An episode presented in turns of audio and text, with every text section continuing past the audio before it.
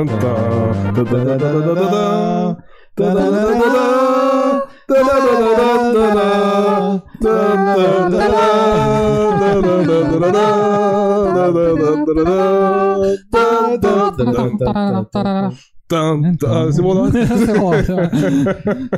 Bonjour et bienvenue dans le Samurai Pizza Cast numéro 25. 25 numéro dernier. Ouais, Numéro dernier. Voilà. Et comme vous l'avez peut-être euh, deviné, on ne va pas parler de Final Fantasy. On aurait pu, Ouais, ouais, mais ouais. on va plutôt vous laisser l'occasion de pleurer toutes les larmes de votre royaume, puisqu'on va parler de Hyrule De, de, de, de Zelda. De Zelda, exactement. Ouais. Je crois que, je crois que c'est au programme. Je je sais pas, c'est Royaume euh, Hyrule, euh, moi c'est sorti comme... euh, Ouais, toutes, les larmes, toutes les larmes de votre royaume, Tears Ça, ça aurait pu être une, Ouais, ah, ça, ah, ça aurait pu être une Metal Gear, mais bon. Ouais. Ça aurait pu être On Metal on Gear. n'aura pas fait sur 25 numéros de spécial Metal Gear, quand même. C'est vrai. Non, ça, ça a juste filtré à peu près une quinzaine de numéros sur 25. C'est un jeu d'infiltration après. Ouais, c'est ça. C'est normal qu'il s'infiltre dans les numéros. Euh, bah, déjà, on va commencer par un petit traditionnel. Comment ça va, les amis?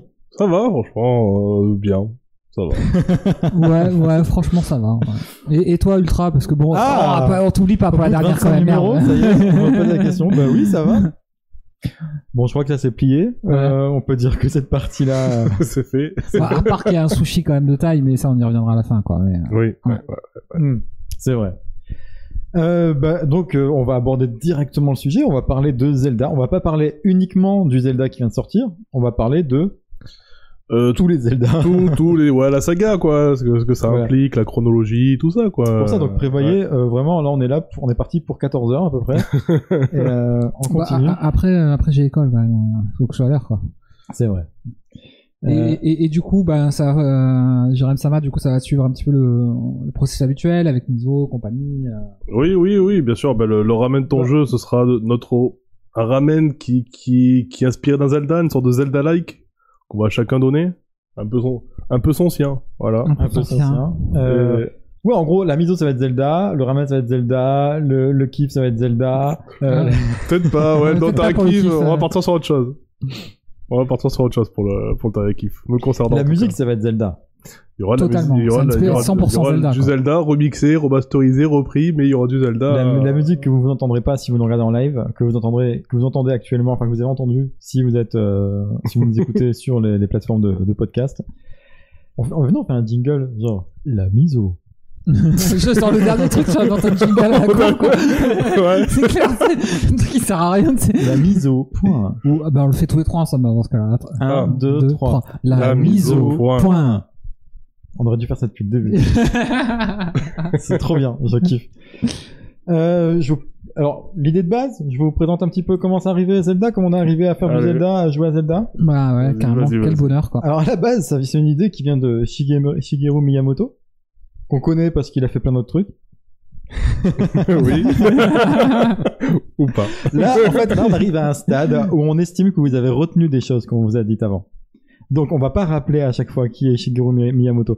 Même si je sais pas si on en a parlé vraiment plus que Bah, ça. pas tant que ça. en On n'a pas parlé Pas- pas- pas on de- connaissance, non. C'est vrai. Bon, bah, c'est le papa On a- de, de Mario et de Zelda, On a, principalement. on a parlé peut-être plus de, de- Sakaguchi. C'est quelqu'un euh, qui est très important chez, euh, Mm. chez Nintendo. Oui. Qui est décédé. Kojima. Euh, donc en fait, voilà, Miyamoto, il se rappelle de ses balades en forêt quand il était enfant. Et ce sentiment de liberté, l'absence de repères et de limites, et une place conséquente euh, accordée à son imaginaire. Il se souvient particulièrement d'une grotte qu'il avait découverte dans sa province de Sonebecho et qu'il avait longtemps euh, hésité à explorer. Et souvent, euh, il se souvient, pardon, que le jour où il a commencé à explorer cette grotte, en fait, il s'est rendu compte qu'à l'intérieur, il y avait une deuxième grotte. Ah, Et là, il s'est dit, ben, ce serait bien quand même que on, on offre ces expériences-là, ces, ces feelings-là, à des gens qui jouent aux jeux vidéo. C'est ce qui lui a inspiré Mario, c'est aussi le côté grotte, hein, le côté tuyau, machin, tout ça. Et c'est aussi ce qui lui a, euh, ce qui lui a inspiré Zelda. En fait, lui, il voulait un jeu dans lequel les joueurs se sentiront perdus, ils se sentiraient perdus, dans un monde qui, euh, qui, qui, qui aurait pas de limite, dans lequel ils apprendraient à se perdre, ils apprendraient à, à le connaître, à l'apprivoiser au fil de, leur, de leurs aventures, de leurs essais. Un monde rempli de secrets et d'explorer, où l'exploration se fait euh, à tâtons. Et donc, il crée ce qu'il appelle alors, euh, à l'époque, c'est l'expression qu'il a utilisée quand il a dit, bon, venez les gars, on va faire un jeu. Euh, le jeu, en fait, ça sera une sorte de jardin miniature enfermé dans un tiroir. Et je trouve ça poétique et en même temps incompréhensible. Mais, mais effectivement, quand Mhm. on a joué à Zelda au premier Zelda, on se dit bah oui, c'est un petit peu ce, ce côté-là. euh, Bah, On a un quand, quand je sais pas si vous avez eu une époque, euh, moi je rappelle sous forme presque de poster avec la carte en fait. On va y revenir à la carte. Elle est Ouais. importante la carte.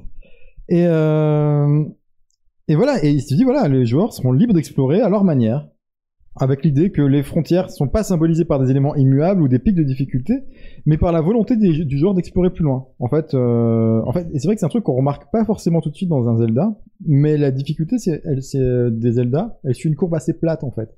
C'est-à-dire que les zones que tu vas explorer en dernier sont pas forcément plus difficiles que les zones sur lesquelles tu vas tomber tout le, tout début du jeu. En fait, ce qui va évoluer, c'est la capacité du joueur à s'adapter à ces difficultés, à se dire bon bah là c'est bon, je peux aller explorer plus loin.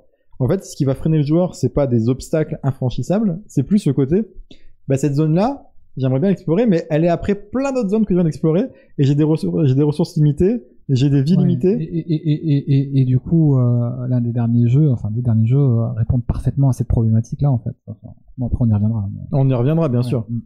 Et donc voilà comment est née l'idée de Zelda. Euh, Il est sorti quand même en 1986, hein, donc Ouais. c'est un jeu qui a presque 40 ans. Donc on parle de The Legend of Zelda, le Ouais. tout premier jeu.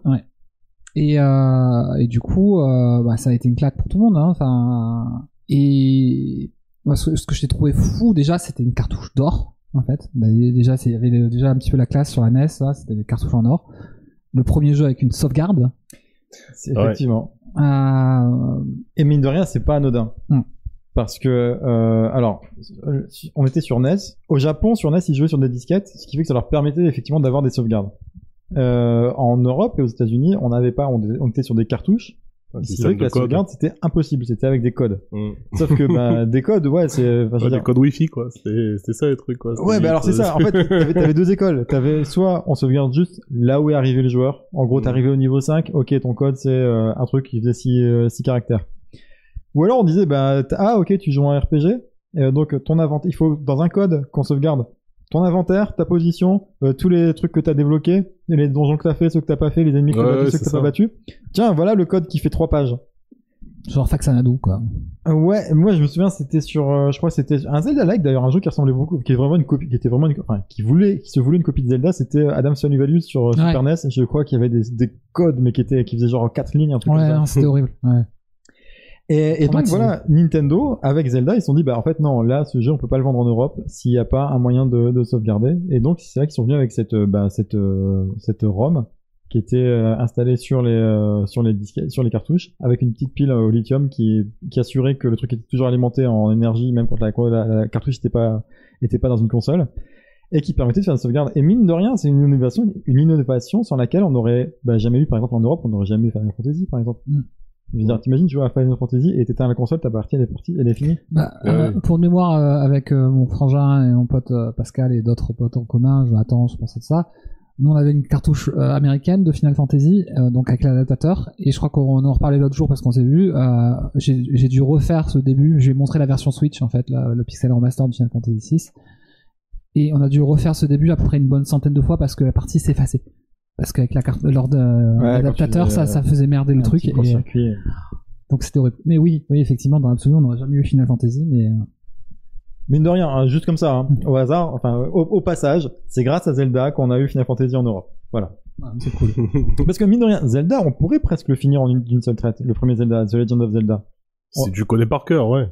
Mais en fait, justement, c'est ça qui est intéressant, c'est que ce, ce jeu t'amène à le connaître par cœur. Ouais. Et il faut qu'on parle de la carte. Allez, parlons de la carte. Si C'est c'est le moment de parler de la carte, parlons de la carte. En fait, c'est toujours le moment de parler de la carte. Il faut, il faut, parce qu'en fait, là, il y a un truc qui est génial dans, donc, c'est un monde ouvert. Le premier, enfin, à ma connaissance. Bon, c'est pas le premier premier, mais c'est, euh, bah, c'était assez, euh, enfin voilà, c'est un monde sans limite en tout cas, où t'as, t'as un, t'as un overworld qui va relier, dans lequel tu vas trouver des donjons et des trucs comme ça, mais globalement, tu peux te balader dans le- la carte du Un monde. peu euh, partout, sauf que tu- il y a des endroits où tu fais un petit peu défoncer, mais, euh, mais en dehors de ça, euh, effectivement, tu peux te balader partout. Ce que tu dis au début, en fait, c'est-à-dire que euh, pour le coup, tu dis, ah, je me sens pas prêt, j'ai pas assez de cœur pour aller dans cette zone-là, euh, je vais Mmh. pas trop faire le fanfaron. Alors, je fais, du coup, je suis obligé de faire une grosse parenthèse, un gros détour sur un des, sur un des autres éléments, peut-être l'élément le plus important que Zelda nous a, nous a apporté, qui est justement cette façon de, de fragmenter l'espace de jeu dans des zones qui sont accessibles, tu peux les voir, tu pourrais presque y aller, mais il te manque un truc pour y aller. Il te manque un objet, il te manque une capacité, il te manque un peu de force, il te manque des cœurs, il te manque... euh, Et ce qui fait que tu, tu dis ouais ok ça je sais que je peux y aller, je peux le je peux le voir le, cette, zone. Mais si tu veux y aller, il faut il faut Genre le tu radeau. il faut que tu débloques le radeau, il faut que tu débloques le bracelet de force, il faut que tu débloques ces trucs-là. Et euh, ça, mine de rien, euh, c'était le concept déjà qu'on a dès le tout premier Zelda et qui se retrouve dans tous les Zelda par la suite. Et euh, ben, c'est aussi ce qui a ce qui a inspiré le genre euh, de Metroidvania. Hmm. Oui. Je veux dire, c'est la base. Du... Enfin, sauf que le Metroidvania le fait sur un jeu de plateforme, alors que là on est sur euh, sur un, un jeu d'action-aventure. Mais c'est la base du Metroidvania. D'ailleurs, Koichi Igarashi, ce- le, le créateur de Castlevania Symphony of the Night, il assume complètement. Lui, il a dit, bah moi, je, je voulais faire un Castlevania, mais qui s'inspire de Zelda. Je voulais importer des éléments de, de, de gameplay de- du tout premier Zelda dans, euh, dans Castlevania. Et euh, de la même manière que Metroid, à l'époque où il est sorti, donc quelques années après, euh, après Zelda, euh, c'était à l'époque on disait, bah, ce, jeu il est ouf, c'est Mario mélangé avec Zelda dans un univers SF futuriste. Donc bah, ça c'est le premier, c'est peut-être le plus gros héritage qu'on a de, de, de Zelda aujourd'hui, c'est que sans Zelda, pas de Metroidvania, sans Metroidvania, pas de Souls-like, sans, sans Zelda, pas d'Elden Ring. Enfin, je veux dire, euh, c'est Oui, oui, oui, c'est. c'est c'est là qu'on voit l'influence immense qu'a pu avoir ce, ce, ce jeu. Alors, même si, pour être tout à fait correct, c'est pas le premier jeu qui utilisait ce, ce mécanisme-là. Euh, le premier jeu, c'était Adventure sur Atari 2600 en, en 79. Parce que voilà, parce qu'on est un podcast qui, euh, qui De précision. de précision. Euh, mais clairement, si tu demandes aux game designers qu'est-ce qui vous a inspiré à faire un jeu qui utilise ces mécaniques-là, bah ils te citent tous euh, The Legend of Zelda. Enfin, il y a personne qui va te dire oui, c'est parce que je joue à Adventure. Donc, ça c'était le premier truc. C'est un monde ouvert. Qui dit monde ouvert, dit map. Et si des maps, des cartes en- en- pour monsieur A. Sauf que... c'est vrai. Mais là, je compte parler de, de la carte juste du premier ou de, du De principe la carte des en cartes général, général euh, dans De la carte du premier. D'accord. Donc, en fait, on, l'a pas forcément précisé à nos auditeurs et auditrices, mais on, on a prévu de faire un top 3 de, de nos Zelda préférés un Oui, donné oui, ça, ça, va- dans ça va un sac venir. miso. Oui. Et euh, du coup là, si on parle que du, vu que le 1 fait partie de mon top 3, du coup en fait je vais pas trop en reparler après, mais bon, mais bon, très bien. D'accord. Ouais, voilà. Bah, mais après voilà, je vais en choisir un autre, j'en ai plein d'autres euh, sous le coude. Mais bon, c'est cool. Ça... Euh, après, je, je pensais, je pensais Non, parler de la carte. Ah, Vas-y, parle de la carte et du. Parce que moi, il y a un concept que j'adore dans le tout premier Zelda. Et effectivement, il aurait été aussi dans mon, dans mon, dans mon top 3 de, de- que j'aurais cité. De tous les temps, Effectivement, j'en parle maintenant. Mm. Voilà, on gagne du temps. Euh, Il y a un truc que j'adore dans ce jeu et que j'aimerais que beaucoup de jeux, plus de jeux exploitent encore aujourd'hui. C'est la nécessité de faire une carte. Hmm. Parce que, en fait, euh, même si l'overworld n'est pas très très grand dans le premier Zelda, c'est 16 euh, écrans sur 8 écrans. Ah, j'aurais cru plus, tu vois. Le, monde Ben paraît plus immense. il est designé d'une telle manière qu'on peut se perdre des heures à- et passer des centaines de fois à côté d'un même passage inexploré. Euh, sans, alors sans parler des zones de la forêt euh, perdue, etc., les zones euh, un peu labyrinthes où il faut passer dans, dans des chemins dans un bon ordre, etc. Non, juste, t'as des, Nombre des de cases, quoi. Enfin, nombre de écrans qui se rectangles. ressemblent, Ouais. qui sont à peu près au même endroit, mais ils sont pas, c'est pas celui-là. et T'as l'impression que t'es passé, en fait t'es pas passé. Et le seul moyen de s'y retrouver, parce que c'est impossible, de tête c'est impossible. Moi, moi aussi, à force, j'avais une carte mentale complètement de. de- de- Ouais, mais ça prend vraiment beaucoup de temps. Oui, ça prend des heures et des heures de jeu. Ouais, mais, voilà. mais la carte mentale elle existait. Ouais. T'as rapidement des repères quand même. Ouais, hein. Ouais, mais vu qu'il y a pas mal d'autres Oui. endroits qui se ressemblent, même des, voilà, il y a des endroits qui ont des géographies qui sont vraiment identiques, quoi. Oui, entre euh, d'ailleurs à- près de la euh, le lac des Fées- la première lac des Fées à un petit peu au nord euh, nord-est et la- toute la zone à l'ouest. Oui, oui, voilà. Bon après, ouais, c'est, ouais, c'est surtout, moi je pensais surtout à la zone à, à l'ouest, ouais, qui était où t'as des forêts qui Mm. vraiment, enfin, puis t'as l'impression que t'as plusieurs chemins, mais en fait c'est même au même endroit, mais Mm. pas tout à fait. Quelquefois t'as un petit chemin qui, enfin, bref. C'est un peu random. euh. Et, euh, et donc ouais, dessiner une carte, c'est une stratégie valable dans dans premier Zelda. Après, là, tu parles de la carte mm, du monde. Ouais, carte Ouais. du monde. Ouais. T'as aussi la carte des donjons. T'as la Ouais, carte qui- des qui est donjons. super Tu- là important. pour le coup, tu peux l'avoir, tu peux la débloquer dans chaque donjon, tu peux la trouver, et qui t'aide effectivement à C'est trouver, super euh, important, quoi. qui est super important. Dès que tu la trouves, t'es content, tu vois, putain, ça j'ai clair. j'ai trouvé, euh, le boss, quoi. ça Ah y ouais, est. et, et la- et les zones secrètes, du coup, tu avais plein d'endroits, tu te dis, tiens, il y a un truc chelou là. Même si les les donjons clés, sont pas si grands que ça, hein, après. Ouais, non, t'as vite fait le tour aussi. hein. Donc au pire, voilà, tu, tu, tu une perds pas trop vingtaine de, de trucs maximum en fait, en fait. une vingtaine de Mais donc, voilà, dernier quoi. dessiner la carte du monde. Et d'ailleurs, on avait la carte du monde dans tous les magazines de jeux vidéo quand Zelda est sorti. Et ça a été une tradition après sur tous les autres Zelda. Un Zelda sortait, euh, les magazines de jeux vidéo dans la semaine sortaient la carte du monde. Mm. En te disant, bah voilà, euh, ça va vous aider. Et effectivement, ça t'aidait. Et c'était facile à reproduire parce que la géographie était assez simple. Euh, graphiquement, c'était très simple. C'était très facile de, sym- de symboliser, euh, bah là, il y a une montagne, là, il y a une rivière. Et ce côté où, ben, ça t'aide de- d'utiliser un, un document physique dans la vie réelle Moi, c'est un truc que j'ai toujours kiffé. J'ai kiffé ça dans euh, Keep Talking and Nobody Explodes. J'ai kiffé ça dans, même tu vois, dans Professeur Layton, tu prends des notes sur les énigmes, etc. Bon, c'est pas sur un truc physique, mais Ouais. Moi, moi, j'ai un très bon exemple euh, dont j'ai déjà sans doute parlé dans le podcast. C'est euh, avec euh, sans doute les, les fins les pires euh, possibles du monde du jeu vidéo. Dans Jurassic Park sur, euh, je crois que c'était Super NES. ouais. Où euh, en fait avec euh, le frangin et un autre pote, euh, à l'époque c'était un voisin, on avait fait la map de tous les zones en 3D. Avec le- D'accord, l'endroit ouais. exactement où il y avait les cartes, l'endroit où il y avait les, quels dinosaures il y avait, comment, euh, enfin voilà, on avait fait un truc C'est vrai qu'il y avait des passages en 3D. j'avais comme, oublié. comme, le, comme le truc, en fait, il y avait euh, aucune sauvegarde hein, dans ce putain de jeu Super NES, Hmm. Euh, même pas avec des codes. du coup, tu devais le finir d'une traite. Donc, euh, ce qu'on avait fait. Mhm. Et on avait, je, je me rappelle, j'avais, on avait fait les plans, j'avais fait les plans de toutes les zones en fait, pour pouvoir se repérer, aller chercher la carte à tel endroit parce que c'était un truc qui te faisait mani- euh, aller un peu partout sur la map. Et euh, oui, effectivement, ça je l'ai fait de manière un peu exhaustive à ce moment-là. T'as un jeu, Jérém, que euh, tu as, tu, tu as- tu as pu faire ça Elden Ring, si on veut Bah, un exemple précis. C'est ce que euh, j'allais dire. C'est peut-être les. euh, Je squattais la map du jeu, mais euh, je zoomais à fond et, Ouais, euh, ouais. et ce que tu voyais dans la map, ce qui est ça qu'il faut dans ce jeu, c'est que ce que tu vois dans la map, ça t'indique un vrai truc. C'est ah, Ouais, c'est c'est- c'est la vraie géographie. Je- euh. c'est ça. Je vais faire un petit saut dans le temps, mais euh, du coup, euh, bah, quand mon pote Pascal est venu, là, du coup, on va discuter de Final Fantasy, mais je, après, du coup, j'ai montré Zelda parce que c'était euh, sur la Switch. Mm, mm. Et à un moment donné, il a déjà joué avec ses, ses, ses petits neveux, enfin bref, il, il a déjà vu le jeu. Et quand je lui ai dit, euh, ouais, mais là, il faut que je traverse la montagne, comme ça, il me dit, ouais, mais attends, euh, ça va, c'est tranquille la montagne. Mais comment tu sais que c'est une montagne? Et là, je fais, bah, en fait, il y a des, des courbes de niveau. Là. Ah ouais, putain, j'aurais jamais pensé ça, en fait. Ouais. il me fait, putain, c'est le niveau de détail sur la carte qui est juste hallucinant. Ouais, non, c'est c'est fou. Et un autre aspect par lequel justement ces jeux-là euh, héritent de Zelda, c'est que c'est aujourd'hui c'est ce qu'on appelle des jeux à wiki, Euh, c'est-à-dire que tu es obligé de t'appuyer sur la communauté des joueurs qui va prendre des notes sur le jeu et qui va dire bon bah là il y a ça. C'est des jeux si tu veux en profiter au maximum, t'es Ouais, obligé de passer par là. Ah, ouais. Mm. T'es obligé de passer donc sur un, un document qui est externe au jeu, qui est généré par les joueurs. Et moi j'aime bien. Alors en vrai, les jeux à wiki comme euh, comme les Souls, ça a tendance à me saouler un petit peu. Hmm. Mais euh, parce que ça, ça prend vraiment beaucoup, vraiment vraiment beaucoup de temps.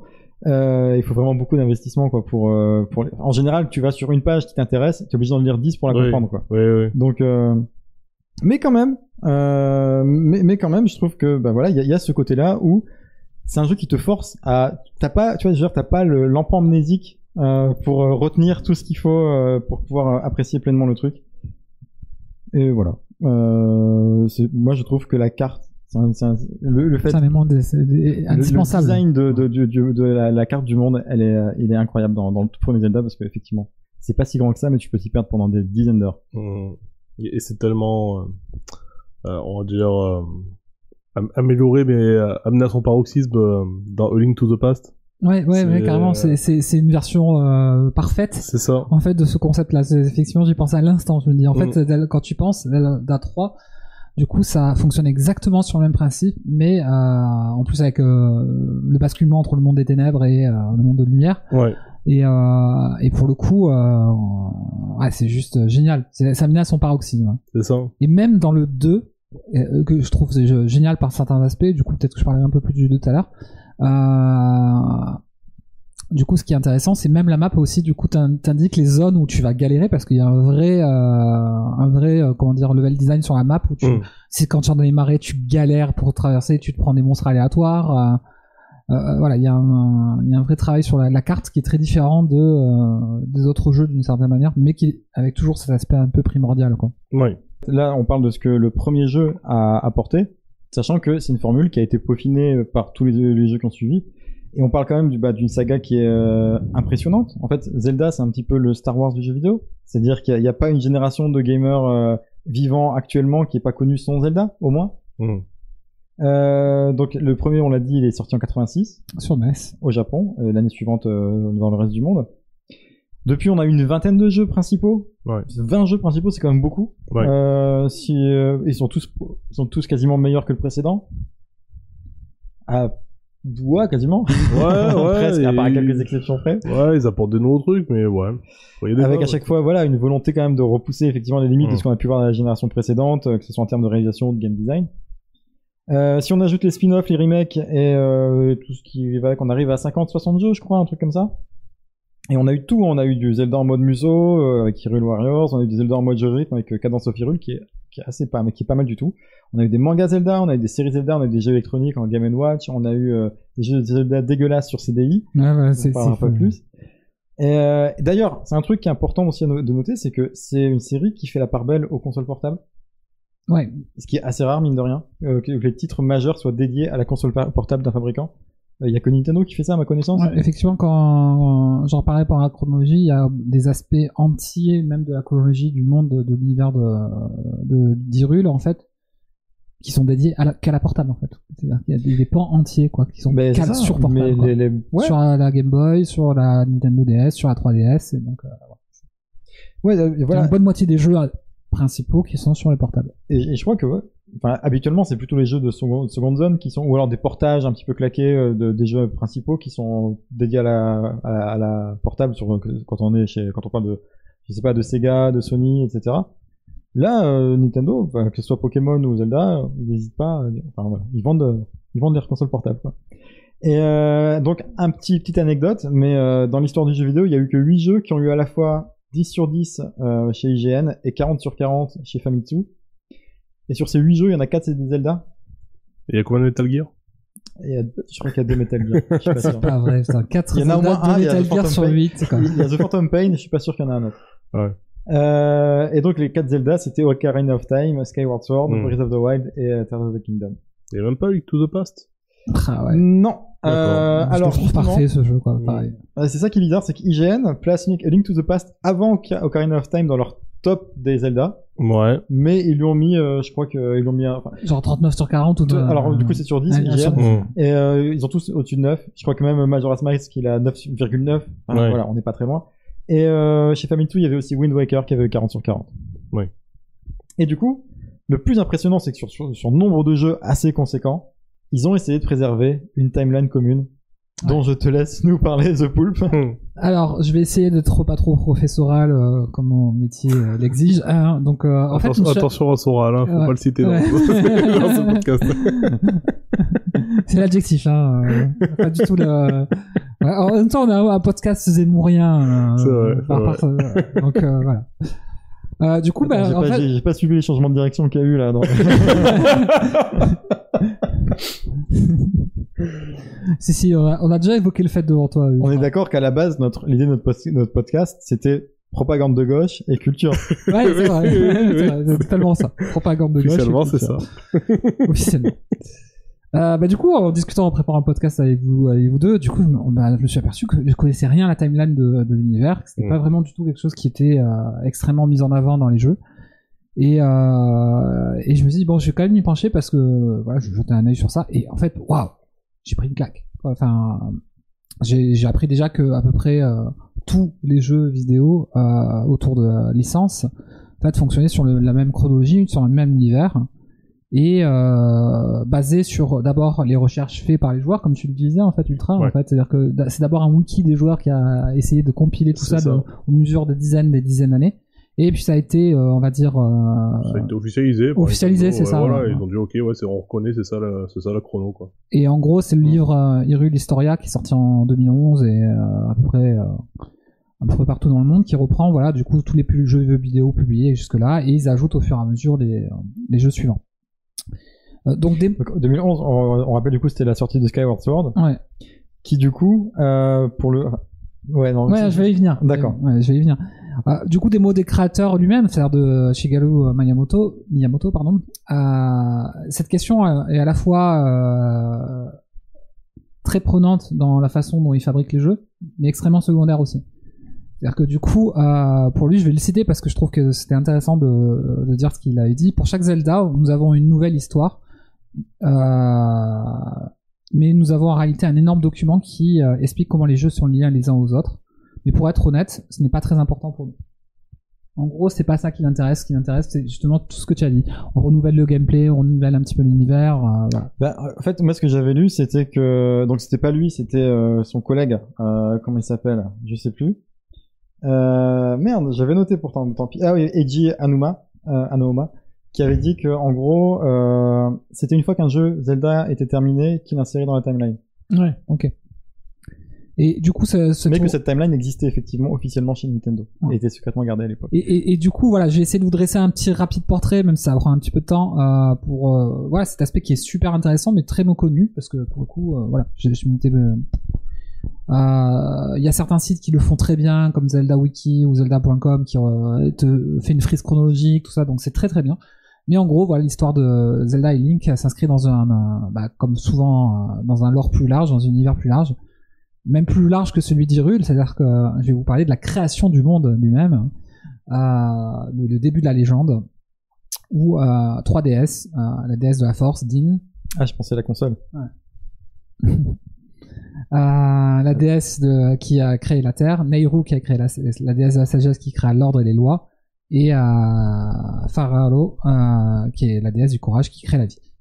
Euh, quand elle partit, elle laissèrent euh, cet objet le plus iconique, le plus légendaire de toute l'histoire du jeu vidéo, la relique la plus célèbre, à savoir la Tu disais, excuse-moi. la Triforce, Ah, oui, oui, la relique la plus légendaire. oui. merde. oui, oui, non, j'y étais pas. Non, mais bon, voilà, c'est j- Juste au moment où j'ai un peu décroché, tu ça, ça commence même pas une minute. Et du coup, euh, bah, la Triforce c'est composé de trois Triforce euh, uniques, Ouais. force, courage. Mais qui sont même composés de plusieurs morceaux. C'est neuf morceaux, je Ouais, c'est ça. Mm. Et euh, du coup, elle laisse la déesse Iliade reprendre le flambeau, et c'est elle qui doit veiller sur le monde et la Triforce. Donc, euh, pour rappel, le fonctionnement un petit peu de la Triforce, c'est l'équilibre de ces trois forces, et seul un élu et réunissant un équilibre de ces trois peut exaucer le vœu qu'il veut. Par contre, il est possible, euh, si un élu euh, choisit par exemple, euh, je, prends par exemple Link, euh, il, a, il a la Triforce du courage, il y a un déséquilibre, ou en tout cas il y a un- une force vers ça, du coup, il peut euh, rentrer en possession de la Triforce euh, du, du courage, et ainsi de suite. Et les trois réunis peuvent formuler un vœu. Le premier qui fait un vœu, et ensuite, les autres ne peuvent pas faire de vœu si tant qu'ils meurent pas. Enfin, Mais, donc, en gros. sa- Sachant que du coup, Zelda, c'est la Triforce de la sagesse. Et, Ganon, c'est la, Triforce de la force. Donc ce triumvirat, on va dire, Ouais. est, est à la base même de, euh, du fonctionnement même de l'univers de Zelda. quoi. Bah, est-ce qu'on peut perpétuel à chaque épisode. quoi. Est-ce qu'on peut présenter vite fait ces trois personnages qui sont euh, du coup les, les Ouais, personnages du coup, je vais les en reparler beaucoup, mais vas-y, ouais, vas-y. Bah on a, euh, à part si tu veux le faire, Jérém, Non, non, allez-y, y a pas de, pas de souci. on a Link, le porteur de la lame, qui est un peu le, qui est le héros qu'on incarne dans euh, quasi 99,9% du temps. Je veux dire, il y a, il y a quelques jeux dont on parlera pas sur CDI où on peut incarner Zelda. Euh, Il y a vite fait, on peut, on peut utiliser Zelda en Spirit Tracks. mais Enfin voilà, on joue, on joue Link. Euh, qui a différentes incarnations selon les jeux. ouais, c'est ça que j'en parlerai hein, un petit, peu- un petit peu en détail, du coup. Même si voilà, même s'il y a des jeux qui se suivent directement et qui du coup utilisent le même link, Mm. mais euh, on, on change régulièrement. Euh, pareil, on a différentes euh, incarnations de la princesse Zelda. Et je dirais qu'il y en a peut-être encore plus. Il y en a peut-être plus. Ah ouais, dans, dans tu veux un- dire que dans un seul jeu, il y aurait plusieurs Zelda? Euh, en fait, oui, dans le premier. Je me J'y reviendrai, mais dès le premier. Alors moi, il y a un truc qui me perturbe dans le dernier Zelda, qui Ah. pourrait remettre en Oui. question euh, pas mal de choses sur sur les identités de Zelda. Mais je peux Mm. pas en dire plus parce que c'est vraiment le dernier Zelda. Ouais, euh, non, non, non, là, on va pas spoiler. Et je suis même pas euh, sûr de mon coup en fait, c'est juste que Son Oh, hypothèse, quoi. Voilà, là où je suis arrivé, il y a, un truc qui est possible. Et, on a bien évidemment donc Ganon, le fléau, euh, qui est l'ennemi euh, principal qu'on retrouve dans la plupart des jeux. Euh, que ce soit sous sa forme bestiale, Ganon, ou sous sa forme humanoïde, ou plus exac- exactement Gerudo, euh, qui s'appelle du coup euh, Ganondorf. Ganondorf. Et donc les Gerudo, hein, c'est un peuple qui est composé uniquement de femmes, qui donne naissance à un mâle tous les 100 ans. Ça, C'est ce qu'on nous raconte, sauf qu'on a beau jouer à plein de Zelda, euh, on a toujours vu que Ganon en fait. Ouais, ouais. C'est toujours le, il y en a qu'un seul, en fait, euh, et, et Ouais. un- Et qui devient... euh, Parce que oui, par contre, Ganon c'est le même. Mm. Ganon c'est le même dans tous les jeux, a priori. D'accord. Ouais, ça, c'est une étrangeté, tandis qu'il y a de multiples Link et, et de multiples Mm. Zelda, quoi. Alors que justement, hein, on est d'accord que normalement il y en a un nouveau tous les 100 ans. Mm. On sait pas ce qui se passe. Mais Ouais, non, c'est, ouais. il a pas envie de lâcher l'affaire parce qu'en fait le, le mâle des Gerudo devient d'office le roi des Gerudo Mm. et euh, à mon avis il a pas envie de lâcher son trône il est en mode euh, Elisabeth II mais un peu plus euh, que Mm, plus de mm. level quoi Un peu plus de level, ouais. donc du coup, suit donc euh, ce qu'on appelait l'ère des Sheikah que euh, les amateurs de Breath of the Wild euh, connaissent, mais en fait les Sheikah, euh, ceux qui ont fait la plupart des jeux savent que ça existe, enfin que c'est Ouais, venu ouais. assez rapidement dans le lore. Euh, qui sont chargés de garder la Triforce, sauf que ben ça finit en guerre civile parce que certains veulent l'utiliser à leur propre fin. Et euh, ce qui, sans les quatre esprits de la lumière, en fait, euh, la Triforce serait euh, corrompue et du coup, euh, il y a la déesse Ilia et les survivants forment le clan Sheikah qui a survécu. Euh, dans cette ère de la déesse, du coup, il y a euh, le monde subit une, euh, invasion des démons menée par l'avatar du néant, qui était le, gros boss, le big boss de l'époque. Elle a réussi à isoler un petit peu les survivants iliens et la Triforce dans les cieux. Et elle a failli être vaincue avec les peuples à qui elle était restée sur Terre. Mais du coup, elle a réussi à sceller l'avatar. Mais en voulant utiliser le pouvoir de la Triforce, elle ne pouvait pas avec son statut de déesse, donc elle décide de devenir humaine et de se réincarner. On devinait quoi? En, en hibou. Je, sais pas. En Zelda. Ah, non mais c'est pas grave. T'as vu, j'étais en mode. C'est- pas grave. J'ai des petits gros moments de solitude, mais c'est pas grave. on sait jamais, peut-être que c'est pas Zelda la bonne réponse. Non, mais c'était coup- bah, bien tendu, le hibou. Parce Ouais. que. Ouais, Dans, dans Link's Awakening. euh, ouais, enfin, non, voilà. pour le coup, c'est pas, c'est pas une bonne réponse bête, attention. Hein. Oui, oui, oui. Et du coup, elle confie un petit peu le, le sceau là qui, la- qui protège euh, le monde euh, de l'avatar du néant à Impa. La première, la première incarnation d'Impa, ou peut-être la même Impa, on sait pas donc. Parce qu'elle est vieille, Impa. Euh, ouais.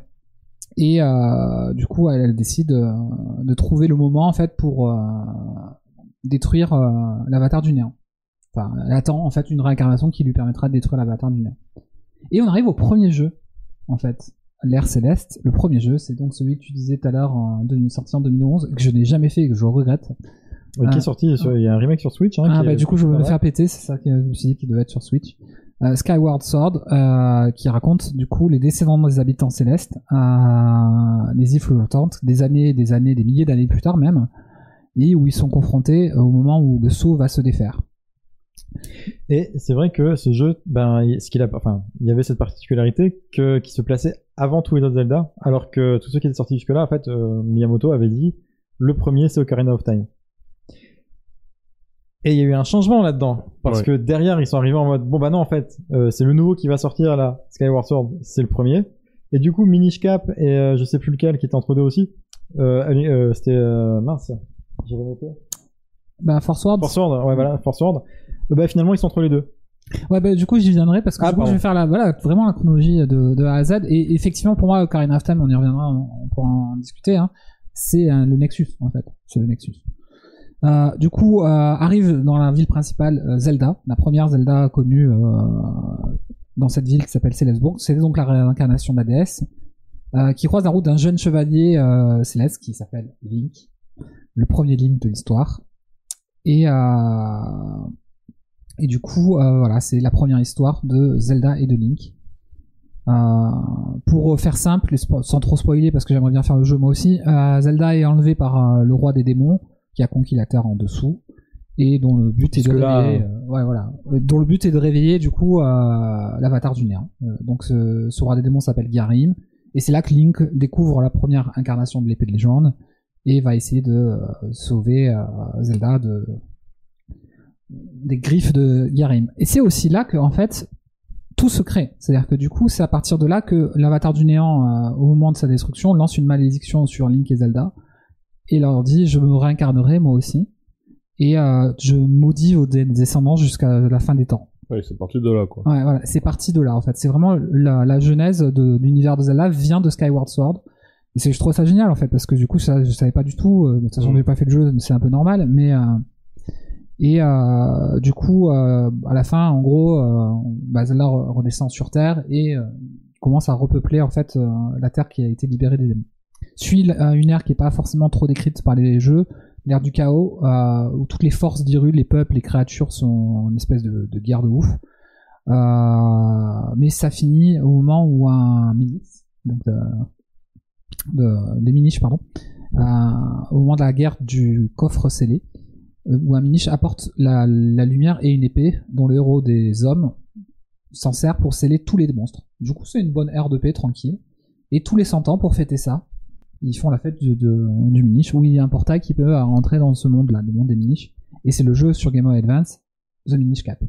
Euh, s'ensuit la suite directe, donc disait Ultra Chili, hein, avec The Force Word, l'épée de 4, euh, toujours sur, euh, sur Game Boy. Et on arrive euh, un peu au plat de résistance après tout ça. Donc du coup, ils nous ont à Ocarina of Time, qui est vraiment. Euh... Alors j'ai pas détaillé en trop euh, ce que c'est Ocarina Mais, of mais Time. donc, ouais, on, on précise quand même qui précède dans la, je dire, dans le dans la date des sorties, qui précède euh, Skyward Sword. Ouais, Skyward ouais, il Sword précède, ouais, ouais, largement euh, avant en fait. Ouais. Ah, Enfin, oui, il est sorti largement avant. Et là, en fait, de Ocarina of Time, de la fin du combat final contre Ganon, euh, il y a trois timelines qui vont se créer. Et ça, c'est ouf, parce que du coup, je m'en étais même pas aperçu. Hmm. La première timeline, c'est celle qui va comprendre le plus de jeux. C'est la timeline de la défaite. C'est-à-dire que on est arrivé au boss de fin et on s'est fait poutrer. Et de là, ils ont créé bah, la plupart des jeux que vous connaissez en fait. Hmm. Euh, du coup, si Link est terrassé par Ganon, on entre donc euh, dans cette fameuse timeline. Et le premier jeu chronologiquement dans l'histoire, qu'est-ce qui se passe Euh, Le monde se reconstruit un peu à peu. Ganon a pris possession de la Terre d'Or et la transforme au monde des ténèbres. Et c'est quel jeu du coup? Bah, Tu l'as dit tout à l'heure, Jérém. c'est- c'est- J'aurais jamais dû faire ce genre de question.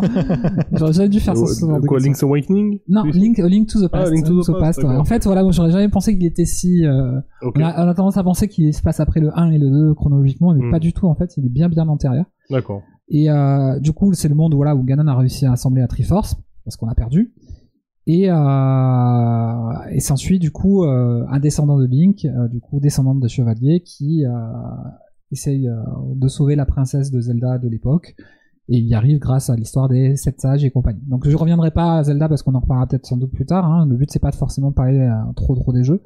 S'ensuit dans la même euh, dans la même timeline, enfin dans le même ère, deux jeux, les Oracle of Ages et Oracle of Seasons sur Game Boy. Et du coup, Link se fait des aventures un petit peu en dehors du royaume d'Hyrule, en holodrome et en labyrinthe. Labyrinthe, je mal écrit. Et la dernière aventure, c'est encore sur Game Boy, sur l'île euh, de Coco Lint Island avec Link's Awakening. Mm. Du coup, en fait, c'est trois suites directes. Dans le de- remake est aussi sympa. Ouais, ouais, j'aimerais bien le faire, le remake, j'avais vu des images, ça m'avait va- vachement chauffé. Donc du coup, voilà, il y a quatre jeux en fait avec le même Link, Ouais. et euh, du coup c'est très très intéressant. Euh, une ère qui suit, du coup, c'est celle de- du dernier héros qui compile les deux jeux euh, Link Between Worlds et Triforce Heroes, qui se passe bien plus tard euh, et où les exploits des précédents de Link reviennent sous forme de contes et de légendes sur 3DS donc, où euh, un nouvel avatar de Link mène euh, le, fait le lien entre le monde de Virule et le monde parallèle de l'Orule. À suite de encore la victoire de Link parce que c'est souvent que des victoires, hein, il y a- vraiment qu'une défaite. il y a l'ère d'or qui suit cet âge où des rois sages utilisent la Triforce à bon escient jusqu'à ce qu'un prince un peu impétueux euh, euh, ne comprend pas pourquoi son père, euh, le roi, lui a pas donné les secrets de la Triforce. Sa sœur Zelda, elle les connaît, donc du coup, à l'aide d'un sorcier, il, euh, décide de- d'essayer de la, soumettre pour qu'elle euh, lâche son secret. Et elle le lâche pas. Et du coup il l'endort dans un sommeil virtuel et il regrette. Le sorcier meurt. Donc il peut il y a pas moyen de défaire ce qu'il a fait et il, il dit qu'en fait euh, il va la veiller sur elle ou en tout cas la faire veiller euh, sur elle jusqu'à ce que quelqu'un puisse la faire euh, se réveiller et toutes les princesses du royaume s'appelleront Zelda et là en fait bienvenue dans Zelda 1 The Legend of Zelda D'accord. au tout début du jeu, en fait, euh, du coup, la il y a une princesse endormie. Et cette princesse endormie, et celle qu'on libère, c'est juste la princesse Zelda en cours. Quand il y a deux princesses dans, dans le même Zelda, voilà. Donc, euh, D'accord. Le 2, qui est la suite directe, qui se passe quelques années plus tard, c'est-à-dire que dans le premier, Link est à 10 ans, dans le deuxième, euh, Link à 16. Euh, c'est pour empêcher le réveil de Ganon. Et le but, c'est de réveiller la première princesse Zelda. Du coup, ça, c'est le deuxième, The Adventure of Link sur NES. Euh, il bat, du coup, il bat les, les apôtres de Ganon, il réveille la princesse, et on est à la fin de la timeline de la défaite. Pour l'instant, aucun jeu n'a été après Zelda 2, en fait. Dans Ok, le d'accord. chronologique, c'est le dernier. Donc euh, du coup, c'est super intéressant parce qu'un jour, peut-être, ils referont peut-être un, un, un Zelda 3, en fait, en tout cas sur cette timeline-là. Hmm. Et euh, je trouve ça super intéressant. Euh, deuxième timeline, avec deux cas de figure. Si Link arrive à battre euh, Ganon dans Ocarina of Time et retourne dans le passé avec l'Ocarina du Temps, mais euh, en se cassant d'Hyrule en fait, il se barre d'Hyrule. Euh, du coup, on arrive à la timeline de l'enfance. Euh, elle comprend trois petites aires. Il y a celle du héros du temps, donc celle qui est la suite directe de Ocarina of Time, Majora's Mask. euh, qui est à l'issue de l'union de tous les peuples, pendant que nous on fait notre truc dans Majora's Mask, tous les peuples se, liguent contre Ganon, l'emprisonne et l'exécute. Sauf que l'exécution échoue. Ganon, avec la Triforce de la Force, réussit à se libérer et tue l'un des sages. Les autres arrivent à l'en- l'enchaîner au royaume du crépuscule, à travers le miroir des ombres, qui va dé- être très très important pour euh, tous les autres jeux qui vont être de cette timeline. Et euh, cette ère du crépuscule, elle suit les aventures de Link dans Twilight Princess.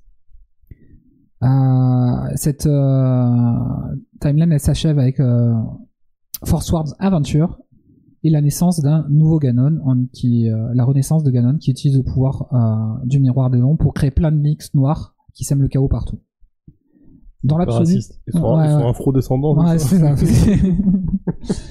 et euh, selon certains, en fait, c'est là que se placeraient peut-être les Breath of the Wild et Tears of the Kingdom. Et, euh, mais euh, si on évacue ce jeu-là en particulier, ce dernier jeu, Force Wars Adventure, et c'est là qu'il y a un petit peu débat. Euh, voire même tous les épisodes sur Game Boy en fait ils disent euh, non ils sont pas canon en fait euh, donc du coup ça, ça marche pas Ganon. Ouais, ils sont pas, ils sont pas ouais. Mais voilà, du coup, pour revenir à la, à la timeline de l'enfance, qui est terminée du coup avec ce Force Wars Adventure, il y a la timeline qu'on appelait de l'âge adulte, où il n'y a pas de guerrier dans le futur. C'est Link, en fait, il a envoyé à Zelda dans son propre passé, il vit les sept années, mais il n'y a pas de héros dans le futur. Donc pareil, il y a plusieurs ères en fait qui, euh, qui suivent. Il y a l'ère euh, du héros, et euh, dans cette ère du héros, en fait, le c'est un pareil, c'est un petit un petit peu sombre. En fait, le monde est euh, pour lutter contre Ganon envahi par les eaux, une espèce de, de underworld, et s'ensuit l'ère de la Grande Mer où Hyrule est englouti, quoi, du coup, suite à l'attaque de Ganon qui s'est fait échapper encore une fois. Et euh, dans ce Link-là, dont on reviendra sans doute tout, à l'heure, euh, il y a Link qui cherche à aider sa sœur. En fait, c'est des humains en fait dans celui-là. Il n'y a pas il y a pas vraiment lien avec le- leurs grosses oreilles pointues. Mm. Et euh, Ganon cherche justement une, une Ilienne en fait parmi le peuple des humains. Et euh, avec l'aide de Tetra, qui est autre qu'une réincarnation de Zelda, euh, du coup, Link va sauver sa sœur. S'ensuit directement l'ère du grand voyage, qui est celle du jeu Phantom Hour- Hourglasses, que j'ai pas fait du coup. Je sais pas sur quelle plateforme il est sorti déjà, mais sur Game Boy Advance. ouais, sur Game Boy Advance, ouais. ouais. Et euh, qui est la suite, hein, en quelque sorte, dans où Link et Tetra euh, du coup explorent le, le royaume du monde du roi des mers. Et euh, ensuite, il y a euh, deux petites aires qui marquent le début euh, de, de ça. C'est la renaissance d'Hyrule, où grâce à la flûte de la terre, c'est-à-dire un personnage qu'elle rencontre dans Phantom Hourglasses.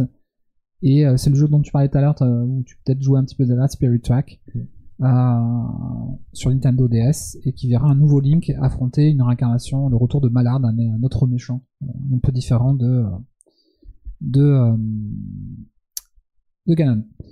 Il y a aussi l'univers, donc euh, ça on pourra en discuter un peu plus tard, de Breath of the Wild qui quelque part constituerait sur les créateurs actuels un monde parallèle en fait, pas forcément un, Justement, il y a débat là-dessus. ouais. Ouais, un monde parallèle qui a sa propre timeline, donc du coup avec euh, Hero Warriors et euh, Tears of the Kingdom, et euh, dont la légende est bien connue par euh, les millions de joueurs qui ont joué à ce jeu, où euh, il y a 10 000 ans, du coup le fléau était s'est abattu, et nous on incarne Link au moment où il se réveille après un sommeil de 100 ans, où on a perdu encore une fois. Donc cette thématique de la défaite en fait revient assez régulièrement.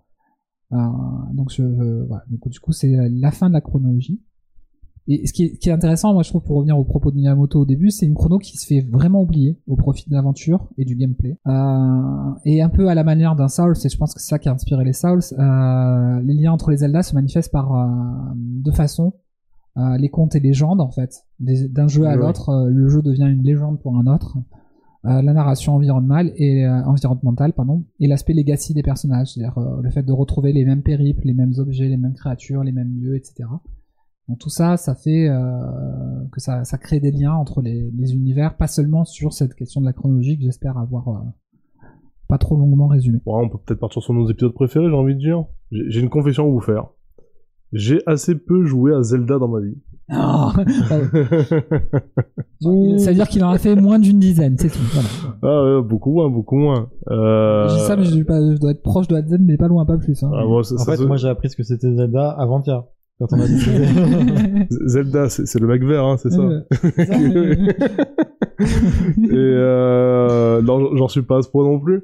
Mais euh, en fait, moi, j'ai- commencé à m'intéresser aux jeux vidéo assez tard. Hein. C'était au milieu des années 90, fin des années 90. Euh, Zelda, il est sorti, c'était pas né, quoi. Euh, déjà, bah ouais, enfin le premier était, ouais, le premier est sorti, ouais, il, il est sorti un an avant moi, ouais, c'est ça, un an avant ma, un an avant ma naissance, Ça se trouve, t'as été conçu grâce à Zelda. peut-être, C'est peut-être un des héritages euh, qu'on doit à Zelda.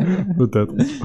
Et euh, mais ouais, donc ouais, moi, moi quand j'ai commencé à jouer vraiment aux consoles, c'était plus génération PlayStation et tout ça, donc euh, la génération NES, Super NES, je voyais ce que c'était Zelda, j'ai déjà vu le truc un peu tourner chez des, chez des amis, mais j'ai jamais mis les mains.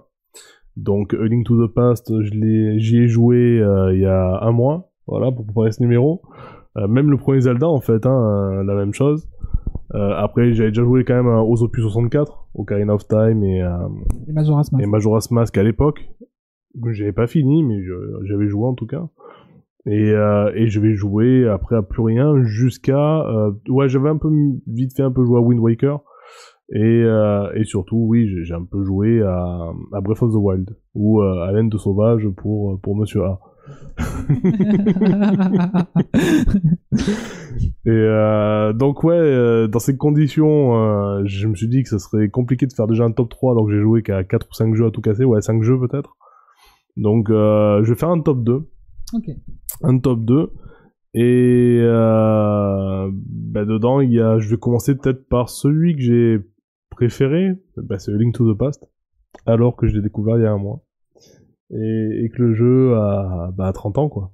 Donc euh, Quel putain de jeu, quoi. mais ouais, non, c'est la folie. C'est la folie. Pourtant, euh, j'aime le rétro gaming, mais, euh, mais en général, pas le rétro gaming façon pixel, même s'il y a quelques jeux, des vieux RPG auxquels je peux jouer, style des Dragon Quest ou quoi, du coup, qui se rapprochent de Zelda. Mais c'est pas le c'est pas le pixel qui m'amène sur ça, quoi. Et en fait, avant de faire Link to the Past, j'ai fait le Zelda 1. Je m'étais dit ouais, c'est sympa, il y a des mécaniques euh, sympas. Je me suis prêté au jeu, alors que sur le début, enfin, comme ça, Il reste, bon après j'y reviendrai, mais ouais, il reste jouable euh, près de 40 ans après, c'est incroyable ce jeu, Ouais, ouais, ils sont tous jouables. Après, le premier, j'avoue que quand même, il est, il a certes poussant maintenant. hein, euh, voilà, un jeu de 86. On arrive à passer au-dessus parce qu'on, après, il y a, y a un goût.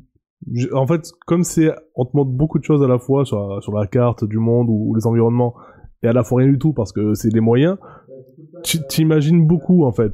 T'imagines vraiment les, environnements et tout. Donc, euh, c'est vrai que ça te stimule un peu à ce niveau-là. Et le gameplay est quand même sympa, même si c'est pas le truc le plus réactif, mais bon, ça va, franchement, ça passe, ça passe. Et ça m'a ramené à un jeu euh, bah, qu'Ultra Chili m'avait offert il y a quelques années quand on s'était rencontrés. Euh, c'était The Binding of Isaac, dont voilà, qui, tu vas, tu vas y revenir dessus après. Mais euh, voilà, je vais jouer, j'ai joué à The Binding of Isaac avant de jouer à Zelda. En fait, en jouant à Zelda, je me dis, mais en fait, c'est d'accord, j'ai compris d'où ça vient.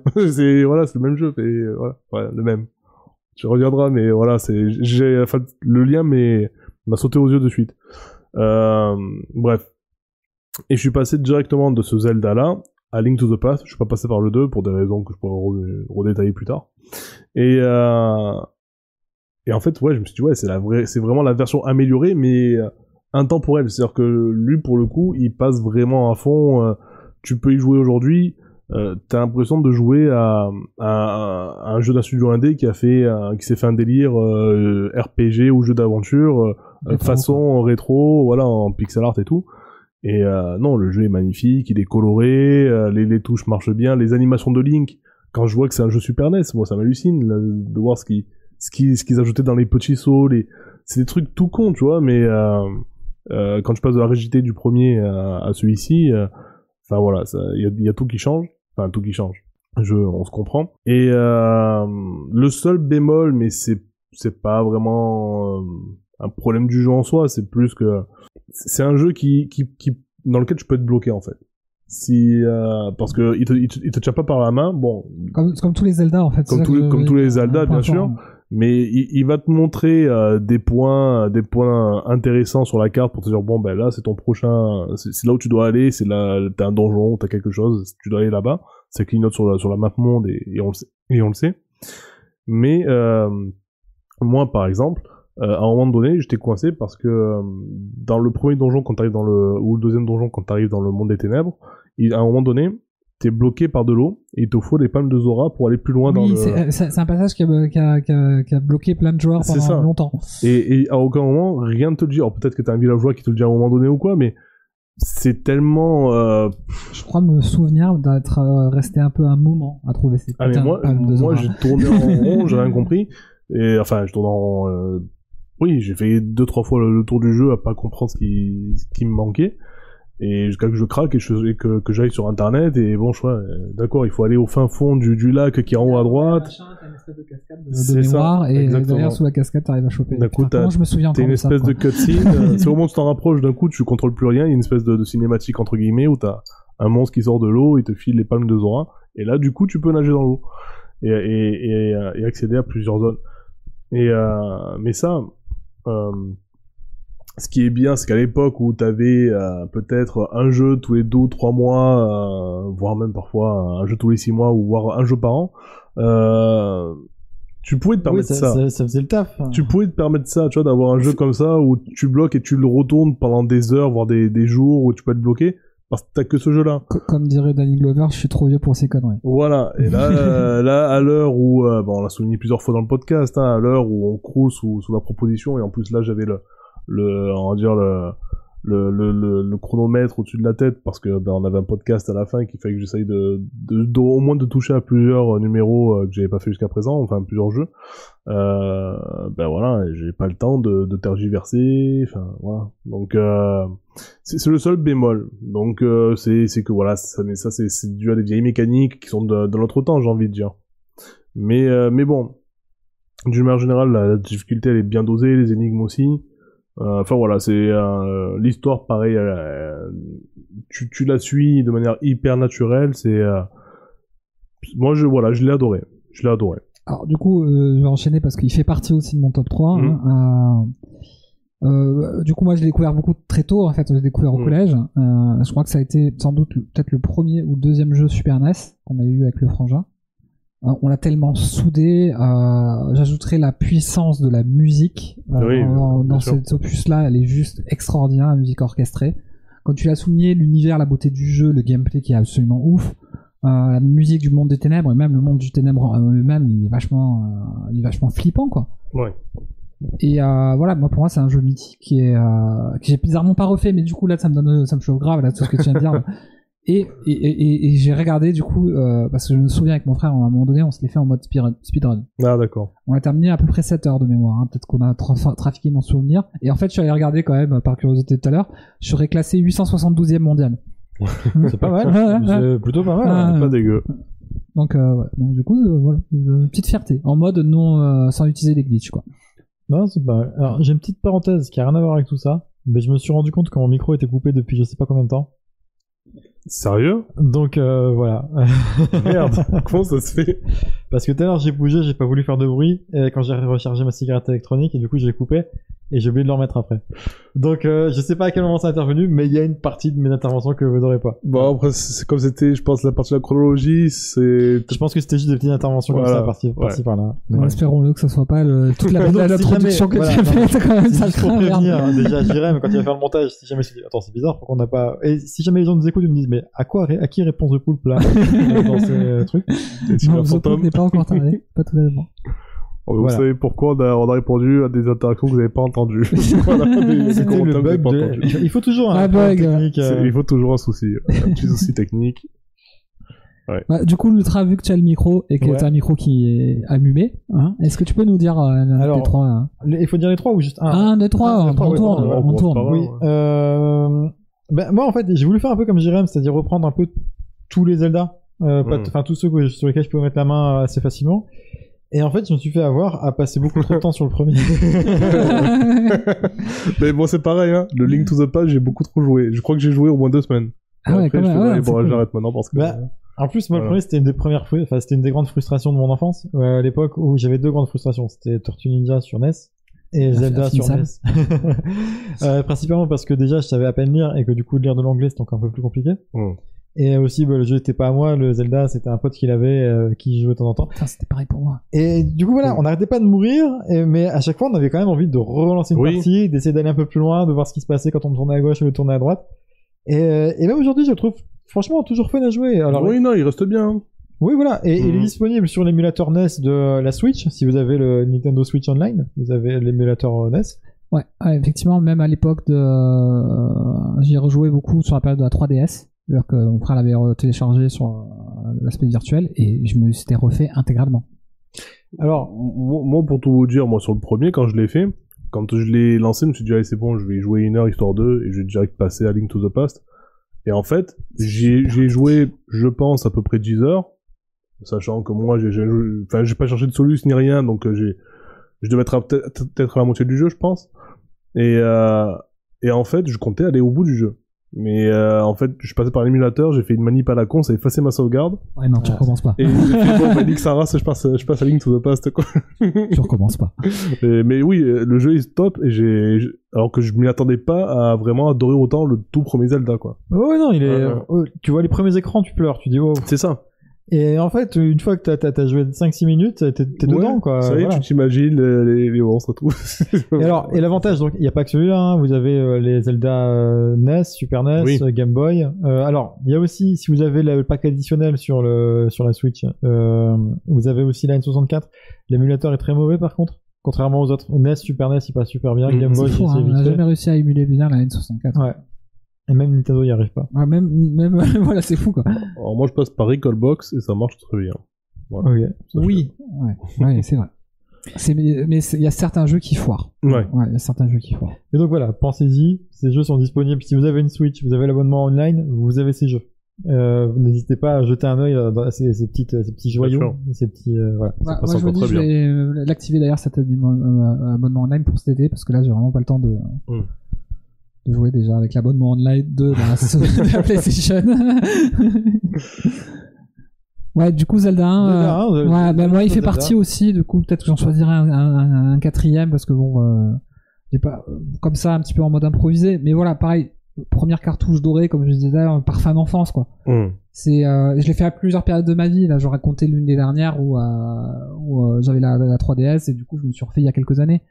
Euh, j'ai jamais, ma grande frustration, c'est d'avoir jamais fini le deuxième monde où les donjons sont aléatoires. Enfin, ils sont pas aléatoires, mais ils sont cachés dans la map, euh, qui est beaucoup plus difficile. Euh, voilà, sa première pierre de la légende. Et voilà, moi, je trouve que c'est un jeu qui est encore euh, incroyable après 40 ans, quoi. Et il pose tous les éléments qui seront ensuite repris, malaxés, mixés. et puis voilà, si vous avez écouté cette intro, la musique, quoi. Ouais. Voilà. D'ailleurs, sur la musique, hein, une petite anecdote, c'est qu'elle a été composée en un soir. Je sais pas si vous la connaissez, cette, Ah non, cette non, anecdote. non, non. Ben, en fait, le thème, euh, ce, ce thème-là, euh, à la base, c'était pas censé être ça, c'était censé être une reprise de- du boléro de Maurice Ravel. Et euh... T'es la seule personne au monde à dire Maurice Ravel. ah ouais? Donc, on, on- tu, tu dirais Non, comment en général, le Maurice c'est un peu zappé en fait. D'accord, ok. Pour les héros de Maurice. Mais ouais, donc du coup, comme en fait la musique était protégée encore par les droits d'auteur au moment où, euh, où, euh, où Koji Kondo a commencé à faire sa reprise, bah il s'est dit bah merde, je suis obligé de, re- de recomposer un truc et en fait euh, en un soir il a réécrit complètement le thème et, euh, et voilà. C'était la Et, petite et- anecdote. et quel, quel thème quoi? Ouais. C'est même, enfin, Ouais, c'est meilleur. Euh, ouais, c'est oui, oui, il a, il a- il a réussi à dépasser. Alors moi j'ai une affection particulière pour le... mais effectivement il y a la parenté hein, évidente entre les deux. hein. Oui, oui, il y a une petite ressemblance du coup. Bah, il y a une côté voilà euh, côté boucle en fait hein, Mhm. comme un boléro quoi. Ton deuxième jeu du coup Jérém Sama ça serait quoi? Euh, bah, mon deux, mon deuxième et dernier, c'est Breath of the Wild. hein. Ah bah du coup c'est cool ouais, ouais. Je pense que ça en fait partie pour Ultra oui, Chill bah aussi. oui, bien sûr. Donc bon bah ouais, voilà, si tu veux, si tu veux compléter, hein, mais moi ce qui m'a plu forcément c'est le monde ouvert. Euh, mais là j'ai j'ai limite envie de vous dire euh, écoutez ce qu'on a dit dans le, le spécial euh, ben, monde ouvert parce qu'on a parlé de on ce jeu-là, ouais. on a parlé des Je parallèles. l'avais pas encore fait à Elden- l'époque mais ouais. ouais. On a aussi parlé des parlé des, des parallèles à faire avec Elden Ring où euh, où c'est un monde où tout ce que tu vois à la carte, tous les endroits que tu vois euh, au, au, au loin, tu peux y aller quoi. Donc euh, Mais en plus, avec cet aspect Metroidvania qui est conservé, qui est, tu peux y aller, mais pas tout de suite, sauf, tu sauf si tu trouves un moyen détourné d'y aller. oui, oui. Ouais, moi j'ai un exemple justement le jour où mon pote est passé, euh, où je devais aller euh, choper le- la deuxième photo là au début du jeu, t'as les 12 photos, euh, les 12 yeux à trouver. Il me dit euh, l'histoire de la montagne, pourquoi tu passes par là Donc, Du coup je suis passé par la montagne, j'avais un, un vêtement qui n'était pas équipé assez fort pour équiper contre le froid, j'avais les cœurs, donc je, je mettais mes, mes trucs que j'avais cuisinés, machin. J'arrive en haut, j'arrive enfin, enfin à trouver le truc pour m'apercevoir en fait que si j'étais passé par le village et que j'avais fait tout droit, il serait arrivé direct. Ouais, ouais. Ou alors, t'aurais pu utiliser le moteur physique du jeu et te faire une Tao Pai Pai. tu prenais, tu sais, t'avais ce pouvoir qui permettait de figer euh, les objets, de taper dedans Ouais. et ça relâchait d'un seul coup Ouais, toute la- ouais, toute ouais. l'énergie cinétique que tu tu faisais ça avec un tronc d'arbre. Tu te mettais en mode Tao Pai Pai dessus. tu traversais le. Non, non, Ah ouais, j'ai trouvé ça oufissime. Et euh, pour faire un lien avec quand même euh, notre ami Kojima, parce que si on parle pas de Kojima dans Ouais. l'épisode, c'est pas normal. Bah, en fait, je, je, je crois que euh, il pousse encore plus loin le concept de la randonnée de l'extrême. Oui. Ouais. Ah oui, bien sûr. et, et Link, en, en gros, c'est alors je vais sans doute écorcher son nom, c'est le Kylian Journey de du monde d'Hyrule, quoi. Il est capable de tout, il grimpe tout. euh, il- Eh, mais il y a des jauges d'endurance, Ah, il peut pas ouais. grimper absolument tout. Ouais, voilà, attends, il y a- attends. Il y a des Tu as vu les trucs de Fast Oui, qui te bien sûr, quand même. bien sûr. Euh, Il y, a Ah, quelques- il y a quelques limitations euh, qui, sont, qui, sont, qui sont bien d'ailleurs. Enfin voilà, c'est pas Assassin's Creed où Ouais, tu au- peux euh, euh, au, au escalader début, ça m'a gêné. euh, au sans- début, je me suis dit, limite. putain, c'est relou, euh, surtout pour la course. Et en fait, non, c'est tellement énorme en termes de gameplay. Oui, Ça marche très très bien. Ce Ah, système ça- d'endurance, il est très efficace. ouais. Et euh, il y a un truc dans, dans le dernier, là, justement, en Tears of the Kingdom, où un moment donné, je me retrouve face à une montagne de glace. Enfin, une montagne qui était un peu gelée, où il pleuvait, ou je sais plus. Et puis Link, et puis, ah merde, ouais, c'est vrai qu'il y avait ça dans, dans Breath of the Wild. Et bon, comment je faisais à l'époque? J'ai même pas cherché à savoir comment je faisais à l'époque. J'ai dit, je suis dans Tears of the Kingdom, je me construis une échelle, je me construis un pont. Tu vois, et, et là, Oui, ça m'a oui, rappelé des, des films justement de Death Stranding, Ouais. ce côté, euh, tu as envie de traverser un truc, tu prends des arbres, tu fais un pont. Euh, Ouais. T'as envie de monter un truc, tu fais une échelle. Enfin, il y a... Ouais, ouais. Le côté un peu craft, quoi, qui est juste énorme. Moi, il y a un seul bémol que je trouve dans, dans pour le moment, hein, j'ai, une quinzaine d'heures de jeu, pas plus, hein, mais euh, un seul bémol. C'est la musique, elle est trop discrète. Ouais, j'ai pas forcément euh, remarqué. ouais, je la trouve beaucoup trop discrète. Pour moi, c'est un élément essentiel de, de tous les Zelda. Ouais. Et euh, bah, c'est pas pour ça que rien que je, Après, de moment, elle s'emballe un petit peu quand Ouais, même. mais c'est surtout sur les moments où tu es un peu dans les villages. Donc, du coup, elles sont, bah, elles sont magnifiques en plus. Hein. C'est même pas qu'elles sont mauvaises ou autres. Hein. Elles sont magnifiques. Mais c'est trop discrète, quoi. C'est euh, après ce qui est qui peut s'argumenter. Hein. C'est-à-dire que tu es dans la solitude euh, des espaces des désolés entre guillemets. Et, euh, et, bah, forcément, euh, forcément, c'est ça accompagne mieux le, le silence accompagne mieux qu'une n'importe quelle musique, quoi. Hmm. Après, est-ce que c'est pas voulu dans le jeu? Parce que Ouais, le, c'est ça. C'est dans ce sens-là que je veux dire ça. le- Ouais. le jeu veut que qu'il y ait un côté où tu te sens vachement seul. Donc, ouais, euh, très immersif, ouais, effectivement. Et puis, ce que j'ai beaucoup aimé, et j'en suis qu'au début de l'histoire, c'est que euh, putain, il est sombre ce putain de jeu, quoi. Oui. Il est super sombre. Enfin, Ouais. euh, au début, le premier souvenir que tu as euh, avec la princesse Zelda, elle te déteste. c'est vraiment sympa. et je trouve ça génial. Enfin, en termes de narration, euh... ouais, moi, pour le coup, euh, je l'ai fait un peu tard, je pense. Ouais, je l'ai commencé un peu tard. J'aurais dû le faire il y a quelques années. hmm. C'est un peu dommage. Après, euh, Instant Walk, ce qui est intéressant dans celui-ci aussi, c'est que euh, t'as toujours ce cliché de Zelda, enfin de, de Link, oula, de Link qui, euh, qui va sauver Zelda, la princesse, euh, voilà. Là, t'as un peu une inversion des rôles dans celui-ci, puisque c'est Zelda qui a sauvé Link en l'endormant pendant 100 ans, justement. Ouais. Enfin, c'était l'instant Walk, voilà. Mais euh, les rôles reviennent dans leur ordre naturel. euh, oui, dans oui, suite. bien sûr. J'imagine. The- Link- Legend of Zelda, une saga féministe. Vous avez 4 heures. Euh... J'y vais ou Ouais, Ah, vas-y, vas-y. si tu veux, hein. Alors moi j'avais beaucoup aimé Wind Waker. Ah, cool. J'avais beaucoup aimé Wind Waker. Euh, parce que bah, t'avais ce sentiment de liberté qui était encore décuplé par le fait de te balader en bateau entre les îles, etc. Ça changerait pas mal de choses. Le fait de jouer avec le vent, de diriger Ouais. ton bateau comme un vrai bateau. Déjà on avait ces, pré- ces prémices de, de moteur physique qui, euh, qui, enfin, qui, ouais, où t'avais vraiment l'impression d'interagir. Parce que clairement en Breath of the Wild, euh, j'ai jamais eu autant l'impression d'interagir pour de vrai avec un environnement, quoi. Enfin, il y a ce côté où t'as l'impression que tu peux, enfin, bref. C'est- C'est c'est- c'est marrant parce que vous avez quand même tapé euh, 100% de mes, mes, euh, mes trucs. Hein. Ça, à vous deux, j'ai mis, j'ai mis trois. Est-ce que c'est pas juste les meilleurs? Wind Walker, moi, j'ai adoré. Ça, ce jeu, j'ai adoré. Et euh, il y avait cet aspect graphique aussi en cell shading, Ouais, qui utilisait magnifique. non seulement qui utilisait le cell shading, qui était une technologie qui était un petit peu neuve à l'époque, qui avait Ouais. été introduite par Jet Set Radio, euh, qu'on voyait dans plein de jeux, mais qui était clairement pas aussi bien utilisé que Ouais. dans, dans Zelda où ça donnait une dimension, enfin une profondeur et un, un relief fou aux personnages, aux décors, etc. Alors que à l'époque, c'est vrai que c'était beaucoup utilisé, par exemple, mais euh, qui se souvient qu'il y a du euh, cell shading dans Dark Chronicles Bah après, pour remettre les, Ouais. pour remettre les choses en perspective, à l'époque, Wind Waker, par ce côté coloré et, euh, et shading, justement, ça avait été mal perçu par la critique et, et un peu les joueurs. Avec le temps, bien sûr que les... Quand tu vois que les jeux PS2 de l'époque et tu vois Wind Waker, et voilà, il y en a qui a bien vieilli, il y en a d'autres qui ont morflé. Mais, mais à l'époque, euh, où t'avais la course entre euh, la Xbox et... euh, non, ou entre la 64, la PS2 et tout ça, c'était euh, c'était moins évident. T'avais la Dreamcast aussi. T'avais un peu ce course à la techno et du coup ouais c'était c'était pas perçu de la même manière. Mais ouais effectivement. Non, moi, pour le coup, je l'ai joué à, vieilli. à, à la fac, donc euh, pareil, hein, c'est un Mm. jeu que j'ai réussi à faire montrer. Et euh, c'était un instant life, quoi, comme, comme Ultra. C'est-à-dire, j'ai aimé ce jeu et j'ai adoré ce jeu. Je l'ai fait à 100% ce jeu. Euh, je pense que c'était sans doute dans une année où je devais faire un mémoire ou, ou quelque chose, parce que du coup, euh, je pense que j'avais beaucoup de temps libre. ouais. Mais alors et surtout, euh, il y a un des trucs que j'ai aimé dans ce jeu, mais c'est pas le jeu lui-même, c'est que dans sa version collector, il était livré avec, euh, il me semble, Ocarina of Time et Majora's Mask. Ah oh ah pour la version GameCube enfin en, Ouais. en- ouais, Ouais, moi j'ai la version. euh, portage GameCube aussi. GameCube. Ouais, ouais, ouais. Et euh, j'avais cette, ces éditions-là que j'ai donné à un pote en pensant bêtement à Ah, l'époque qu'il allait avoir un remake de, Majora, de Majora's Mask. Je sais pas ce qui m'avait pensé ça à cette époque, il rumeur à la con sur internet, donné en fait, tout simplement. Alors, j'ai donné ce jeu parce qu'en fait c'était un pote qui voulait introduire euh, sa fille au jeu vidéo et je me suis dit bah quoi de mieux que euh, comment ça s'appelle que quoi de mieux que un Wind Waker avec euh, Avec Ocarina Ocarina of Time et Majora's Mask bon peut-être pas Majora's Mask pour une première expérience. Ouais, ouais. Et- ce jeu. et alors du coup j'ai un gros regret c'est de pas avoir assez joué à Majora's Mask parce que j'avais commencé à y jouer j'ai trouvé ça top le concept. Le, concept je rappelle vite fait euh, c'est un jeu qui euh, qui se passe en temps réel. En gros il y a un mec qui, qui fait qui veut faire tomber la lune sur euh, sur euh, Termina qui est une version alternative de d'Hyrule. Mhm.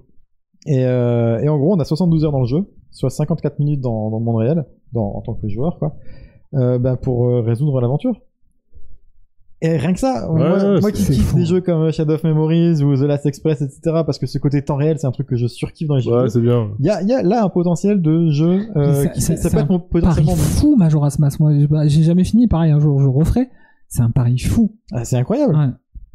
Et euh, donc ça, reprenait euh, l'univers et le moteur de Ocarina of Time à l'époque, il était sorti juste un an après. je ouais, comme ça, ça. il se suivait, ouais, quasiment. Et ouais, ouais, il a le potentiel d'être mon, mon jeu Zelda préféré. C'est juste Mm. que j'y ai pas assez joué pour pouvoir me Pareil. C'est c'est pour ça que je l'ai pas mis dans le top 3. C'est que je l'ai pas fini, donc du coup je le considère pas dans, dans la liste, quoi. Mais clairement, j'aimerais bien mettre la main dessus. Et euh, malheureusement, bah, comme Nintendo est toujours un petit peu chafouin avec les, euh, les gens qui, euh, qui font des, euh, des émulations, etc. Ouais. C'est pas forcément évident, mais euh, Mm. je vais essayer de le retrouver là. Il y a pas, il y a pas... Maintenant que j'y ai, maintenant que j'y ai repensé, voilà. Euh, moi, c'est tout pour ma liste, hein, du coup. Ah, ah, allez, du coup, euh, bon, vu que tu as parlé d'un peu Majora's Mask, on aurait pu citer quand même Ocarina of Time, qui est un, un épisode charnière. Mais pareil, je sais pas forcément celui qui, est, euh, c'est un excellent jeu, il est euh, presque- en tout point parfait. Mais c'est pas un jeu qui, voilà, j'ai ces trois là devant. Et j'ai une petite affection, même si j'ai jamais réussi vraiment à le terminer, pour Zelda 2. Euh, du coup, je comptais pas forcément en parler, mais euh, pour le côté extrêmement original, en fait, euh, au terme de gameplay, sa difficulté, il est dur. Euh, et pareil, c'est un jeu qui est unique dans la saga, en fait, quoi. Un- Parce que du coup, on est en, en side-scrolling 2D. euh, Ouais, on- un voilà, scrolling 2D avec un gameplay euh, euh, limite jeu de combat en fait. Où tu as des combats avec les boucliers, c'est juste incroyable. C'est à coup d'esquive, à coup de, de parade, enfin c'est excellent. Euh, un univers extrêmement sombre, euh, des personnages, euh, du coup tu, tu vas pour aller choper un pouvoir en fait, tu t'aperçois que c'est un démon, il te défonce la gueule. Enfin, il y a, y a- Il est peut-être là le lien avec le jeu dont tu vas nous parler après. Ouais. Ouais, ouais, ouais, peut-être. Ouais, effectivement, c'est celui qui se rassemble le plus, ouais. Euh, et, et du coup, ouais, c'est j'ai beaucoup aimé ce Zelda que j'ai refait en fait sur émulateur. En fait, j'avais pas trop Mhm. joué à l'époque, mais je l'ai refait euh, quoi il y a 15 ans ou un truc comme ça sur émulateur. Et j'étais arrivé beaucoup plus loin qu'à l'époque où j'avais commencé le jeu euh, sur console. Et, je me dis, ce jeu est une pure merveille, mais il est dur, il est vraiment très difficile, quoi. Voilà, donc Zelda 2, ça fait partie aussi d'un épisode mythique, quoi. Ben, moi, Zelda 2, justement, que t'en parles, euh, moi, pendant des années, une fois de plus, hein, je vous rappelle que je, l'ai dit il y a pas longtemps, là, il y a 10 minutes, mais je le redis, moi, Zelda, c'est quelque chose que j'ai connu vraiment, entre guillemets, sur le tard. Euh, et en fait, quand j'étais petit, que je voyais euh, des extraits de Zelda 2, ou en tout cas des, des, des, la DA, des choses comme ça de Zelda 2, j'ai longtemps cru que c'était un truc, euh, genre un, Un faux jeu. un faux jeu Zelda, une Un mec- imitation un Zelda. Un peu la manière de Mario Bros 2, en fait. Ouais. c'est ça. Ouais, le fait déjà d'avoir cette vue là, euh, bah, c'est un platformer. Enfin, c'est une C'est ouais, c'est en side-scrolling, ouais. Voilà. Euh, c'est comme tu dis side-scrolling façon pla- platformer. Déjà, il y a ça. Je me suis dit putain, c'est chelou quand même que c'est fait un Zelda comme ça. Enfin, tu regardes tous les Zelda, ils ressemblent pas à ça, quoi. Enfin voilà. Et, et, et quand tu voyais, Mais très euh, vite, ils se sont rendu compte que, ouais, effectivement, ça, ça marchait pas ouf. euh, Mm. comme, euh, c'est ça. Et, euh, et quand tu voyais justement la, la DA, de- des, euh, il y avait, je crois, des, des, des, des cinématiques ou en tout cas des, des images pour mettre un peu en contexte, pour raconter l'histoire. Il y, a, il y a un délire un peu comme ça, je crois. Et, et quand je voyais ça, enfin, ce truc mal dessiné ou en tout cas, je, vraiment, j'accrochais pas à la DA. J'ai longtemps cru que c'était ouais, que c'était une parodie ou un truc comme ça. Quoi. Non, c'est un vrai jeu Zelda. C'est un vrai jeu. Et, ouais. Avec tous les éléments en plus, hein, c'est ça. euh, C'est vraiment une suite directe en plus Mm. de. Et pareil, une grosse prise de risque, Ouais. des, des innovations, euh, enfin tout ce qui est. Mais voilà, du coup, c'est aussi pour ça que j'ai pas voulu le faire parce que euh, quand j'ai compris que c'était un vrai jeu, que je me suis renseigné dessus, que j'ai vu que c'était un des peut-être le Zelda le plus dur, voilà, et que je me suis dit ah c'est bon, je tente même pas quoi. Je passe direct à Link to the Past. Alors, Ouais. ouais. un avantage dont j'ai pas parlé tout à l'heure. Ah ouais, je refais la pub pour Nintendo, hein. ils m'ont juste payé 200 balles là pour que je, je parle de, de l'abonnement Switch Online. Euh... Il y a, quand vous jouez sur l'émulateur Switch euh, de la NES ou de la Super NES, vous avez un mode euh, euh, retour en arrière? Oui, ouais, j'ai vu ça. J'ai fait, je me suis refait un peu Metroid pour l'accès gratuit de 7 jours là. Ouais. Effectivement. Ce qui fait que tu meurs, hop, tu vas appuyer sur ZL, ZR, et tu peux revenir dans, tu peux revenir loin dans le passé, enfin, assez loin, D'accord. et reprendre ta partie à ce moment-là, quoi. Ok. Et pareil, même les jeux qui proposaient pas de sauvegarde à l'époque, là, t'as la sauvegarde, enfin, il y a... Et ça fait un truc genre façon re- rewind et t'as- tu lâches les boutons quand tu veux. Non, non, en fait, tu, euh, quand t'appuies sur les boutons, ça t'ouvre un petit menu où t'as des différentes captures, de, D'accord. genre toutes les 5 secondes, ça prend une capture, et tu Ok, peux revenir tu comme ça. choisis. euh. Ok. Ok. Est-ce que je sais pas, est-ce qu'on passe au ramen ou ouais? Euh, euh, par contre, voilà, dans le chat, là, euh, au moment où on fera la pause, à- on fera peut-être une petite pause après Ouais, ramen. après le ramen on peut. Voilà, du coup, vous pouvez nous dire votre Zelda préféré ou Zelda qui vous a marqué le plus. euh, ça peut être chouette, quoi. Du coup, euh, Mm. faire partager l'expérience parce que y a tout. J'en ai fait pas beaucoup sur portable, mais euh, je me rappelle que euh, euh, celui qui se passe sur l'île de Cocoline, j'avais adoré ce jeu, quoi. Enfin, euh, sur Game Boy et euh, voilà, il y en a plein en fait sur portable qu'on n'a pas trop parlé un peu dans la part dans la chronologie, qui sont qui sont des pures merveilles, euh, comme il disait Ultra Chili, quoi. Euh, après, il y, y a des trucs, au pire, on peut en parler maintenant, peut-être, je sais pas. J'ai noté, donc du coup, c'est ça tout à l'heure quand je vous avais posé la question, c'était quelques spécificités sur certains opus qui ont vraiment apporté des fonctionnalités ou en tout cas des, des, des prises de risques qui ont vraiment euh, changé la saga ou qui ont eu un, un impact sur l'industrie du, du jeu vidéo. Et là, je cherche ma prise parce que je vois que j'ai beaucoup de batterie sur le PC. Ah, Ouais. ce serait dommage. Donc ça serait bien qu'on meuble Ça pendant qu'il essaye de vous rafler ouais, ça va. tranquillement. J'arrive à meubler, là ça va, je- j'ai réussi à trouver le truc et... euh, Pour vous meubler, Ikea. C'est pas cher, c'est pratique. Euh, pe- petite parenthèse, je fais étudier le, le médecin malgré lui à mes élèves. Et à un moment donné, le personnage de Sganarelle, hein, donc le gros enfoiré de service, il croise la nourrice qui euh, il aimerait bien se, se faire. euh, Et d'ailleurs, il le montre de manière euh, absolument pas euh, MeToo. Euh, du coup, il a dit Oh, quel joli meuble Et du coup, quand les enfants ils ont compris en fait qu'est-ce que ça voulait dire comme l'expression, il a fait, il a- voilà, ils étaient tous choqués. Ils étaient choqués, frérot. euh, donc c'est bon, maintenant le, le portable est branché, donc il n'y a plus de risque de, que tout s'éteigne. Tout va bien alors. Donc tout va bien. Alors, on a déjà eu une couille euh, technique, donc, ça suffit. Et euh, alors tout à l'heure on l'a on l'a évoqué un peu, alors il y aura pas tous les opus, hein, il y en a il y en a à peu près 7 ou 8 qui vont être évoqués, peut-être euh, à Aegis Max. Euh, alors, je vais pas redire sur, sur The Legend of Zelda, le tout premier, qui a amené le principe de sauvegarde, d'une vraie sauvegarde, voilà. Euh, sur A Link to the Past, euh, la nouveauté, ça a été euh, les interactions avec les PNJ dans le village. Jusqu'à présent, t'avais pas ça dans les jeux. Oui, c'est un peu des mondes euh, un peu vides, quoi. C'est ça. Ah, pas dans le, non, même dans le 2, en fait, hein, tu as, beaucoup de, de PNJ. hein.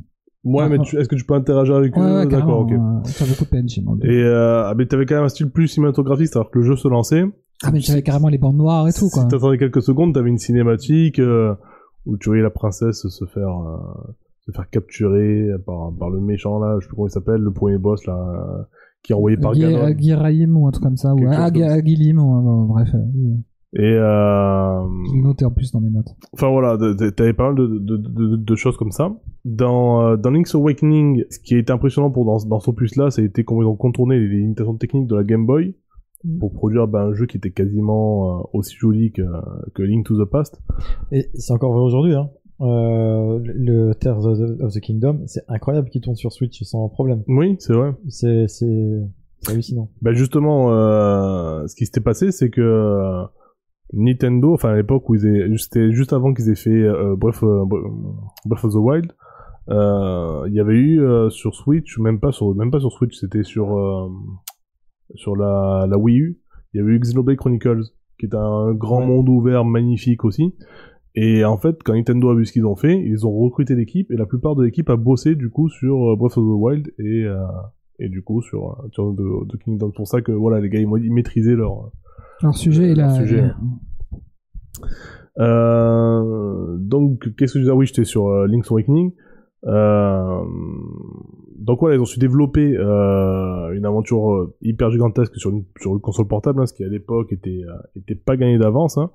Euh, donc l'astuce était de diviser les mondes et les donjons en plusieurs écrans plus petits. Et, et aussi de permettre d'assigner rapidement euh, euh, aux touches des, des objets. Euh, parce que Mm. comme t'avais que deux boutons sur la Game Boy à l'époque, alors t'en avais six sur Super NES, voilà, il fallait trouver une petite astuce pour pour pour pour contourner tout ça. Euh... Ocarina of Time, c'est le premier opus 3D. Ouais. Voilà. Euh, et euh, justement par rapport à, à ce- ce- ces nouvelles contraintes de la 3D, euh, notamment pendant les combats pour euh, pour pouvoir toucher ses ennemis, L'astuce, et ça a été la première fois que ça a été mis en place dans un jeu, ça a été euh, la visée automatique, Ouais. la, la visée bloquée, quoi. Et Avec qui, le bouton Z. Avec le bouton Z. Et qui, En euh, dessous là. Qui aujourd'hui encore, enfin, fragile mais il était chouette. à partir du moment où ils ont fait ça, ça a été pris dans tous les jeux, quoi. Tous les jeux aujourd'hui, même, même le dernier God of War, t'as encore de la visée euh, bloquée comme ça, enfin. Voilà, c'est, alors que c'est un jeu qui date de 98, quoi. Et euh, aussi l'horripilante Navy. De quoi? Et aussi l'horripilante Navy. Hey, listen. Hey, listen. Ah, putain, ça, ouais, ouais, ouais, bah, je sais il pas. a- il n'a pas été traumatisé comme nous. Non. non, non. Euh... Ça se voit que t'as joué moins de 5 minutes à Ocarina. Non, non, j'ai- joué, j'ai joué, j'ai joué quelques heures, mais ça m'avait pas choqué plus que ça à l'époque. euh, ouais, ouais. Euh, ce qu'il y avait de sympa, par exemple, dans Oracle of Ages et Oracle of Seasons, c'est que les épisodes étaient interconnectés. Donc, euh, après avoir fini l'un des deux jeux, euh, le joueur obtenait un code à rentrer dans le second pour commencer une partie transformée en véritable suite de l'histoire précédente. Ah, du coup, c'était euh, dans les deux sens ou c'est dans un seul Ouais, sens? dans les deux sens. Ah, ça c'est classe. Parce Ouais. que je pensais à Baton Kaitos, que justement, tu, euh, quand tu finissais le premier, tu avais une carte spéciale que tu pouvais avoir dans Baton Ka- Kaitos Origins Ouais. euh, par rapport à l'histoire que tu venais de vivre. Mais là, du coup, euh, c'est classe dans les deux sens. là dans les deux sens. Donc la vraie fin des deux jeux qui impliquait la princesse Zelda, alors que dans une partie normale elle y était pas. Euh, donc du coup ça incite le joueur euh, le- à, à retourner au premier jeu euh, avec des objets qu'il a importés euh, du premier, enfin de sa première partie, voilà. Tu peux aussi échanger avec euh, quelqu'un qui avait un jeu Zelda des objets. Ça c'était pas mal aussi, un peu euh, façon Pokémon hein, à l'époque comme ça se faisait aussi, avec les cordons là, les je sais plus comment ça s'appelle, les, les câbles. Euh, on jouait à Tetris euh, Ça en, en multi euh, avec ça à l'époque. Hmm? Game Link? Ou Game Link, ouais, Ouais, c'est ça. Il y, avait Link dedans, ouais, ouais c'est ça, c'était. Game Link. Crois que je me rappelle, on s'est fait des parties avec mon père et mon, frère, on se faisait des affrontements, euh, même avec les voisins, euh, sur le Tetris de ouf, quoi. Hum, hum, hum. La nouveauté aussi, c'est que dans un jeu, tu avais les décors, les éléments qui changent selon les saisons, donc dans Oracle of Seasons, ou euh, où, tu as aussi des, endroits qui deviennent accessibles, par exemple, euh, qui sont pas accessibles en hiver, mais qui le deviennent en été. Et euh, t'as aussi des changements selon l'époque dans Oracle of, Ages, euh, donc où, euh, où ce qui est fait dans le passé a des conséquences euh, bah, sur le présent. Euh, dans Wind Waker, tout à l'heure vous en avez parlé un peu, il y avait euh, un truc qui était pas mal, c'est de l'infiltration. Ouais. Ouais, ouais, c'est vrai, ouais. Alors, c'est la partie que j'ai le moins aimé du jeu, mais effectivement, il y avait ça dedans. Donc, euh, ce qui était sympa aussi, euh, c'est par rapport à la baguette, comme tu disais, on pouvait contrôler le vent. On pouvait contrôler d'autres choses, hein. on pouvait se téléporter, on pouvait changer, euh, enfin passer de, de la nuit au jour, enfin, Ouais. c'était des trucs assez sympas. Euh, sur Four Swords Adventures, qui est sorti sur, euh, sur GameCube en 2005, euh, t'as t'as Nintendo qui essaie de passer un jeu multi, et, euh, et où chaque joueur pouvait brancher sa console Game Boy Advance pour euh, bah, faire un peu, sortir un peu de l'aventure, aller dans des grottes, des donjons et tout, et revenir ensuite à, Ouais. à la partie. Donc, euh, T'as Tout des parties multi. euh, C'est ça, donc je pouvais faire la partie ensemble, ça s'affichait à l'écran commun, et euh, dès que je voulais sortir un peu de, bah voilà, du donjon ou quoi, euh, là ça, c'était- ça s'affichait sur, sur ta Game Boy Advance. Bon, c'est c'est un concept qui a été abandonné ensuite pour les futurs jeux, mais en tout cas, voilà, ils, ils ont fait ça. euh. Et bon, c'est vrai que c'était vachement contraignant parce que ça, ça nécessitait du coup d'avoir euh, d'avoir des consoles portables pour aller vraiment au bout de, de l'expérience. quoi. Ouais, je me rappelle qu'avec mon frère sur bah, Game Boy Advance, euh, on faisait ça pour Final Fantasy Tactics. Ouais. Donc on pouvait s'échanger des, euh, des unités, euh, s'échanger un peu des objets, etc. Donc c'était chouette. Hum, hum, hum. Et pareil, toujours avec un système de Game Link euh, qui était un, peu, un poil foireux quand même, mais euh, enfin ça marchait, mais c'était pas, c'était un peu euh, ergonomiquement lourd, quoi. Et, euh, et voilà, euh, juste pour finir sur Breath of the Wild, pareil, on, on a dit pas mal de choses. Juste en, en la petite nouveauté aussi, bon au-delà du monde ouvert et des choses qu'on a déjà dites, c'est aussi qu'on a un Link qui est pas qui est pas vert. Le Link il est bleu. C'est la première fois qu'on a un Link euh, bleu, enfin Ouais, qui est pas, vert. d'office, quoi. Ouais, d'entrée de jeu, parce qu'après, dans pas mal de jeux, ils pouvaient changer de couleur Oui. selon les. Il est teinture. Il y a le teinturier dans Breath of the Wild. C'est ça. Donc voilà les petites différences, les petites influences qu'il y a eu et, et que je trouvais euh, peut-être intéressant de noter. Voilà. Ah, c'est chouette, ouais, carrément. Dès le premier, hein, on peut devenir bleu. Ouais. Bah rouge même. Euh, bah, je suis pas allé assez loin pour Une vous fois- savoir ça du coup. Une fois quand tu as la bague, en fait. C'est la bague qui te change de couleur. Bah, je sais pas, ouais, ouais, euh, moi, me transforme en bleu. Oui, parce que t'as deux bagues. T'as la bague Ah. qui t'enlève euh, la moitié des dégâts et t'as la bague qui t'enlève euh, un quart, quoi. Ok, j'ai pas. Enfin, Alors peut-être que là maintenant on peut passer officiellement euh, au ramen. ramène, ramène ton Zelda. Ramen en définitive.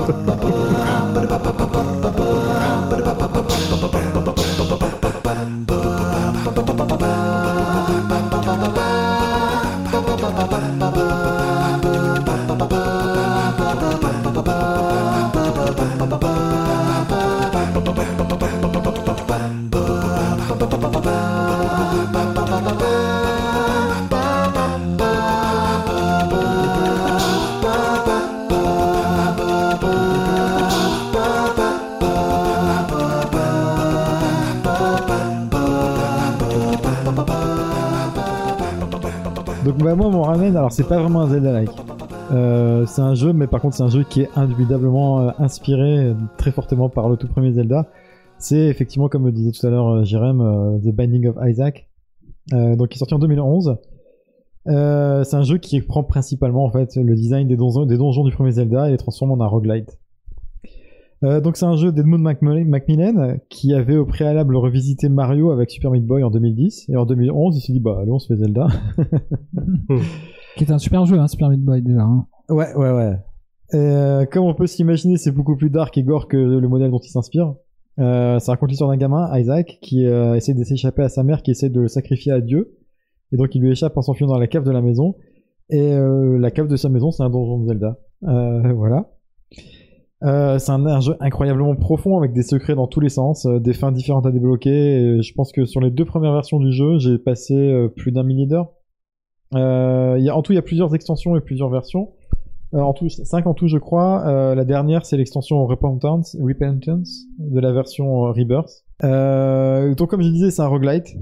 Donc, chaque run est différent, avec des pièces différentes, des ennemis différents, et surtout des power-ups différents, qui changent dramatiquement le cours de la partie. Il y a ce feeling au bout de quelques niveaux où tu commences à te sentir surpuissant, et euh, les ennemis, alors, les ennemis deviennent de plus en plus durs, mais généralement, si tu t'en sors bien, tu deviens beaucoup trop puissant pour les ennemis. Euh, un petit peu à la Vampire Survivors avec des effets dans tous les sens et euh, le côté où t'as l'impression que le jeu se transforme en bullet hell mais pour les ennemis. Ouais, parce qu'au début, c'est plutôt l'inverse. Hein. Au euh, début c'est un peu dur ouais. Et après une fois que t'as passé un certain cap, ouais non ça devient ça devient plutôt pas mal. Euh, clairement, à part pour le côté Zelda, il y a pas ça va pas vraiment au-delà de l'aspect graphique des, des pièces hein, qui ressemble vraiment à un donjon du premier Zelda, on a vu du dessus et voilà. Et, cœurs aussi. du coup. Oui, ben voilà, toute l'interface, quoi. Mais sinon, voilà, c'est, du coup, on n'est pas sur un vrai jeu d'aventure, on est sur un, un twin stick shooter, euh, en vue du dessus, euh, en mode roguelite. Euh... Mais bon, moi, j'aime bien le côté, je vois, je vois ça comme une revisite. Comme Ouais. si, voilà, Edward, euh, Edmund, non, ouais, Edmund, Macmillan, Macmillan, je sais jamais si c'est Edward, ouais, c'est Edmund. Macmillan, voilà. Macmillan, euh, s'est dit, voilà, je vais faire ma version de Zelda. Je vais faire ma vision. Et euh, c'est plus un hommage, en fait, si on veut un, un clin d'œil. Mais pour moi, enfin, si on devait chercher un jeu inspiré de Zelda dont je suis le, sur lequel j'ai passé le plus de temps, c'est, ouais, c'est clairement celui-là. Même, je crois que j'ai passé beaucoup plus de temps sur Binding of Isaac que sur euh, un Zelda, n'importe quel Zelda, quoi. Et, euh, et ouais, et c'est aussi un jeu wiki, et euh, moi garder ce côté-là. Mais pour le coup, j'ai un peu plus de facilité à entrer dans les wikis de, de Binding of Isaac que- dans ceux de, de Demon's Souls ou Dark Souls, euh, ou etc. Ouais, moi, c'est un jeu que je recommande à, à 200%, hein, il, est, il est très bien. J'ai Ouais. joué 2-3 heures dessus, mais après j'étais trop mauvais pour euh, continuer. Ah bah après, ça c'est, voilà, c'est- get good, comme on dit euh, Ouais, chez bah les amis ouais. euh, d'autres rats. D'autres reins hein? Bah un peu plus loin que le rat, mais, mais bientôt ils y seront.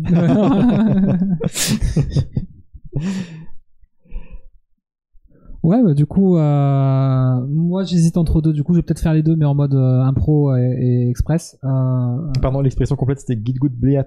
Ouais. Ouais, pardon.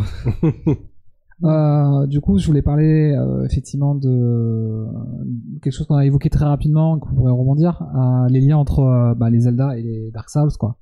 Pour, pour moi, c'est pas forcément celui que j'ai choisi. J'en parlerai un petit rap- rapidement celui que j'ai choisi, mais euh, du coup, je trouve qu'il y a une parenté évidente. Elden Ring étant l'exemple le plus frappant. Oui. Euh, mais là où je trouve euh, génial, sans, sans, sans m'étendre, du coup, c'est vraiment le côté comment les deux sagas se sont inspirées l'une l'autre, quoi. Le- voilà, du coup, le côté effectivement de ce que tu disais sur le côté wiki, du coup, qui, est, qui est juste officiel dans les, dès le premier Demon Souls ou, ou dans Dark Souls. Euh, le gameplay, le côté euh, monde ouvert euh, avec un level design où tu te fais pareil, limite ta propre carte, enfin tes propres chemins pour dire oula, chevalier noir là, je passe Mhm. par là. Euh, le, fait- le fait que quasiment en fait tout est accessible dès le niveau 1 dans l'absolu, mais que tu as besoin de certains objets à un moment donné, en fait et même il y a eu des Et commentaires de, globalement de skill. ouais, de skill aussi, ouais, voilà. T'as plus besoin que le joueur apprenne à dompter un peu le, le, le jeu, plus, plus que tout le reste, parce qu'en fait, tu peux très bien, sur un Souls-like, tu peux très bien finir le jeu au niveau 1 sans équipement. Ouais. Si t'es très très bon. Et euh, voilà, donc du coup le, le côté level design, le côté euh, et, et inversement, du coup quand je trouve encore plus frappant et je trouve que de, de ce point de vue-là, euh, même si je pense que je- à terme je préférais sans doute Elden Ring, je trouve que Breath of the Wild est beaucoup plus impressionnant sur le côté exploration, euh, sur le côté euh, sur le côté euh, de ce travail sur la carte et sur la map. Bah, Ouais, puis les moteurs c'est- physiques aussi, hein, mo- ça reste, on re- on reste sur du classique dans les Elden Ring. Les personnages, ils touchent le sol, c'est tout. Ouais. Enfin, je veux dire, il n'y a pas d'histoire de, tu t'escalades pas, tu peux pas créer des catapultes avec Ouais, des arbres, voilà, il y a non, pas euh, de... Donc euh, c'est assez juste un- un- incroyable. Donc voilà, je voulais faire cette petite parenthèse. Je voulais parler aussi un petit peu d'un jeu indé que mon frère m'avait euh, recommandé il y a longtemps, c'est Undertale, Mm. qui est un jeu sorti en je crois en 2015 euh, ou 2016 et euh, Fox. ouais de Toby Fox voilà. Donc il a fait tout de A à Z hein, la musique euh, et on, ça permet un petit peu voilà à la vue du premier Zelda aussi euh, de contrôler un, un personnage en vue du dessus. Un enfant qui est tombé dans l'underground dans le souterrain donc pour Monsieur A. Euh, ou une grande région isolée de la surface sous, le- sous la terre qui est euh, du coup séparée par une barrière magique et peuplée de monstres. Et du coup euh, en fait tu visites un monde euh, hyper sombre euh, du coup très euh, très flippant pour un enfant euh, dans un système de combat qui est euh, très original. Enfin moi j'ai adoré. Qui met là du tour par tour et euh, du shoot 'em up dans certaines phases de, de combat quoi. Et de la diplomatie. et de la diplomatie ouais voilà vraiment. Et du coup on doit on doit éviter les projectiles par les monstres. Ça c'est des phases de gameplay donc c'est- super intéressant. Et l'un des aspects majeurs du jeu c'est soit on décide euh, de le tuer soit on décide de l'épargner soit on décide euh, d'essayer de devenir son ami donc euh, du coup ces choses-là ça change énormément la dynamique de l'histoire la façon dont tu conçois euh, moralement en fait. J'ai rarement vu un jeu où moralement en fait c'est très important euh, l'impact que ça a sur le jeu et euh, en gros ça ça c'est un jeu qui a une dizaine d'heures un petit peu moins peut-être entre 5 et 10 heures euh, pour Bah, ça dépend si tu veux, ça dépend du nombre de runs que tu fais et Ouais. euh, le nombre de fins que tu Ouais, il y a, il y a plusieurs fins, donc moi du coup, euh, bah en fait, euh, moi je me la suis joué pacifiste trop tôt, parce que j'ai appris plus tard qu'il fallait d'abord finir le jeu une fois en normal pour faire avoir la fin pacifiste. Et, euh, et du coup, euh, voilà, bon, l'histoire d'Undertale, c'est euh, c'est les monstres qui vivaient un peu autrefois en paix avec les humains et euh, et après une guerre, du coup, la, cette zone s'est séparée et euh, notre personnage qui s'appelle, euh, je me rappelle plus, il y a un nom du personnage d'ailleurs. Je sais plus si Donc, comment il s'appelle le gamin ouais. D'ailleurs, euh, c'est très androgyne, on Ouais, sait pas si c'est un garçon ou une fille. euh, ah, il rencontre Chloé, une fleur dotée d'une conscience qui lui apprend les mécaniques du jeu et euh, augmenter son love, son level en fait. Donc Sauf que bon, bah, en gagnant son love, c'est tuer les monstres. Donc c'est un petit peu à double tranchant. Il finit par être à un moment donné être secouru lorsque Chloé essaie de le tuer euh, euh, et débourrer son âme par Toriel, un monstre bipède femelle et qui est euh, tout d'une maman. Toby Fox disait que c'est des personnages féminins forts. En fait, ça manquait un peu dans l'univers du jeu vidéo, c'est pour ça qu'il a voulu. Euh, il, est aussi accompagné par le fameux squelette, alors, euh, je crois qu'il s'appelle. euh, ah, j'ai un trop, trop de mémoire, j'ai dû noter. Bah, Papyrus et ouais. Essence. Et voilà. Qui Et- font et- référence aux deux typos les plus détestés de, de l'univers graphique, qui sont Comic Sans et Papyrus. Ouais, voilà. je savais pas, petite. Et du coup, euh, qui font office, voilà, office de, euh, de tutoriel. Et justement, il dit à un moment donné, euh, en fait, c'est pour un peu moquer un petit peu dans Zelda, je sais plus lequel, où euh, il y a un personnage qui te donne les, résolutions dans Skyward Sword. Le personnage qui t'accompagne, Fate, euh, te donne la résolution des énigmes avant que tu les fasses, quoi. Donc, euh, c'est un peu pour le côté, en fait, en fait, on te donne des mauvais conseils. Et, enfin, et c'est un jeu, voilà, qui est, où tu es amené à résoudre des puzzles, à rencontrer des personnages, à créer un petit peu ton propre univers, extrêmement émouvant en fait. Quoi. C'est... Et je l'aurais pas mis dans la catégorie des Zelda-like, c'est pour ça que spontanément j'ai pensé plus à Dark Souls, mais mais il faisait partie un petit peu de la liste. Quand tu tapes sur internet, il y avait par exemple Okami qui aurait pu rentrer dans ça, euh, Beyond Good and Evil. J'aurais pas pensé à Zelda-like, mais pour effectivement, en termes de mécanique de jeu, il y en a plein qui peuvent euh, rentrer dedans. Mais voilà, je trouve que c'est un jeu qui qui m'a beaucoup touché, donc euh, voilà, j'ai envie de parler d'un Martel euh, Zelda. Quoi.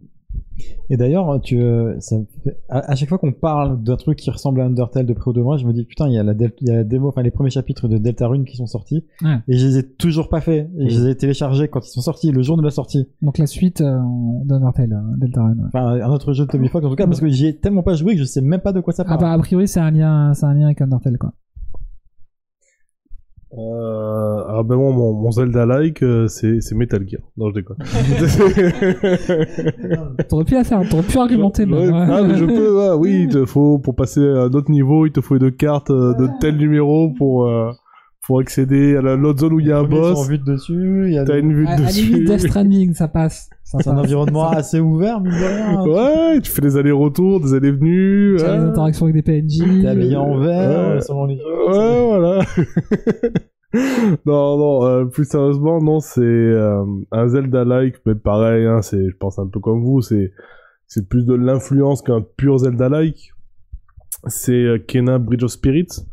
Euh, Donc tu nous as déjà parlé, je crois. je vous en ai déjà parlé, il me semble, dans l'actu des Métadaron. Ouais. Euh, donc pour remettre un peu les choses en contexte, alors c'est développé par Ember Lab, qui est à la base un, un studio, un studio d'animation, et c'est leur premier jeu. Et pour un premier jeu, c'est une réussite. Hein, Ah, c'est top, c'est c'est incroyable dans un premier jeu aussi réussi. C'est ça. Parce qu'ils ont, ils ont, ils ont reçu de nombreux prix, hein, je crois le Game Award du jeu indé, le Game Award aussi du premier jeu euh, développé, enfin voilà, et tout un tas de trucs. Et euh, donc c'est euh, c'est vraiment une réussite. Euh, donc ça parle de quoi? Donc Kena c'est une chamane qui, a pour mission de calmer des esprits tourmentés. Donc le jeu propose trois zones qui se trouvent autour d'un village lorsqu'on arrive et qui sont envahies par la corruption maléfique qui est générée par la colère, la tristesse et et la et la, la colère, la tristesse et la rancune de ces esprits. Euh, et cette euh, cette corruption, euh, elle prend la forme d'une végétation qui est un peu particulière et, et qui menace la région. C'est pour ça qu'elle doit être en game. C'est un peu inspiré d'un jeu qui s'appelait Jungle Joliet, qui est sorti en 2000, Impossible. qui a été disponible pendant à peu près deux heures euh, autour du quartier de la Joliette euh, à Marseille. c'est vrai, c'est vrai. un jeu en réalité augmentée. C'est vrai, je, ça Euh, me parle, ça me parle un, tout ça. un- un jeu avec un super gra- graphiste. euh, Alors non, la graphiste c'était pas ouf, mais par contre le l'auteur du jeu était éditeur de exceptionnel. jeu, enfin, Et euh, donc, euh, comme les autres jeux de, de ce crew-là. Hein, en fait, euh, c'est vrai. C'est vrai. Alors c'est ça, ça se prend comme un jeu d'action aventure. Euh, donc on est sur un monde ouvert avec euh, avec des zones euh, qui s'ouvrent au fur et à mesure qu'on débloque des armes ou des objets. Donc voilà, mécanique à la Zelda. Euh, on est bien évidemment des zones avec des boss. On a aussi des gros gros boss. euh, donc on a trois gros boss en tout euh, parce qu'il y a trois gros trois grosses zones hein, comme je l'ai dit. Et euh, enfin voilà, c'est euh, c'est un jeu que j'ai beaucoup aimé parce que euh, au- au-delà euh, au-delà du gameplay qui qui somme toute assez exigeant je trouve euh, j'ai retrouvé euh, Tu disais des trucs un peu à la Salt, quoi, en fait. ouais hein. ouais c'est ça enfin en tout cas en difficulté En max termes de... voilà en mettant la difficulté élevée euh, t'a- t'arrives à, à vraiment avoir du challenge à galérer euh, même sur des des petits euh, des, des petits monstres entre guillemets des petits ennemis Euh, mais euh, bon c'est surtout avec les boss et les mini boss que c'est compliqué mais mais ouais non c'est c'est c'est joli en plus t'as t'as une DA qui qui peut qui peut faire beaucoup penser à, à du Ghibli ou du Ghibli hein, si si j'ai envie de vous faire Oh, plaisir les deux, allez, allez, les deux, on accepte les deux. et euh, Du criblé. du Ghibli et euh, donc ouais pareil les, les zones elles sont assez variées t'as tu t'as des zones enneigées, des zones un peu un peu arides, des zones qui, qui foisonnent de végétation. Et euh, t'as aussi un truc qui est sympa, c'est que t'as un côté un peu, euh, on va dire Pinkmin, où tu as des, euh, des petits euh, des petits êtres qui s'appellent des euh, des rottes. Hmm? Jesse. non, Jesse Pinkman. non c'est pas des Jesse Pinkmin. Et donc ça s'appelle des rods, ça ressemble un peu à des noix rods hein, dans, dans, dans Totoro. Et euh, en fait, euh, plus on en cumule, et plus euh, en fait ils vont déjà nous aider dans, dans le combat. Et en plus ils peuvent aussi tous fusionner et former une espèce de, grosse bestiole et qui, à la fin ressemble quasi à l'esprit de la forêt dans Mononoke quoi. Donc voilà, il y, a- plein de trucs très sympas comme ça dans, dans la DA, dans l'univers, une fois de plus dans le gameplay et dans les mécaniques voilà qui, qui peuvent faire penser à du Zelda ou c'est un peu à du God of War, ça, ça a piqué un peu euh, voilà des, des influences un peu à droite à gauche et c'est c'est très très sympa, c'est un jeu que je conseille euh, vivement. Et en plus, pour les, euh, les heureux possesseurs du PlayStation Premium, il est dans le. Ah, il est dans, il est dans le Ouais, dans l'abonnement ouais, Ah, depuis ben voilà. récemment, je crois. Depuis Bah, en un plus mois, voilà. Il faut Du coup, moi, ça m'a chauffé. Je vais, euh, bah, quand j'aurai euh, un temps pour jouer à autre chose, du coup, je vais me le télécharger et me le faire aussi. Je. Après, c'est pas ton un- conseil, quoi. C'est pas un jeu qui te demande trop d'heures, justement. C'est ça qui est bien aussi, c'est c'est l'avantage. En, en 15 ou 20 heures, je peux le plier. Ouais, bah, c'est pas mal ça. C'est le genre de jeu de, de transition. Euh,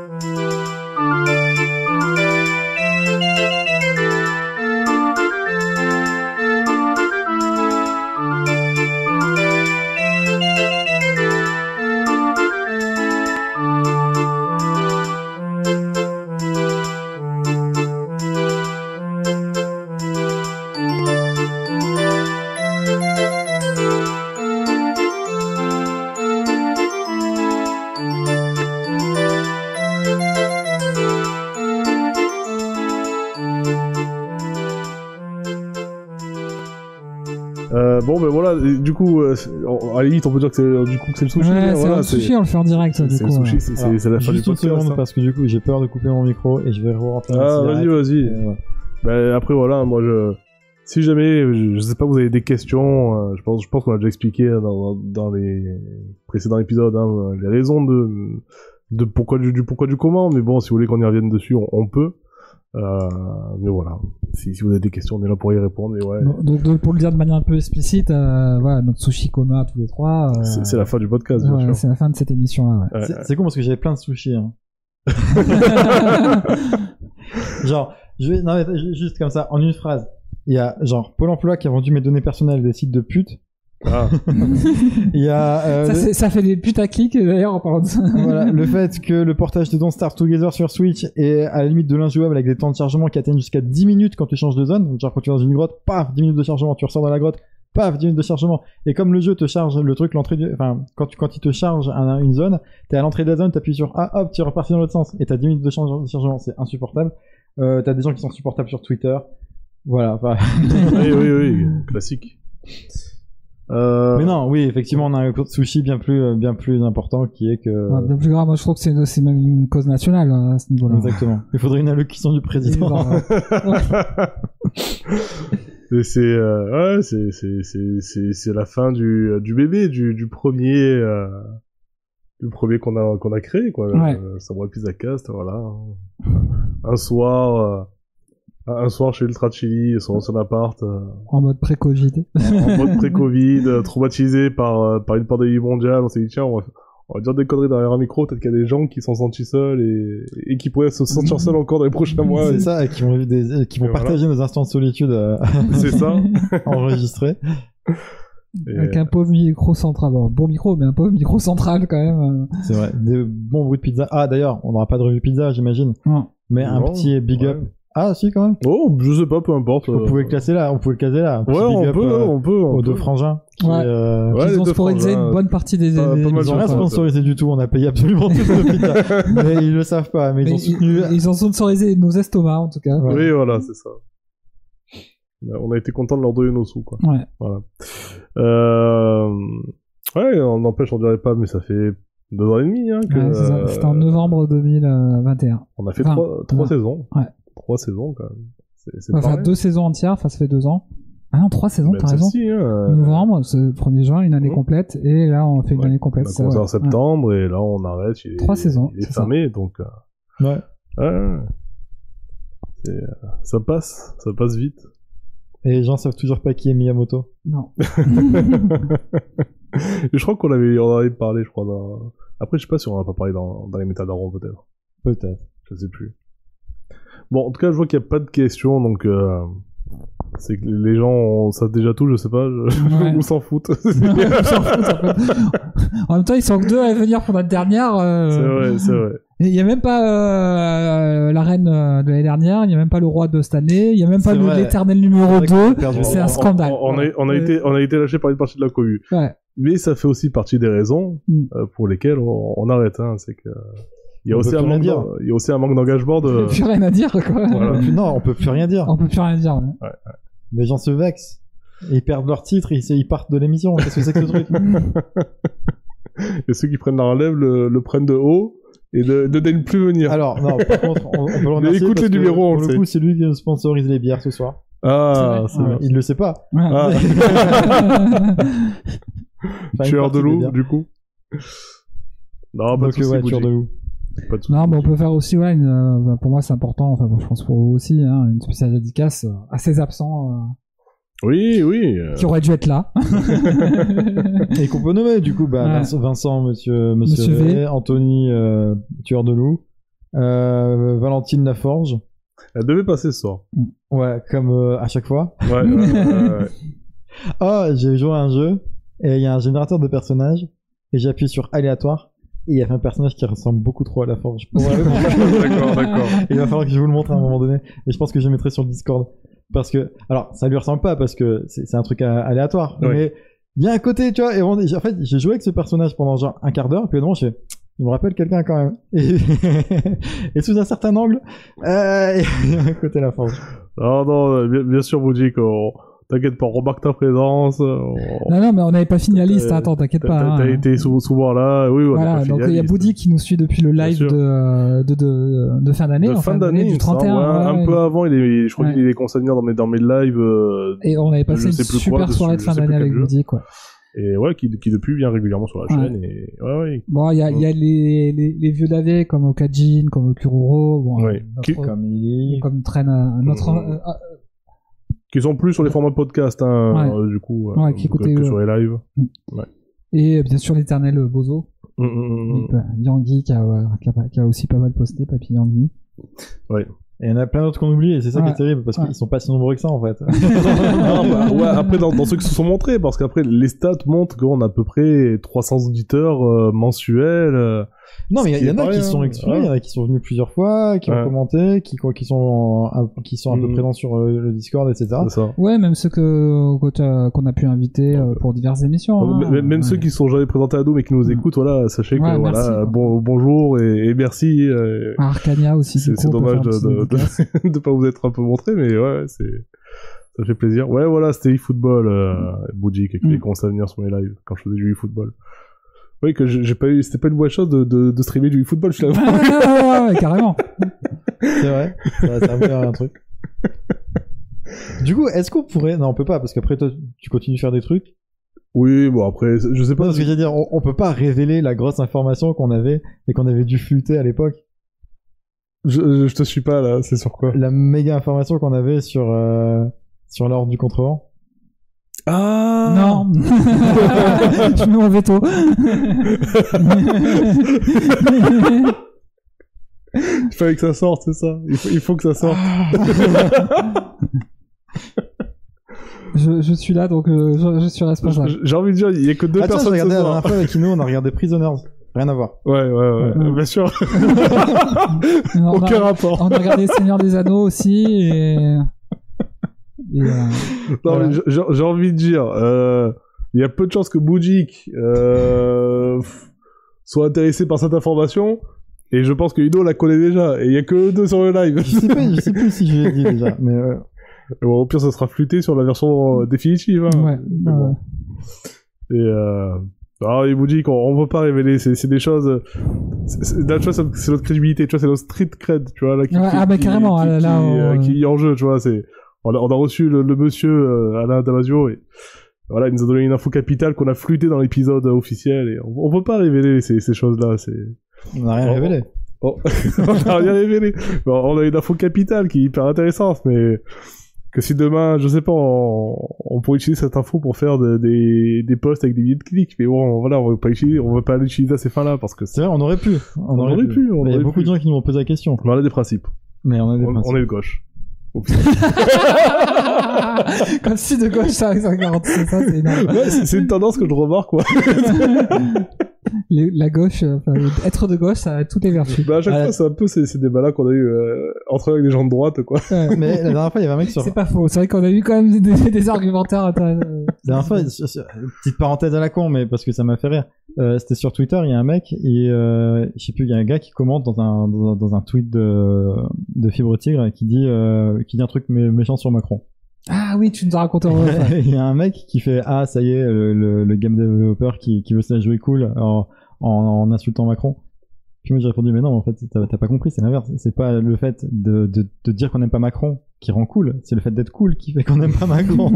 Ça en a suivi un débat très long et euh, Ça s'est très, fini très improductif. ouais. Ça s'est fini que j'ai bloqué parce qu'il était teubé le mec.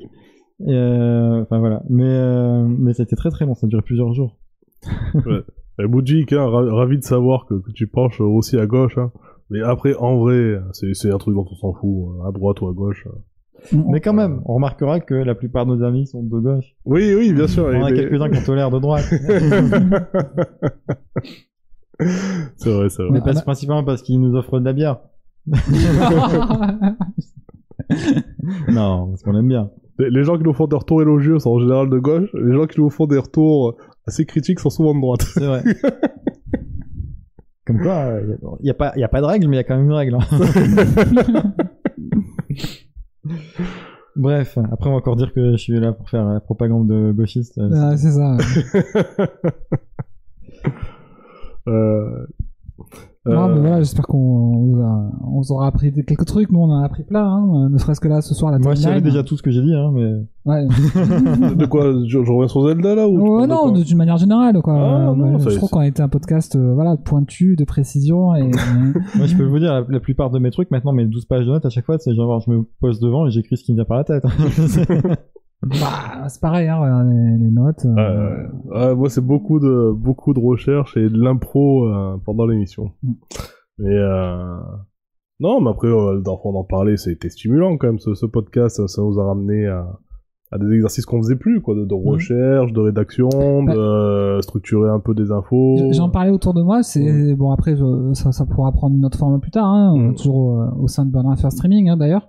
Mais j'ai pas eu cette émulation là depuis que justement je faisais ma thèse en fait, Ouais. des mémoires de recherche. C'est-à-dire que du coup j'ai j'ai commencé à penser sur un sujet, à réfléchir, à, à me documenter, à, à trouver des pistes d'analyse et du coup c'est ça que ça a permis. quoi. C'est Ouais, top, ouais, ouais. c'est top. Moi, franchement ça c'est ça me manquait dans ma vie en fait. Mm, mm. Au-delà ça m'a rappelé mon, mes années collège. J'avais un fanzine euh, qui était édité à un exemplaire qui s'appelait Densetsu parce que c'est la légende que l'on transmet. Euh, et qui était légendaire parce que clairement c'était ultra collector. Il y a Seiken Densetsu. ouais et euh, voilà. Et c'était écrit avec le, le- c'était le premier kanji que j'ai appris à écrire. D'accord. Secret of Mana aurait pu faire un avec euh, C'est vrai, on aurait pu en parler. Hmm.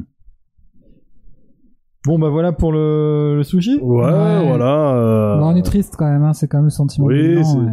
Après, Mais, voilà. euh, Est-ce qu'on peut dire quand même Oui. qu'on est triste, mais c'est pas entre nos mains. C'est de leur faute. oui. Ouais, ouais, c'est eux qui ont pas assez donné. Ils sont pas assez abonnés sur le Twitch. Ils ont pas, ils ont pas fait assez de clics. Ils ont pas fait assez de partage.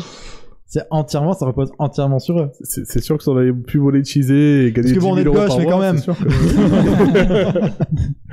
c'est sûr c'est sûr, avec 10 000 euros par mois, on pouvait continuer à faire du podcast. Non, puis aussi, on- c'est vrai qu'on 10 000 euros, c'est pas- c'est plus que confortable. hein. même si on avait encore pas mal l'objectif de, minimum, hein, je vous rappelle. même si on avait encore pas mal de, sou- de, sou- de sujets sous le coude, euh, Mm. on avait quand même fait un petit peu le tour. On commençait à retourner toujours un petit peu sur les mêmes jeux dont on parlait.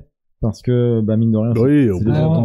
on a un peu nos, nos péchés mignons aussi, je pense, c'est un petit Mm, peu mm, ça, mm. en fait, euh, qui fait que tu, on revient vite vers du Kojima, du Dark Souls. Et... Oui, parce que c'était souvent du running gag plus qu'autre chose. mais. Oui, après, ça restait des, des références. euh, euh, Et du coup, c'est quoi le futur pour euh, les trois membres du Samurai Pizza Cast Euh, bon, je peux déjà parler pour le mien, à la limite, parce qu'en plus, bon, je vois Boudji qui dit à qui la faute. Euh... Bah, On t'a répondu, hein Ah, il y a le frangin. Ah, il y a Balkaris, Ah, c'est ton, ton frère, du coup. Et euh, ben, salut. Euh, à qui la faute J'ai envie de dire, c'est c'est pas vrai. C'est un peu de, c'est un, c'est un tout. C'est un tout. C'est euh, des écoutes qui stagnent. C'est beaucoup de travail aussi. Euh, si on veut un peu euh, chiffrer ça, on va dire que pour chacun de nous, ça va représenter, alors selon les numéros, c'est toujours pareil, mais euh, peut-être 4 à 7 heures de travail de préparation, de recherche, de rédaction, de, de voilà, de lecture de ces notes et tout ça. Il y a peut-être des épisodes qui, ont- qui nous ont demandé moins de temps, d'autres qui nous ont demandé plus. Ouais, c'est Voilà. c'est- c'est minimum 5 heures. en Mais, euh, mais voilà, c'est ça. euh, Je me euh, sens extrêmement coupable. Euh, si on rajoute à ça ben, l'enregistrement qui, qui dure en moyenne à peu près 3 heures, euh, voire 4 Un heures. petit peu hein. plus, ouais, généralement. Voilà, c'est ça, ça, on se retrouve une heure avant, déjà il y a des préparatifs et tout, des petits débriefs et tout, après bon, on enregistre 2h30, 3 heures, après euh, après il y a toute la partie montage, mixage qui, qui demande aussi euh, une- à peu près une dizaine d'heures, le temps de se réécouter un numéro qui fait ben, 3 heures en moyenne, de savoir ce qu'on va découper, de remixer, enfin peut-être pas peut-être pas 10 heures mais un peu moins. Mais euh, mais ouais ouais, tout ça ça représente au- euh, tout additionné euh, déjà pour moi qui est la partie montage et préparation qui s'additionne en plus euh, ça, ça fait à, peu près 20 heures de donc c'est pas dégueu. Bon une fois de plus pour les deux collègues ça ça représente aussi quand même du temps qui est pas négligeable surtout quand on a des boulots à côté à temps plein et tout. Bon c'est plus Ce qui est pas le cas de tout le monde, ce mais. ce qui est plus, ce qui est- ce qui est cas plus le cas de, de certaines personnes qui vont maintenant chez Pôle emploi qui ont des soucis avec et qui ont un peu évoqué mais euh, ce qui est pas plus mal d'ailleurs hein, au final.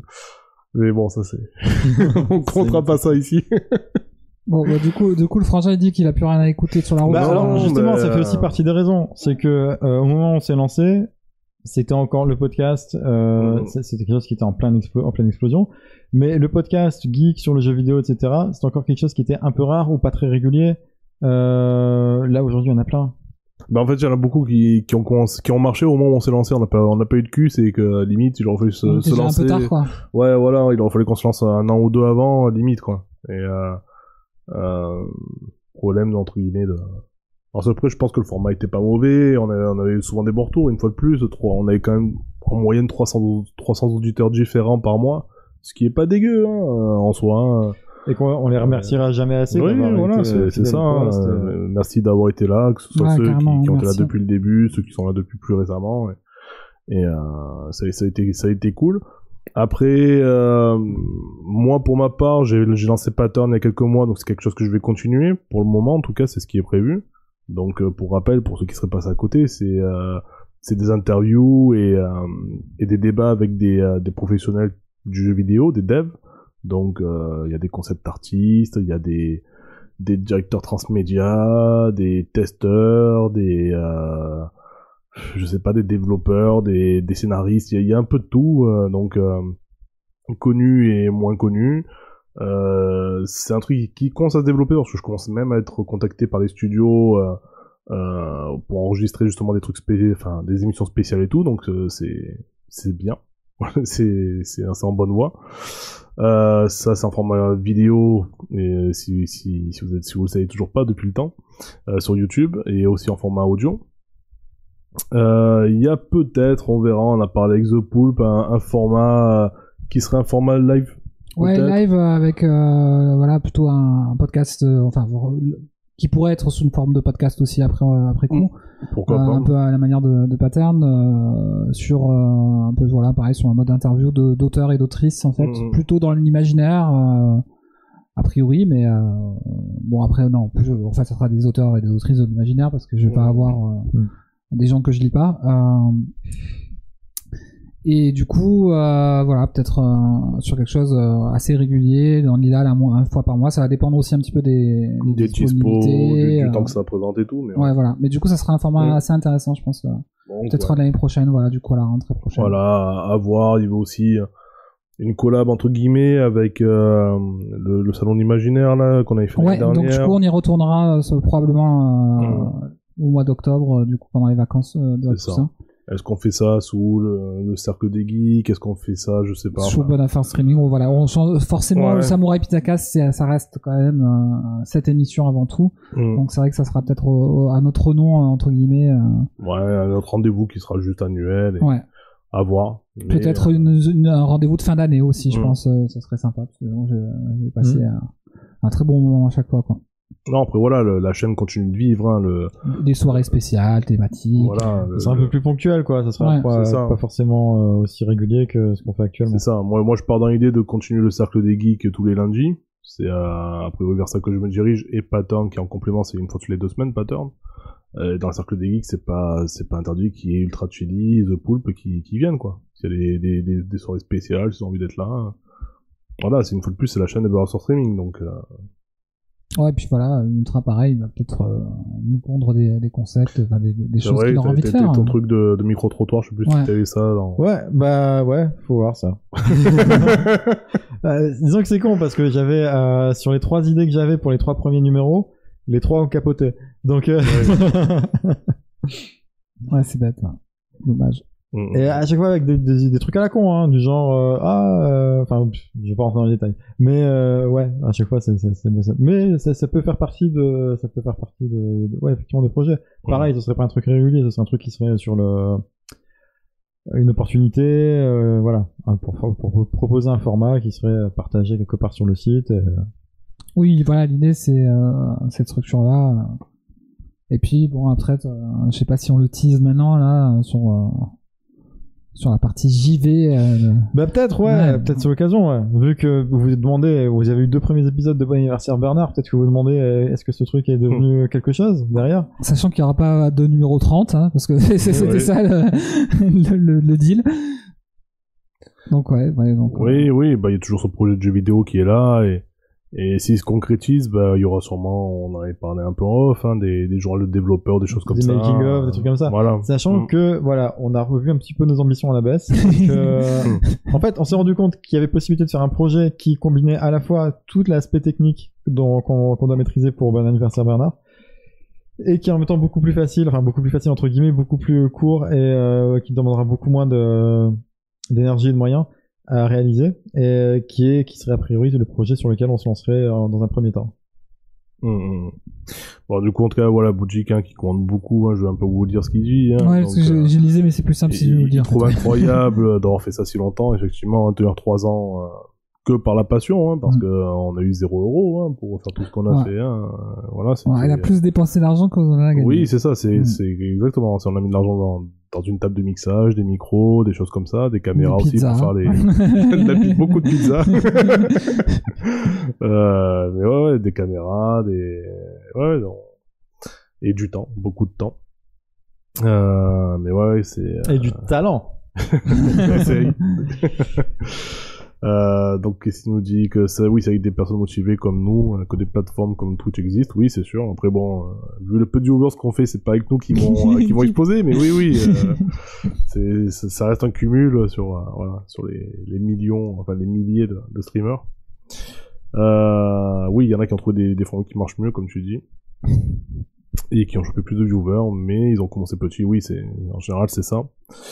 Et euh, et il faut croire que les geeks sont minoritaires selon lui parce que euh, il trouve très peu d'émissions qui l'intéressent, en tout cas sur Twitch. Bah, c'est ce que c'est une remarque que me faisait le frangin. Hein. Du coup, euh, il disait que euh, mon frangin, bah, voilà, il est, il est comme nous. Hein. C'est la même culture, il a le même mon- monstrueuse carrière de gamer entre guillemets, une même réflexion sur les jeux vidéo. Il me dit, bah, ce qui est chouette avec vous trois là, c'est que euh, des fois j'ai des expériences de jeu et en fait la façon dont vous vous a parlé des mêmes expériences de jeu, en fait j'apprends des choses quoi. Oui. Et, Ouais. et du coup, c'était le meilleur compliment qu'il puisse nous faire, en fait, parce Mhm. que euh, euh, même si voilà, il y a des petits moments où il disait bah voilà, ça vous pourrez un peu l'améliorer, Oui, ça voilà, il y a des, des- choses intéressantes, toujours euh, des retours intéressants.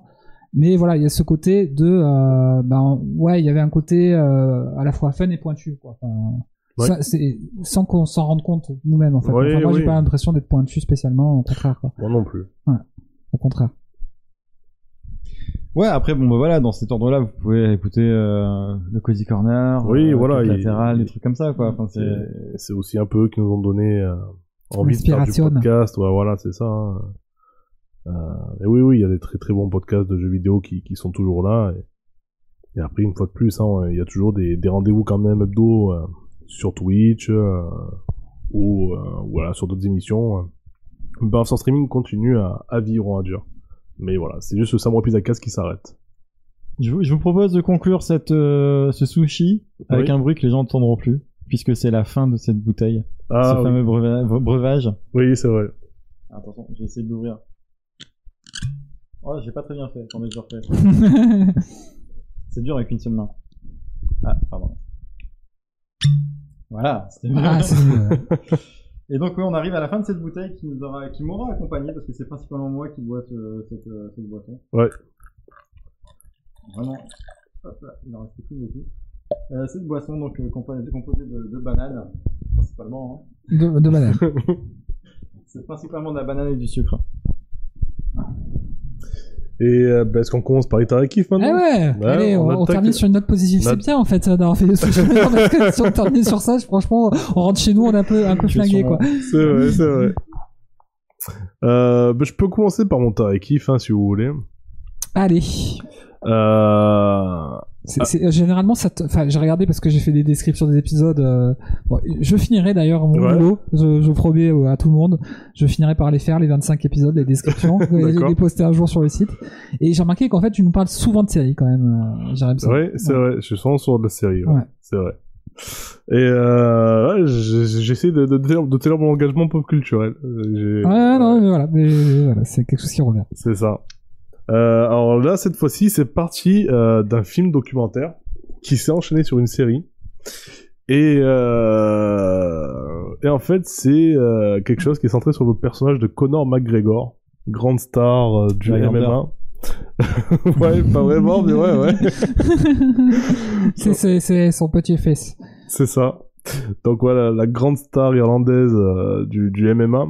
Euh, personnage que je connaissais jusque-là assez peu, parce que je m'intéresse pas au MMA. À, ne pas confondre avec les mutuelles du Mans Assurance. C'est vrai. Euh, donc voilà, c'est le peu que je savais sur lui, c'était que c'était un provocateur, qu'il avait l'air un peu taré. Un animal, son name, his name is Jean-Pascal. Peut-être qu'il avait de la laine sauvage aussi. peut-être, peut-être aussi. Et euh, voilà, enfin, je- j'avais vu un, ou deux faits d'armes, euh, voilà, mais je je- j'en savais pas trop sur lui. En fait, je sais pas, l'autre soir sur Netflix, j'ai pas quoi regarder. Et je me suis regardé un documentaire de 2017 qui parlait de sa carrière, en fait, euh, de, en tout cas de son heure de son heure de gloire. Et c'est un peu de ça dont je vais vous parler là, euh, mais ensuite peut-être de sa descente aux enfers aussi, euh, parce que ça reste quand même un parcours euh, Houleux. Ouais, euh, au début non. En dents euh, Non plus, au début ça s'était ça, ça s'est bien passé. Bah, en fait, ce qu'il faut savoir, c'est qu'à la base, il vient d'un quartier assez pauvre de, bah, de Dublin. De, de l'Irlande, j'allais dire, c'est tout le quartier. Enfin, c'est toute l'Irlande. oui, ouais, non, mais là en particulier, enfin voilà. Et euh, donc il a, il a commencé euh, sa vie, enfin lui il voulait faire du sport de combat, mais ses parents étaient pas très chauds, donc il, il a commencé à faire une formation de plombier, qu'il a très vite abandonné pour vraiment se concentrer à son rêve de faire du MMA. Euh, il a rencontré d'ailleurs sa, femme Dev de- Devlin pendant cette période-là, qui le suit encore aujourd'hui. Hein, ils sont toujours ensemble. Elle était là depuis le début. Ça a été la, seule à vraiment croire en lui. Et, euh, donc voilà, Connor il fait ses débuts en MMA en, 2010, en 2007 et, euh, et il est recruté euh, par euh, l'organisation Cage Warriors en 2011. Donc euh, c'est en février 2011 qu'il entame sa première euh, série de victoires, euh, ce qui a fait sa légende. hein. Donc au début ça a été 6 victoires qui l'a emmené vers une septième qui représentait euh, sa, sa première, euh, son premier titre, euh, la ceinture poids plume, euh, ben, justement de cette euh, ligue des Cage Warriors. Euh, un an après, il a obtenu la ceinture euh, donc euh, poids léger, donc de poids plume et poids léger, donc deux catégories différentes. C'était ça, c'est quelque chose qui c'était le premier à le faire. Il y, a- il y a même du coup euh, deux catégories de poids de plus parce que tu as les poids légers, tu, après tu as les super légers et après tu as les poids euh, non, pardon, tu as les poids plumes, tu as les super plumes et euh, après tu as les poids légers. Si c'est comme à la boxe euh, du coup non, là, je crois non, que- c'est une catégorie la, la catégorie supérieure. Après, C'est pas le mec qui, parle du MMA. C'est- Non non, moi, je parle de la boxe, je regardais Hajime Hippo quoi, c'est ça je les, poids Walter après. OK, c'est pas Walter. T'as ouais. les plumes légers et Walter. Ouais. Et euh, enfin, en tout cas, dans, dans le MMA, c'est comme ça. En tout cas, d'après ce que Il n'y j'ai a pas de compris, hein. catégorie intermédiaire du coup dans la MMA. Ouais. Pas d'après ce que je sais. Après, je peux dire peut-être de la grosse merde. Hein. Je suis pas spécialiste en MMA. Peut-être que mon frère, qui lui adore ça, va me faire une queue de bras quand je vais le voir la prochaine fois et qu'il va écouter ce que je vais dire ce soir. C'est ça une soumission. C'est ça, c'est Famille Ross, ouais. Faut appeler doigt de saucisse. Oui, c'est vrai. donc, euh, donc voilà. Euh, donc voilà, il va, il va obtenir euh, en 2000, en décembre 2012, donc six mois après son premier titre, il va obtenir encore donc un, un deuxième titre de champion, mais dans une autre catégorie, hein, celle qui est au-dessus, donc les, les poids légers, pas les, donc les poids plus et poids légers. Euh, dans les, les Cage Warriors. Je te coupe, mais il y a Ouais. Buddy qui a réussi à faire une vanne pire que tout. Ah, Il a dit Super Saiyan, c'est avant ou après Super Léger? Ah, pas mal, pas mal. c'est pas mal, Boudik. Euh... Donc ses performances et aussi son charisme et son aisance face aux médias ont été remarqués par Dana White, qui est le grand patron de l'UFC, et qui va du coup l'enrôler euh, ben, dans cette euh, dans cette organisation. J'allais faire une autre blague pour lui mais je Vas-y, ah, je t'en prie. ah. Non, mais à ne pas confondre avec UFC que choisir. Ah, d'accord. C'est vrai. Qui va te conseiller une autre euh, mutuelle que la MMA, peut-être. C'est ça en général. C'est un festival ce soir. Donc, il débute euh, dans le dans l'UFC le 6 avril 2013 face à, à Marcus Brimage, donc victoire par KO, et, et il gagne une prime de 60 000 dollars ce soir-là. Ce soir-là, et euh, en fait, c'est, euh, il va, il- par rapport à ça justement, il va en parler. Il va dire voilà, ce- il y a encore quelques mois, je, je, je, je touchais euh, les aides sociales. Aujourd'hui, je suis là, je, gagne 60 000 dollars. Ben, allez vous faire enculer les aides sociales. Enfin voilà, c'est et c'est toujours pareil dans son style très très provocateur et tout.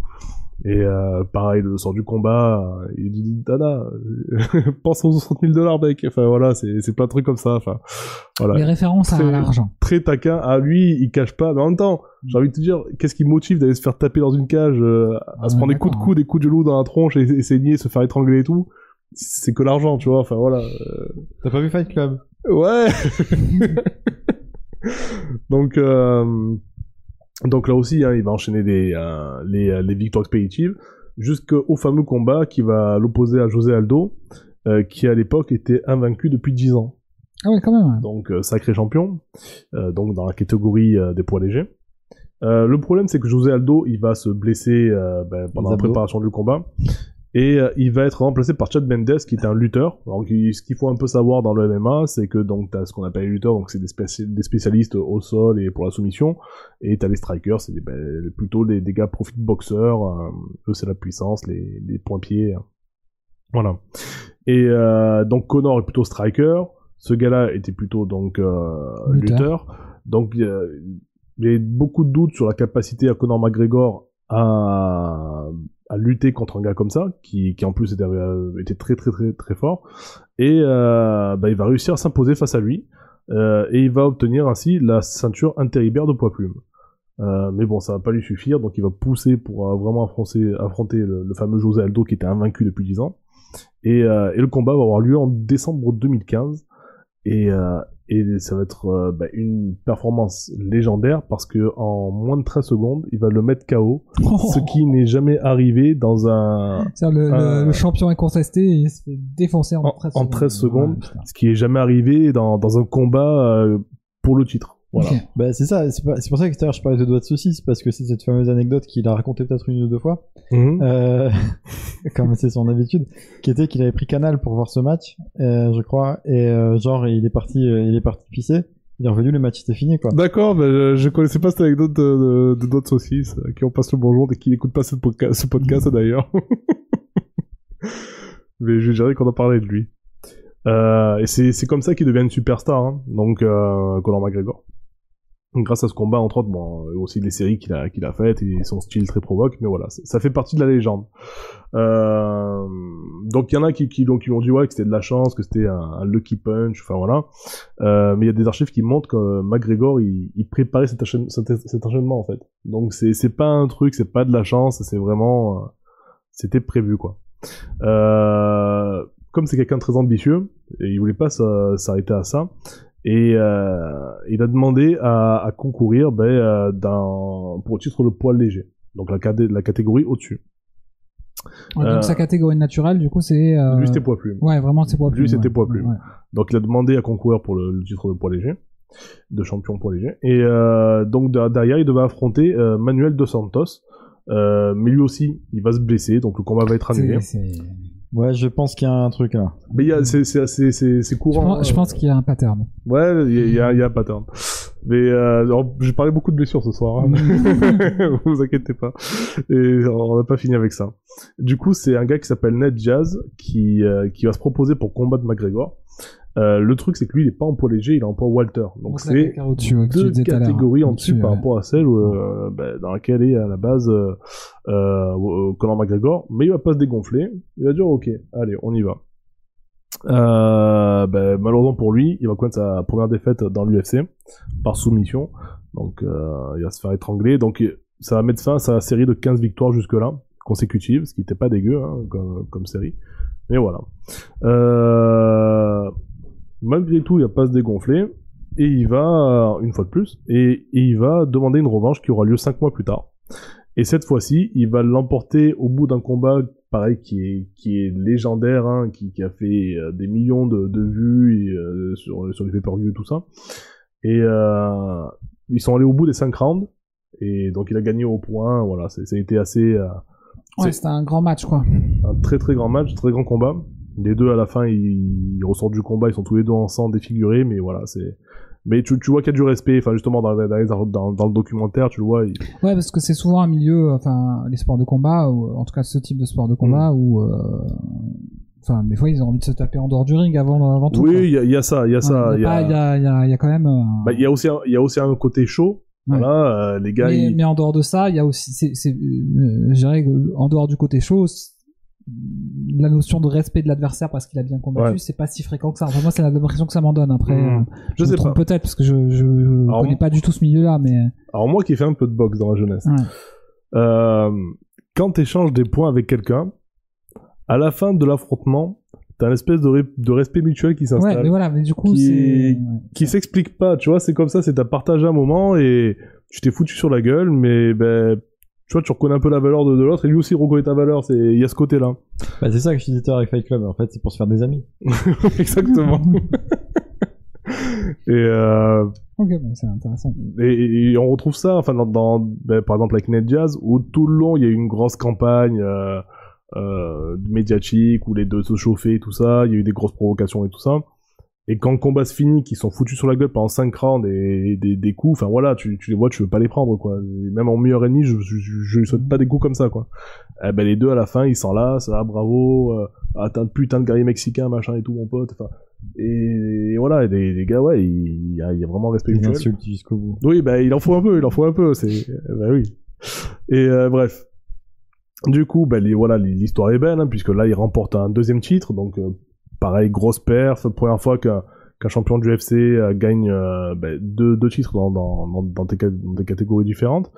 Euh, donc à la suite de ça, McGregor il va se poser un peu parce qu'il va avoir un fils et tout ça, donc il va se faire une petite pause d'un an, d'un an et demi, ce qui va pousser l'UFC à lui, lui retirer ses deux titres. Euh, Parce que dans la boxe, en général, ça, tu, je pense que tu peux les garder plus longtemps, en fait. ah, je sais pas. Ouais. Enfin, bon, en tout cas, c'est, encore une fois, c'est que un sentiment plus qu'autre chose, quoi. Donc, euh, justement, quand tu parles de boxe, ben, euh, comme c'est le, la pre- le premier amour, entre guillemets, de, de Conor McGregor, il va revenir lui aussi à la boxe. Et euh, c'est ce qui va l'amener en 2017 à affronter Floyd Mayweather. Donc je sais pas si vous, vous avez dû peut-être suivre ça à l'époque, hein, Ouais. voilà.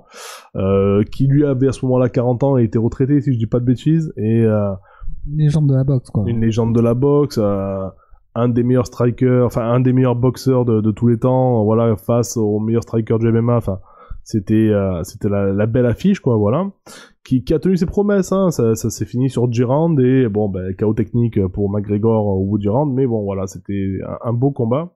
Enfin, en tout cas, pour le, le néophyte que je suis, hein, moi j'avais un peu suivi ça à l'époque, et euh, alors que je m'en foutais d'une fois de plus du MMA et tout, mais voilà, c'est quelque chose qui m'avait intéressé quand même. C'est quoi la différence entre un KO et un KO technique? Je, le chaos technique, c'est l'arbitre qui intervient pour euh, dire stop. Comme Et- dans, euh, en fait, c'est ça, dans Punch Out, quand il dit TKO, c'est ça, c'est KO technique. C'est ça, ouais. Par exemple, euh, dans, dans les règles de la boxe euh, telles qu'on la connaît, euh, du coup, si Tu connais tu que punch tombes- out. Ouais, mais non, mais dans, ouais, si tu tombes trois fois dans le même round, ben, tu D'accord, ouais, c'est ça. donc, Mais l'arbitre peut décider à tout moment d'arrêter le match et ça, ça, ça fera un chaos technique aussi. donc on en revient du coup à la question de l'argent. Hein. Pour ce combat, Conor McGregor, vous savez combien il a pris? 100 millions de dollars. Ça va. Perdre, ça va, je Ça peux va. aussi. Ouais, Ça va. ça va. Euh, alors euh, bon après voilà ce qu'il faut savoir c'est aussi que pendant son absence euh, pendant ses- son année et demie euh, de pause et aussi à préparer ce combat euh, le MMA a, a continué à, à évoluer sans lui et il y a un nouveau champion qui avec qui en fait au fur et à mesure il, il avait euh, il avait eu une sorte de, de rivalité qui s'installait au pour des histoires qui sont un peu compliquées à, exp- à expliquer là mais bon euh, voilà il- Oula, je vais y arriver. Habib, le, gars en question, euh, Nurmagomedov. Voilà. Habib, Ouais, ouais. on va dire. Habib ou Khabib, mais bon, ça se prononce Habib. Nurmagomedov. Voilà. Et je suis arrivé. Euh, en fait, il, ouais, il est, il est pas, il est pas russe, mais ouais, il, je sais plus de quelle origine il est. qu'il Mais, sera bientôt. mais, mais c'est pas loin, c'est pas loin de là-bas, je, je sais plus. Genre euh, ouzbek, euh, kazakh. euh, je crois, ouais, peut-être le Kazakhstan, ouais, Ouais. peut-être, je sais plus. Mais je, je, je, je veux pas dire le connerie parce qu'après il pourrait venir taper à la porte et je veux pas l'affronter. Déjà, tu de lui écorcher son nom et son prénom. non, finalement, je, Je je suis arrivé, je suis arrivé à bien le dire quand même. Et euh, bref, voilà, il y, a- eu des, petites histoires entre eux, notamment euh, Rabib qui a qui a agressé ou en tout cas intimidé euh, un collègue, euh, un ami à Conor McGregor qui, qui avait parlé de lui sur euh, dans une vidéo, je sais pas quoi. Et Conor McGregor a pété un plomb, il est venu en découdre, il a jeté, je sais pas, des, des chaises sur, sur le quart de l'autre, ça a pété la vitre, ça a blessé des boxeurs dedans, enfin bref. Ça, ça, fait, ça a fait un gros bordel cette histoire, hein, un gros bordel médiatique surtout. Et, euh, et ça va, ça va découler sur un, sur un combat qui va les, voilà, qui, qui va les opposer quelques mois après pour le titre euh, de, de champion pour léger. Et, euh, et Conor McGregor va, va perdre au bout du quatrième round euh, sur un étranglement par euh, arrière, voilà. Il n'aime pas se faire tringler. euh. Ouais, bah en fait le, le truc c'est que le, le fameux Rabib, bah, c'est c'est sa spécialité. C'est la c'est la soumission et il a gagné plein de combats comme ça. C'est pas sa seule qualité, hein, mais euh, voilà. trembleurs kazakhs. Euh, donc euh, bah après cette après cette histoire, lui va prendre Conor McGregor va prendre un peu ses distances avec l'UFC. Et euh, et il va finalement revenir quelques années après, un peu plus apaisé, plus provocateur. Il il va il va venir un peu comme un bon père de famille. Ça y est. Avant j'étais fou. Un bon père de famille qui fait de l'UFC quand même. oui, voilà, un bon père de famille qui fait de l'UFC, mais qui vient, voilà, en tant que combattant, qui va respecter ses Tu, tu- adversaires. tu le croises en tant que parent d'élève à, la- à la sortie de l'école. tu vas pas l'emmerder quand même, hein, même si c'est un bon père de famille C'est apaisé. Donc bref, il, il est revenu lui comme ça, avec euh, une autre mentalité. Euh, Il était vraiment, il était vraiment plus dans, dans, dans le show, euh, provoque, euh, voilà, tout, tout ce qui va avec. Il était vraiment dans le respect, tout ça. Il voulait plus faire de vagues et tout ça. Et euh, donc 18 janvier 2020, euh, il affronte un gars qui s'appelle Donald Cowboy en poids Walter. Déjà, les mecs qui ont cowboy dans leur nom. Ouais, ouais. Et, euh, et bon, il a gagné euh, dès, dès le premier round, victoire de, Il par KO technique. Il lui a mis six coups. Je sais, je sais, pas. Non, j'ai pas cowboy. suivi. Six coups, cowboy. Ah, d'accord, ok. Et euh, donc voilà, il l'emporte, alors que bon, bah, les, euh, tous les, les suiveurs un peu du sport n'y croyaient pas trop, puisque ça fait un moment qu'on ne voyait plus. Et, euh, et un an après, il va affronter euh, Dustin Poirier. Alors je vous vois venir déjà avec les, avec les jeux de mots, forcément. Non, non, rien. et euh, qui en fait c'est euh, que Conor McGregor avait déjà euh, vaincu 5 ou 6 ans avant quand il est commencé dans l'UFC justement et il avait battu Dustin assez facilement à l'époque et euh, donc là c'était l'occasion pour Dustin d'avoir sa revanche donc ça c'était euh, lui était très intéressé Dustin Poirier c'est un gars qui, qui est quand même assez reconnu dans l'UFC c'est euh, Euh, je sais pas s'il a gagné des titres ou des choses comme ça, j'ai pas creusé la Ouais, question. régulièrement très bien classé. ouais. Mais voilà, tout qui a, qui a fait des grandes affiches, qui a affronté des grands combattants, qui en général, euh, voilà, mais a montré un bon visage et tout. Donc euh, c'est voilà, c'est C'est c'est- bon en gym et tout. c'est- ça, ça, reste- ça reste un, un, un bon client. Et euh, alors, il y a eu une blague, mais je l'ai pas suivi du coup. Ouais, il était bon en gym, Dustin. Ah, d'accord, ok. Et... Euh, Donc voilà, ils, ils vont s'affronter donc dans, dans un combat qui sera la revanche. Conor McGregor va perdre, donc euh, de mémoire par soumission aussi au second round. Ça va, ça va un peu le démoraliser, mais il va revenir. Mais cette fois-ci avec une toute autre mentalité. Il va revenir vraiment en mode euh, ben, comme il était avant. Le gars provocateur, euh, sans limite, euh, méchant. Il, il va s'en prendre à la femme de l'autre et tout. Enfin, en, en parole, hein, genre ouais, ta femme envoie des textos le soir et tout. Enfin bref, une petite provoque à la con, mais voilà, c'est euh, c'est Conor McGregor. Et euh, donc il, le problème c'est qu'il Il revrille. il, il revrille complètement, il redevient l'ancien Connor, euh, voilà, euh, qui qui faisait pas forcément l'unanimité. Et euh, et dans le combat, du coup, qui va être le troisième combat qui va la- qui va qui va l'opposer à Dustin Poirier, il va euh, se se faire une fracture au tibia péroné. Donc euh, fracture extrêmement rare. hein. Et sur Sa- Sauf quand tu t'appelles, euh, comment il s'appelait, Djibril Cissé, qui ça? Le joueur de foot. Ah, Djibril Cissé, oui. Il se l'est fait deux fois, lui. Ouais, une jambe de, de chaque, comme Ronaldo d'ailleurs, le, le brésilien. Et euh, donc voilà, et pendant le combat, euh, c'est même pas sur un coup, hein, c'est ils vont un peu combattre au sol et tout, ils vont se relever, prendre un peu de distance, et à un moment il va prendre appui sur sa jambe, et d'un coup elle se plie quoi. Voilà, donc euh, a priori fracture de fatigue, C'était son talon d'Achille. c'est ça. Et euh, ben voilà, ça, ça signe un peu la fin des, de sa carrière. Enfin, pas vraiment, puisque lui, euh, il continue à, à vouloir euh, faire des combats. Et là, bientôt, il y en a un qui, qui est prévu. la- l'affronter, ils ont tiep. Ils sont là en mode. Ben ouais, ben bon, déjà il y, a eu- un peu le Covid entre deux. Et, euh, enfin, même pas, ouais, ouais, je crois qu'il y, a eu quelques vagues, mais bon, c'est même pas tant ça. C'est Ouais, il y a des événements qui, qui sont prévus, mais c'est pas, c'est pas pour de suite, là. Je crois qu'il y, a bientôt une émission à laquelle il va participer, une télé-réalité. Oui, à la fin, il doit combattre le champion euh, de l'équipe adverse. Enfin bref, il y a, une histoire comme ça. Donc, il, il, Kaolanta. c'est ça, exactement. Et euh, donc, a priori, voilà, il, il reste un peu, euh, Dans le show business, quoi. ouais, dans, dans- ouais, c'est ça. Ouais, ouais, il reste toujours dans, dans, dans, le- dans les girons euh, de. Sous les feux des projecteurs. Mais bon, euh, ça, ça sent quand même la fin de carrière pour lui et euh, Ça lui fait quel âge, là, du coup euh... 34 ans. Ouais, 34. hein, quand même, hein. Donc là, ça commence à faire. Mais bon, après, t'as as les combattants qui. Ouais, ça, ça il Voilà, jusqu'à 40, balais, euh, voilà. tranquille, ouais. Donc, euh, j'ai envie de dire, c'est maintenant ou jamais, quoi. S'il veut vraiment prouver, euh, enfin, s'il veut redevenir l'ancien, mais bon, c'est c'est quasi, c'est quasi acquis qu'il ne deviendra pas. Il a, il a perdu la rage, quoi. La, la rage qu'il faisait qu'avant il était pauvre et qu'il voulait des titres pour les millions, ben maintenant qu'il a les millions, euh, voilà, c'est l'histoire classique, quoi. hein. On le voit plus souvent dans les infos parce qu'il est sorti bourré ou drogué que, et qu'il a fait des conneries. euh, Plus que, plus que ses prouesses. Donc lui, il te euh, fait pas peur, lui. quoi. Habib, euh, comment il s'appelait? Il, te Euh, il te faisait peur, t'avais peur de décorcher son nom. Ouais. Mais lui, tu dis, ouais, il prend de la drogue, c'est un minable, etc. Il te fait pas peur, t'as pas peur qu'il te retrouve et qu'il te, qu'il te fasse la gueule. Tout ça parce qu'il a son tibia pété. Je te dis, au Exactement. pire, je cours un peu, il pourra jamais rattraper. C'est ça. C'est c'est vrai que c'est quand même euh, deux poids, deux mesures, là. Ouais, non, mais ouais, non, c'est effectivement, je, je ne crains pas Conor Ah, non, McGregor. mais, ah, c'est la classe. Ah, ouais, franchement, Jérém Sama, il a la classe, quoi. Il craint pas Conor McGregor. Enfin, si, mais pas Conor McGregor. Non, c'est pas Jared Sama qui parle plus tard, c'est Tracelli.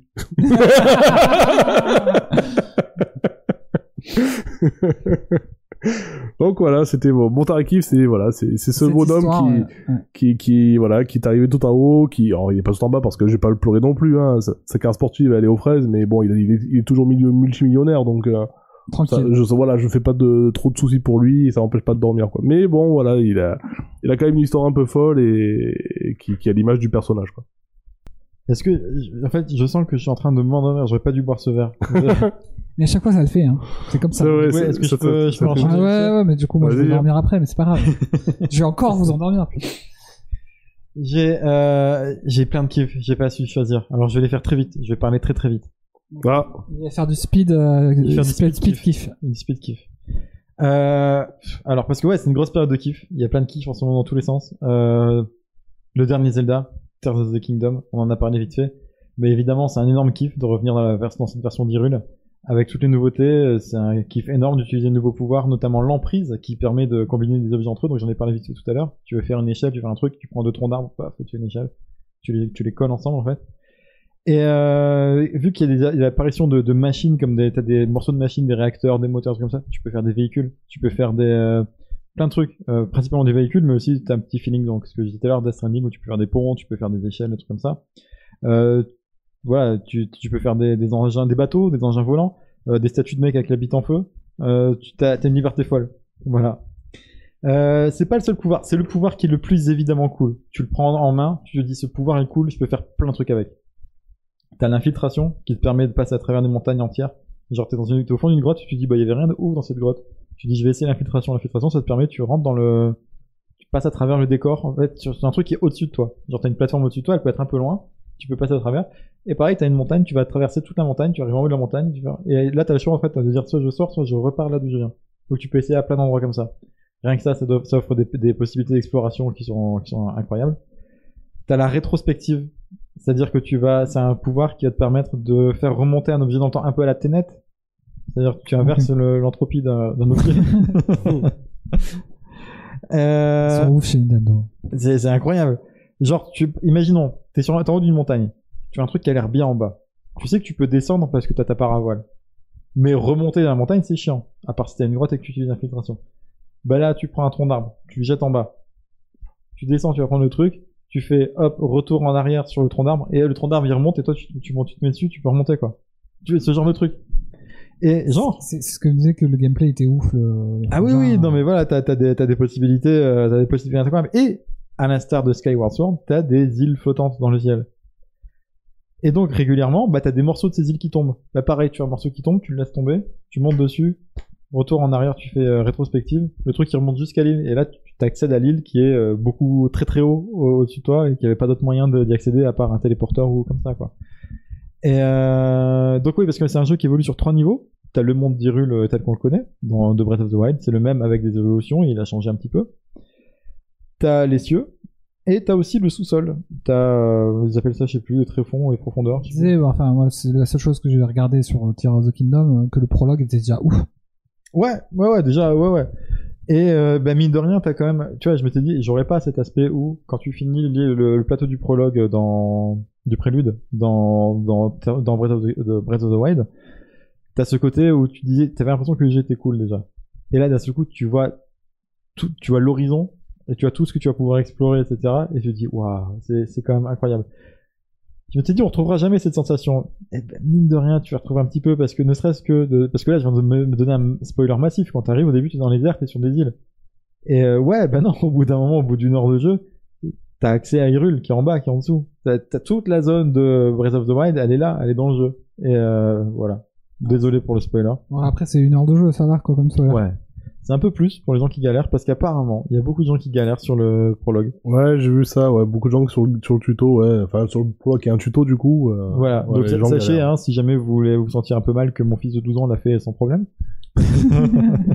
donc euh, voilà, si vous êtes un gamer averti, il y a quelqu'un qui me fait coucou Ouais, c'est Boudic qui part. Ah désolé, Bye bah, bye. merci pour le resub hein, Boudic. Ouais, merci, Boudic. Merci d'être passé, merci pour tout. Euh, à bientôt hein, sur la chaîne. Et, et oublie pas d'écouter le, le replay hein, si tu veux les, les bonus Au de, début, dé- de début et de fin. et de fin. Voilà. Et euh, donc oui, il y a des gens qui galèrent sur ce sur ce prologue. Je, je... ouais, il y a peut-être deux trois moments où tu, tu te dis ah tiens au début quand t'as pas l'habitude des pouvoirs etc, tu te dis ah tiens comment je peux faire ça? Il y a rien d'extraordinairement difficile quand même. Enfin bon, je sais pas après. Il y a bien des gens qui ont galéré sur Cuphead, ils n'arrivent pas à sauter deux cases donc euh, dans le dans le tuto. Euh, donc là c'était mon premier kiff.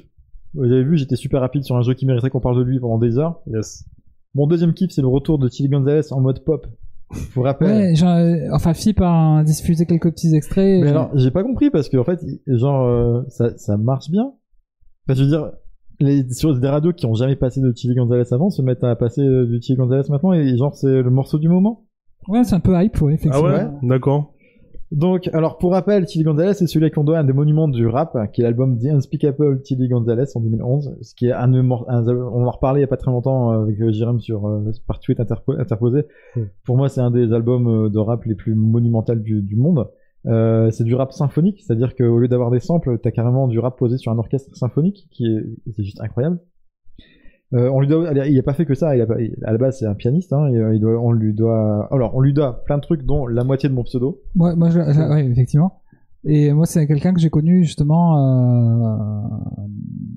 par le piano, plutôt en tant que Oui, bah oui, pianiste. oui. À la Ouais, base, ouais. à la base, c'est un pianiste. hein. On lui doit donc il a des albums électro. On lui doit un film. Il y a un film aussi, un film euh, dont il a fait la bande son, qui, est- qui marche euh, très bien les deux ensemble. Euh, il a fait un nombre incroyable de feats. Moi, c'est comme ça que j'ai connu parce qu'il a fait des feats avec, euh, bah, avec euh, Feist, avec. Kid connu avec Feist, ouais, en fait. Ouais, Tequila Tex, Daft Punk, Drake, Jarvis Cocker, Abdel Malik. Ouais, et puis des, des, Voilà. de tout partout dans le monde, quoi. hein. Moi, c'est avec Abdel... En fait, c'est pour une interview de- d'Abdel Malik que j'ai entendu parler de lui, où il disait, bah voilà, euh, euh, il y a Gonzalez qui est venu poser du piano sur euh, sur mon album. Je sais plus le nom de l'album, c'était celui avec. euh, Sur le Détroit du Batra C'est ça. Euh, et donc, il a parlé en disant, bah ouais, Gonzalez, c'est le mec qui fait le piano pour tout le monde. Enfin, qui, en gros, t'as du piano dans la chanson française quelque part, t'as une chance sur deux que ça soit Gonzalez, quoi. Ouais, ouais, c'est un peu le même genre. Donc en 2005, avec Feist, quand sur son album, euh, même c'était avant One Two Three Four, hein, donc c'est celui d'avant. Et pareil, du coup, tu as, la moitié des chansons. Euh, Ouais, ouais. The Gatekeeper, en fait, je crois, c'est l'album où il y a Gatekeeper, Inside Out. Et toutes les chansons, il y a une version au piano d'Inside Out qui est juste euh, à tomber par terre. Et c'est comme ça que j'ai découvert, en fait. Et voilà. Et justement, depuis quelques années, il sort surtout du piano. Euh, t'as des morceaux où c'est, euh, des morceaux, des albums solo piano. Euh, il y en a sorti trois entre temps, là. Euh, et j'adore écouter ces albums. Euh, je les écoute beaucoup quand, quand je, quand je bosse, par exemple. Mais il me manquait quand même un petit peu le, le Gonzalez, c'est un petit peu drôle, un petit peu fun, un petit peu léger, un peu moins sérieux. Et euh, même si on a pu le voir faire des interventions sur YouTube, d'ailleurs je vous conseille, mais à 3000% euh, sa chaîne où il analyse les morceaux pop, c'est incroyablement intéressant. Euh, on a pu le voir sur des compiles et de reprises, sur des sur des compiles de reprises, pardon, sur d'autres collabs encore et toujours. Et là, il revient avec un single qui s'appelle French Kiss et qui a priori le nom de l'album peut-être. Non, c'est pas le nom de l'album. J'ai oublié le nom de l'album. Euh, dans, donc French Kiss dans lequel il nous baise avec la langue de Molière et nous gratifie d'une foule, une wonderful même, euh, de jeux de mots foireux en français comme Exa Gonzalez. Lui, il les trouve ouf parce que le, français Ouais, c'est ouais. pas sa langue euh, de base. Elle est, elle est drôle, la chanson. hein. voilà. Et donc, voilà, et les jeux de mots sont pas incroyables, incroyables, mais ça, ça reste drôle, ça marche, ça marche très bien, c'est détendu, et ça annonce un album surtout qui arrive pour la rentrée. Et donc je suis très content de cette nouvelle. Ça c'était mon deuxième kiff. Et j'ai un troisième kiff. Le troisième kiff, c'est le retour du roi.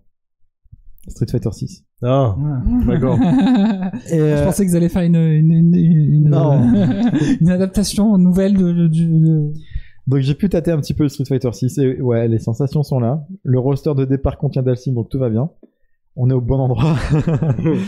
Euh, Il y a un truc qui va faire plaisir à notre ami Vincent, donc euh, euh, c'est qu'ils ont mis en place un système de combat simplifié, parce que Vincent c'est quelqu'un qui aime pas faire des quarts de cercle pour sortir des coups, même si c'est un, un procédé qui est un peu, un peu courant dans les jeux de baston.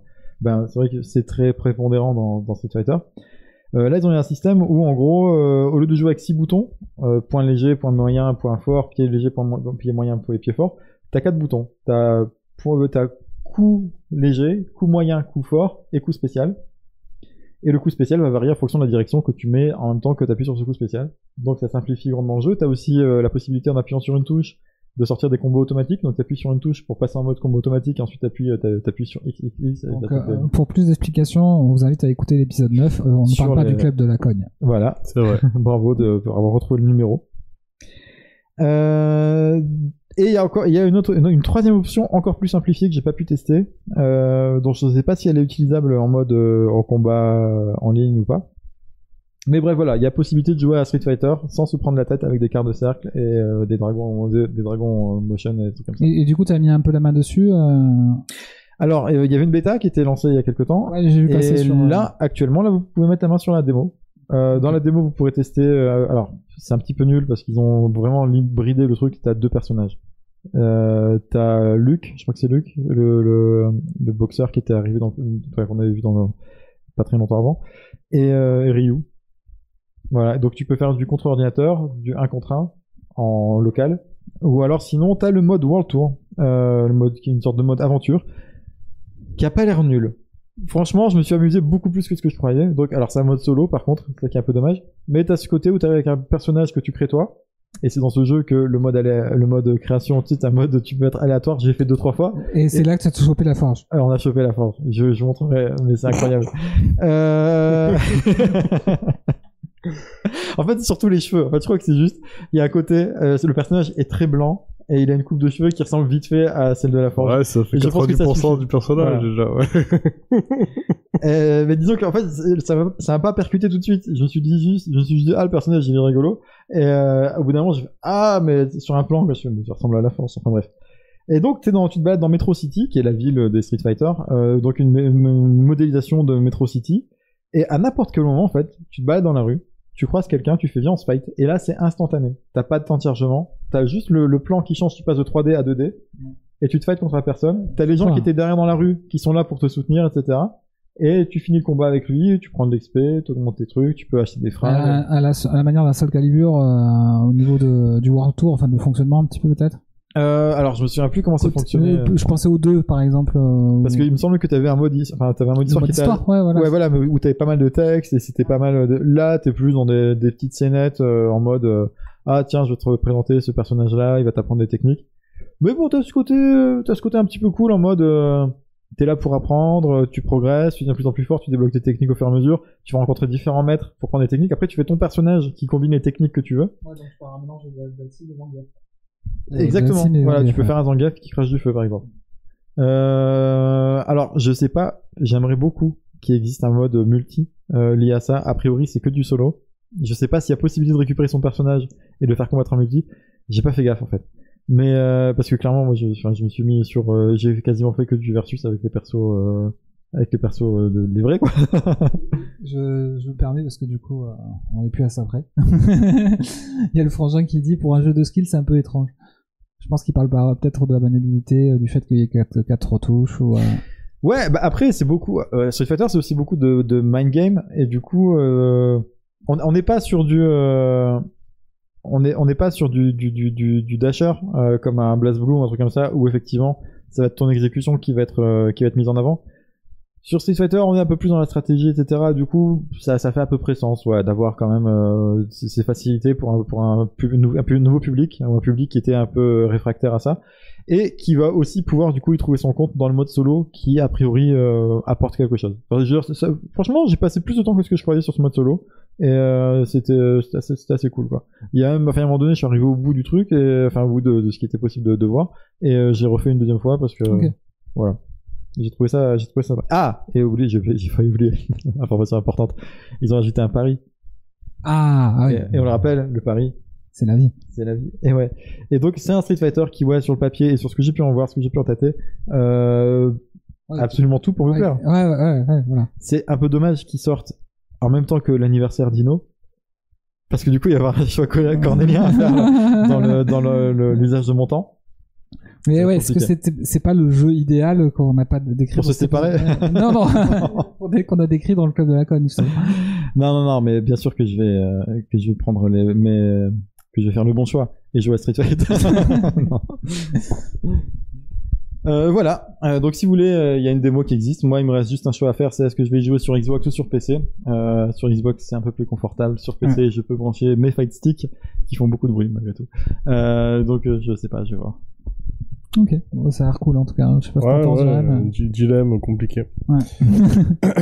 Bah, le, le bonjour à Robin au passage. Hein.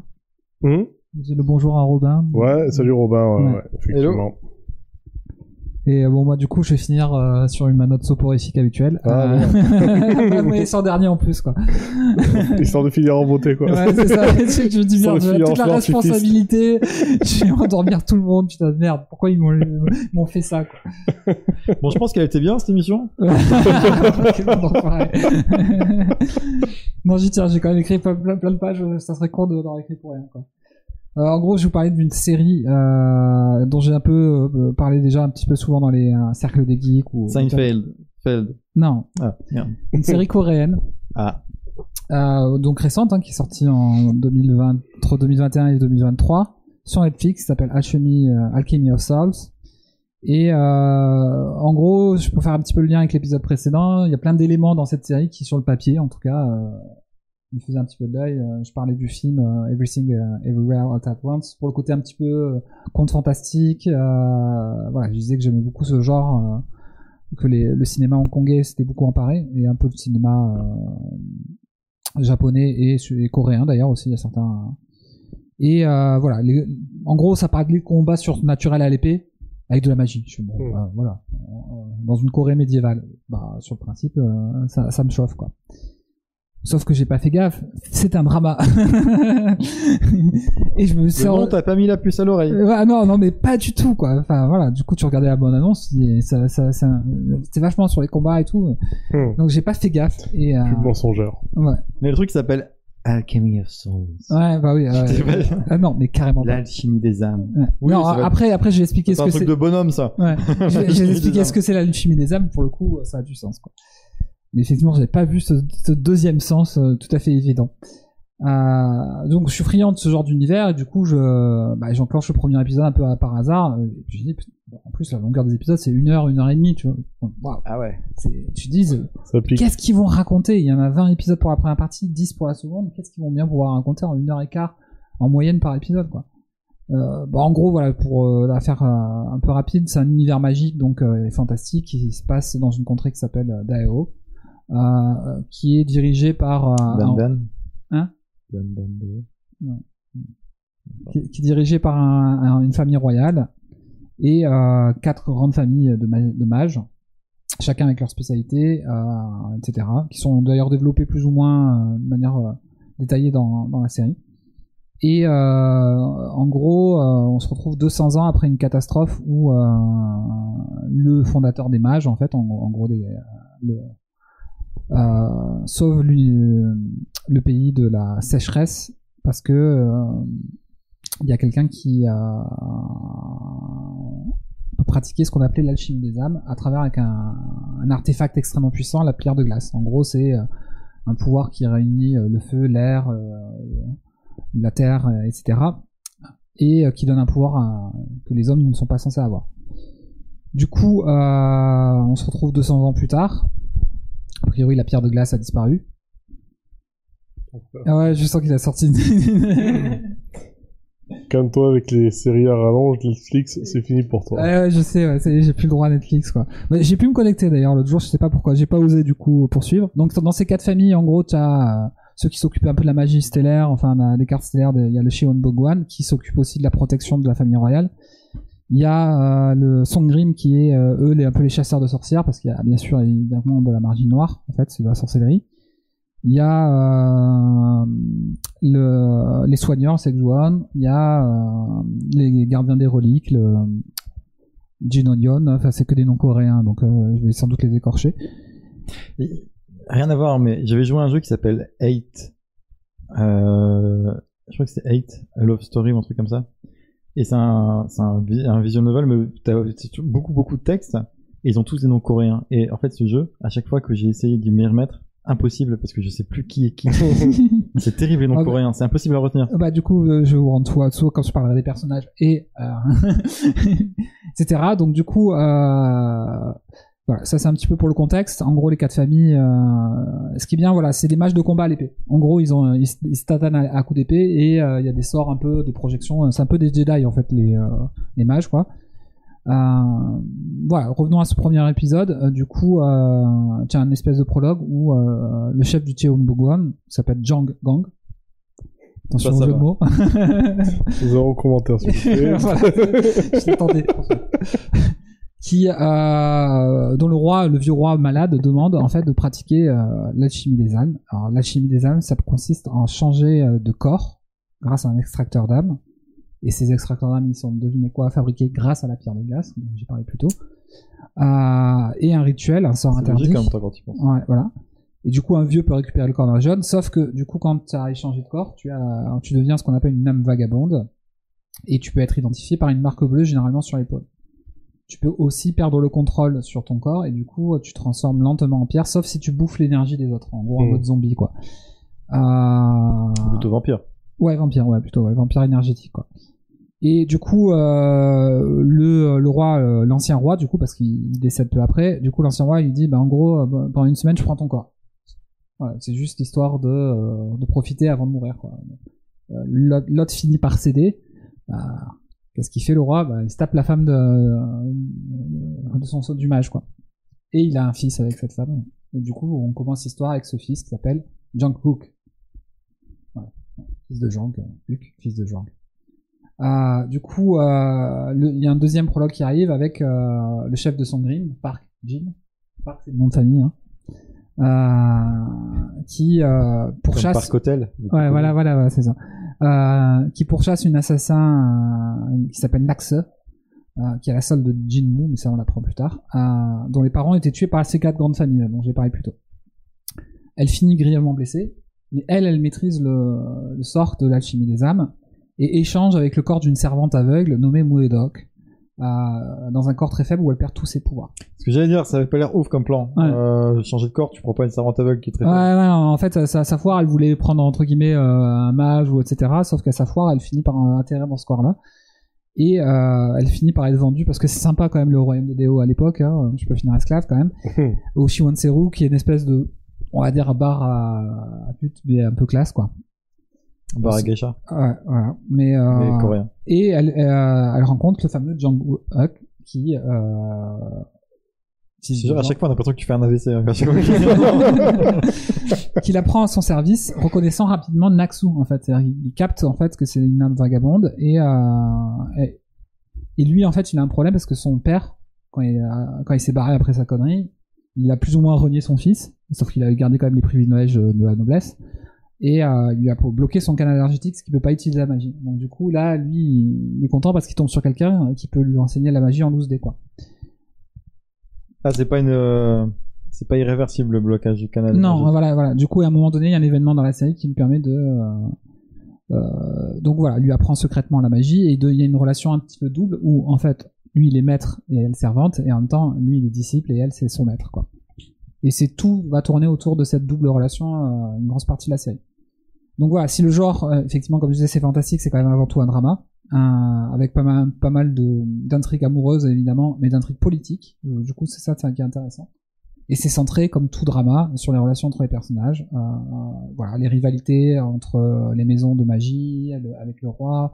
Et c'est plutôt bien foutu tout cet aspect-là de la série. Pour le coup, c'est assez passionnant à suivre. Euh, Il y a aussi, bon, voilà, un festival de trio amoureux. Euh, je m'étendrai pas avec les personnages. De- voilà, pour la faire un peu courte, euh, vous imaginez que Naxu, elle va plaire euh, au prince héritier. Euh, Il y a le meilleur pote de Jang-hook, Yeo Sol, qui lui va... Au sol? Ye- Yeo, Ouais. Seo, pardon, Seo Yul, pardon, j'ai inversé.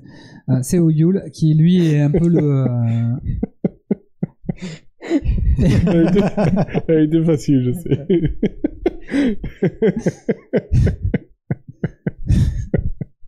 qui va lui en fait été tombé amoureux de la de Naxu quand elle avait son autre corps en fait quand elle était quand ils étaient euh, adolescents donc euh, voilà il y a euh, Park Jin et la on va dire maman d'adoption qui est la servante euh, de la famille de Jang Encore de ma vanne. Non, Et voilà, tout ça va, être servi en fait euh, par, euh, par une avalanche voilà, de quiproquos, euh, comme souvent ce genre de série. Et, euh, surtout, c'est super bien joué, bien mis en scène, avec une mention spéciale pour le, personnage joué euh, par Mudeok, donc Naxu en fait, mais qui a changé de corps. Ou j'en parlerai un petit peu après pour les personnages. Donc du coup, il y a énormément d'humour, il y a de l'action, euh, il y a des intrigues politiques, et du coup, il y a un, un équilibre qui est très réussi. Il y a aussi quelque chose qui est bien, c'est la musique, euh, la mise en scène, euh, pour amplifier les, les effets romantiques, ça, ça marche trop bien, quoi. Euh, voilà, donc, du Il y a un, ou deux- un ou deux acteurs qu'on connaît ou? Non, pour le coup, c'est pas des acteurs que tu retrouves dans les films ou séries coréennes. c'est plutôt des jeunes acteurs pour la plupart. Donc effectivement, il y en a, il y en a peut-être un qui a fait Memories of, je sais plus comment il s'appelle. Ouais, euh, non, c'est trop ancien Memories of Murder. Une série là qui est sortie qui était pas ouf dans l'espace là. Euh. Ouais, je vois laquelle, mais je sais pas. Voilà. donc euh, voilà, l'alchimie des âmes, c'est comme, euh, bah, ça paraît évident de dire ça, hein, mais c'est un peu une alchimie des acteurs et des personnages. Hein, euh, où, bah, par exemple, les trois copains d'enfance, il y a, donc il y a Jang-hook, il y a Seo Yul et il y a euh, le neveu de Park Jin. Euh, du coup, ils sont super potes. Euh, c'est évidemment centré sur l'évolution de la relation entre Mudeok et Jang-hook, euh, qui voilà, les actions sont plutôt bien amenées. Bref, c'est super dynamique. Une deuxième partie moins réussie. Tu veux pas alors donner nom, genre, tu peux pas l'appeler Jean-Luc Ouais, Jean-Luc. Et voilà, co- euh, mention spéciale, donc euh, je vais sortir leur nom parce que j'ai fait une photocopie pour m'en souvenir, parce que sinon si je les écris, je vais jamais mon truc. Euh, mention à Jung So-min, l'actrice, qui est euh, une waifu potentielle. Euh, Alors, attention parce que les noms coréens, euh, c'est un truc qu'on a remarqué. ouais, Ils peuvent avoir pas du tout Ouais. comme ils s'écrivent. Ouais. Et c'est Ouais. très, Bah, mais coup- mais c'est très très éloigné. Ouais, ouais. mais, mais pour le coup là ça va parce que j'ai des, je l'écoute en version originale et euh, pour les, en tout cas pas forcément les noms d'acteurs, mais les noms des personnages, je les prononce correctement. Et euh, donc Yoon So-min, donc du coup qui joue l'actrice, euh, qui joue le personnage de Mudeok, Naksu. Et Je, je ne dirai pas son troisième parce que ça ferait un, un méga spoil. Bah déjà, tu nous dis qu'il y a un troisième. Et, euh, et du coup, euh, bref, ça, elle est, elle est pas seulement, euh, c'est pas une, seulement une belle actrice ou etc. C'est juste elle est bluffante euh, par ses capacités euh, euh, d'acting quoi. Elle est euh, tout à tour drôle, hyper sévère. et- enfin bref, c'est c'est un super personnage quoi. Je pourrais en parler pendant des heures parce que ça dure des heures déjà. hein. Euh, Vous imaginez 30 épisodes euh, qui durent plus d'une heure, donc euh, ça fait au moins Ça plus de pique. 45 heures de contenu, c'est pas mal. hein. Euh, et, et puis je me suis régalé en fait. Et puis merde, en fait, je le savais pas, mais euh, bah, jamais drama quoi. D'accord. Même si euh, Alchemy of Soul c'est plus qu'un drama quand même pour. Il faut que tu regardes euh, The Sound of Your Heart alors. J'en ai déjà parlé, je crois, Mm. mais il faut que tu regardes. The Ah. Sound of Heart. The Sound of Your Heart. Ah, Heart, ok. Mais en fait, c'est pas vraiment, enfin, c'est un truc comique dans lequel ils mettent un peu de drama parce que c'est un truc coréen, ils sont obligés de mettre un truc un peu drama. Et, euh, mais c'est super. Ok. Mais c'est super, mais tu pleures de rire. Ouais. Tu pleures de rire, mais littéralement, c'est, c'est une série qui m'a fait pleurer. Et, et- et pleurer du coup, de c'est sur Netflix? c'est sur Netflix. Ah, c'est enfin, sur ouais, Netflix. du coup, moi, ça va être. ça sur- y est encore parce que ça fait un, certain nombre d'années maintenant que tu nous as recommandé. Oui, c'est vrai, c'est vrai, ça fait un petit moment. Ouais, ton, ton frère a dit qu'il s'est endormi, hein, il a essayé de louper quelque chose. Tu peux nous reparler de la série coréenne que t'as de Jean-Luc. Ah, attends, attends, il me dit un Les truc, gens je peux te connecter, mais j'aurai que 5,99€, donc oublie. Ouais, bah oui, ouais, forcément. ouais. Donc je me connecterai pas, là, du coup. euh, de- Ouais, de- non, je, je sais pas s'il y a encore la série, mais euh, bon, à vérifier s'il y a encore The Sound of Your Heart, mais super. Bah écoute, euh, je regarderai sur d'autres plateformes, on va dire. Mm, Pire, ouais, c'est voilà. disponible sur The Pirate Bay. Hein. Oui, oui, au pire, ça se trouve sur. Oui, bien sûr. Mais, euh, Ça existe encore, Pirate Bay Oui, ouais. Oui, oui, je- j'utilise encore. Euh, Ouais, mais alors par contre, euh, ça, enfin, ça a toujours été chaud de trouver des trucs français sur The Pirate Bay. oui, ah, c'est que Mais du pire, VO. maintenant. ouais, c'est. Ouais. La dernière fois, je cherchais La Flamme et je tombais que sur un film de Marc, Gor- de Marc Dorcel qui s'appelle La Flamme de Brigitte ou j'en sais rien. Ah, ouais, non, c'est pas, pas ouf. Et euh, ouais, pareil, par rapport au prénom qu'on disait, euh, l'écriture et le, le- la prononciation sont différentes. T'avais un perso, son nom s'écrivait littéralement, si on veut le prononcer, le prononcer de manière phonétique, Aebong, voilà. Sauf que la, la prononciation c'était Bongia. Pourquoi What? tu inverses comme ça? Pourquoi je commence par le B? Pourquoi- Alors après, ça peut parce que peut-être Bonia ou histoire de- Bounia, enfin. Peut-être c'est une histoire de prénom-nom que nous on mettrait d'abord le prénom et mettre le nom. là. Tu vois ce que je veux dire? Non, parce que pas, dans, dans, dans ce titre, t'avais, t'avais écrit Aebong, et t'entendais Bongia ça. Ouais, mais mais il y avait pire. C'était dans, c'était dans Squid Game où il y a, il y a un pire. Et à un moment donné, il y a une meuf, elle dit littéralement juste un nom. Ouais.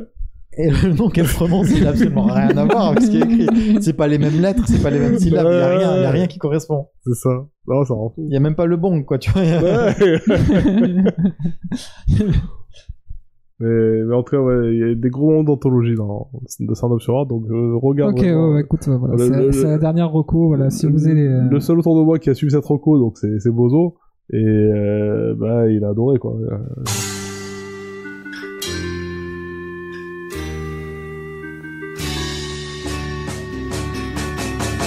Link, here come to town,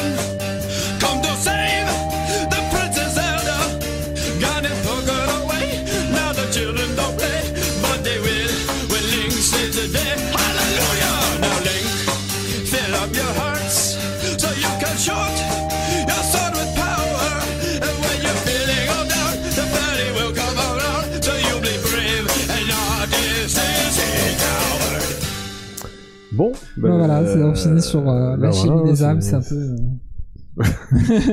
Je pense que c'était un condensé de, de détails à kiff de- des 25 derniers épisodes. voilà, J'ai pas parlé souvent de drama au final, hein, mais... c'est vrai, c'est vrai. Euh, bon, ben. euh, Ouais, c'est la fin, Ouais, je pense qu'on va s'arrêter sur ça pour euh, le- l'enregistrement de cas. et Peut-être rebasculer sur le chat. Bon, même si on l'a déjà fait un peu, mais bon. Et voilà, n'oubliez pas la surprise euh, de pour la version audio. euh, Oui. alors, du coup, Ouais, voilà. Donc, pour ceux qui nous écoutent en podcast, vous avez un bonus qui arrive maintenant. Enfin, ça. non, en fait, il faut pas le dire. Ouais, ouais. bon, après, il a- il a déjà été plus ou moins annoncé, malheureusement. Oui, mais non, mais on dit pas que c'est maintenant. Ouais, voilà. En tout cas, merci de nous avoir suivis pendant ces deux années et demie. Euh, Ça nous a fait chaud au cœur. Les réactions, les commentaires, les, les, les, les, les interactions sur le Discord, sur le chat, etc. ou en dehors, même dans la vraie Ou vie. même en dehors, ou même dans la vraie vie. Mm. C'était cool. On se revoit dans d'autres euh, circonstances, Voilà, mais ouais. on se revoit. On se revoit. Ouais, c'est pas Merci. fini, Ouais. et voilà, effectivement, on continuera à produire euh, quelque chose, quoi qu'il arrive, donc, euh, suivez toujours l'aventure Star Streaming.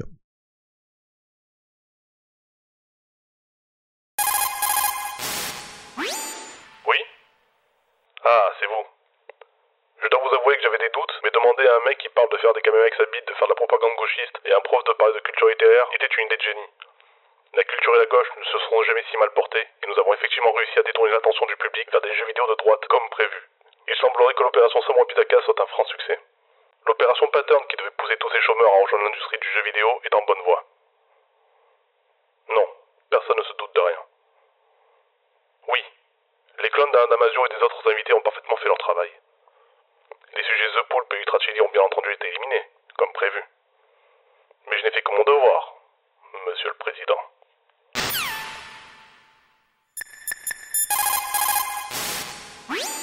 C'est bon, il a raccroché? Oui, il semblerait qu'il ait tout gobé. Tu es sûr qu'il se doute de rien? Alors, le mec a pas vu arriver le réchauffement climatique, la fronde contre la réforme des retraites, ni le fait qu'on relèverait euh, des contradictions pendant le Covid. Je crois qu'on est à l'abri là. Du coup, on fait quoi? Gardez un profil bas pendant un moment. J'ai éliminé vos clones, vous pourrez prendre leur place, il va falloir dire un ou deux trucs de droite euh, ou parler de télé-réalité de temps en temps sur Twitter, de- des trucs comme ça quoi. Euh, fran- Franchement, je sais pas si je pourrais, quoi. Bah, on n'a pas le choix. Tant que cette amas de nanobot boosté à l'IA sorti des usines de Musk et financé par Bezos sera à la tête du gouvernement, il faudra prendre ce genre de précautions. Alors, on continue comme prévu. J'ai commencé l'infiltration de France Travail. L'opération Traversée de la rue est en route. Et de mon côté, je continue d'éduquer la jeunesse à la pensée critique, mais en toute discrétion. Très bien. Je vous tiens au courant. Snake Sama, over and out. Frozen Snake, over and out. Octo Snake, over and out.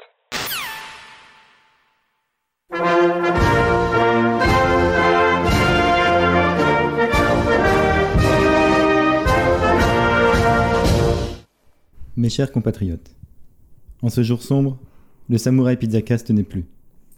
Mais fort heureusement, vous pourrez toujours trouver de nombreux autres moyens de vous divertir, que ce soit sur Twitch, Amazon Prime, Amazon Gaming, ou tout simplement en achetant vos jeux sur Amazon.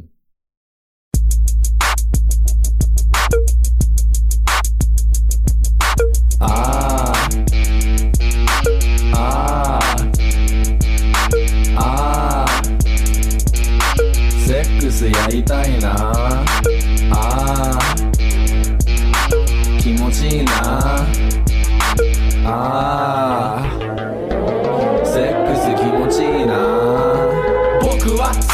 ス大好き。いつもセックス毎日やりたいセックス。チンコをマンコに入れたいな。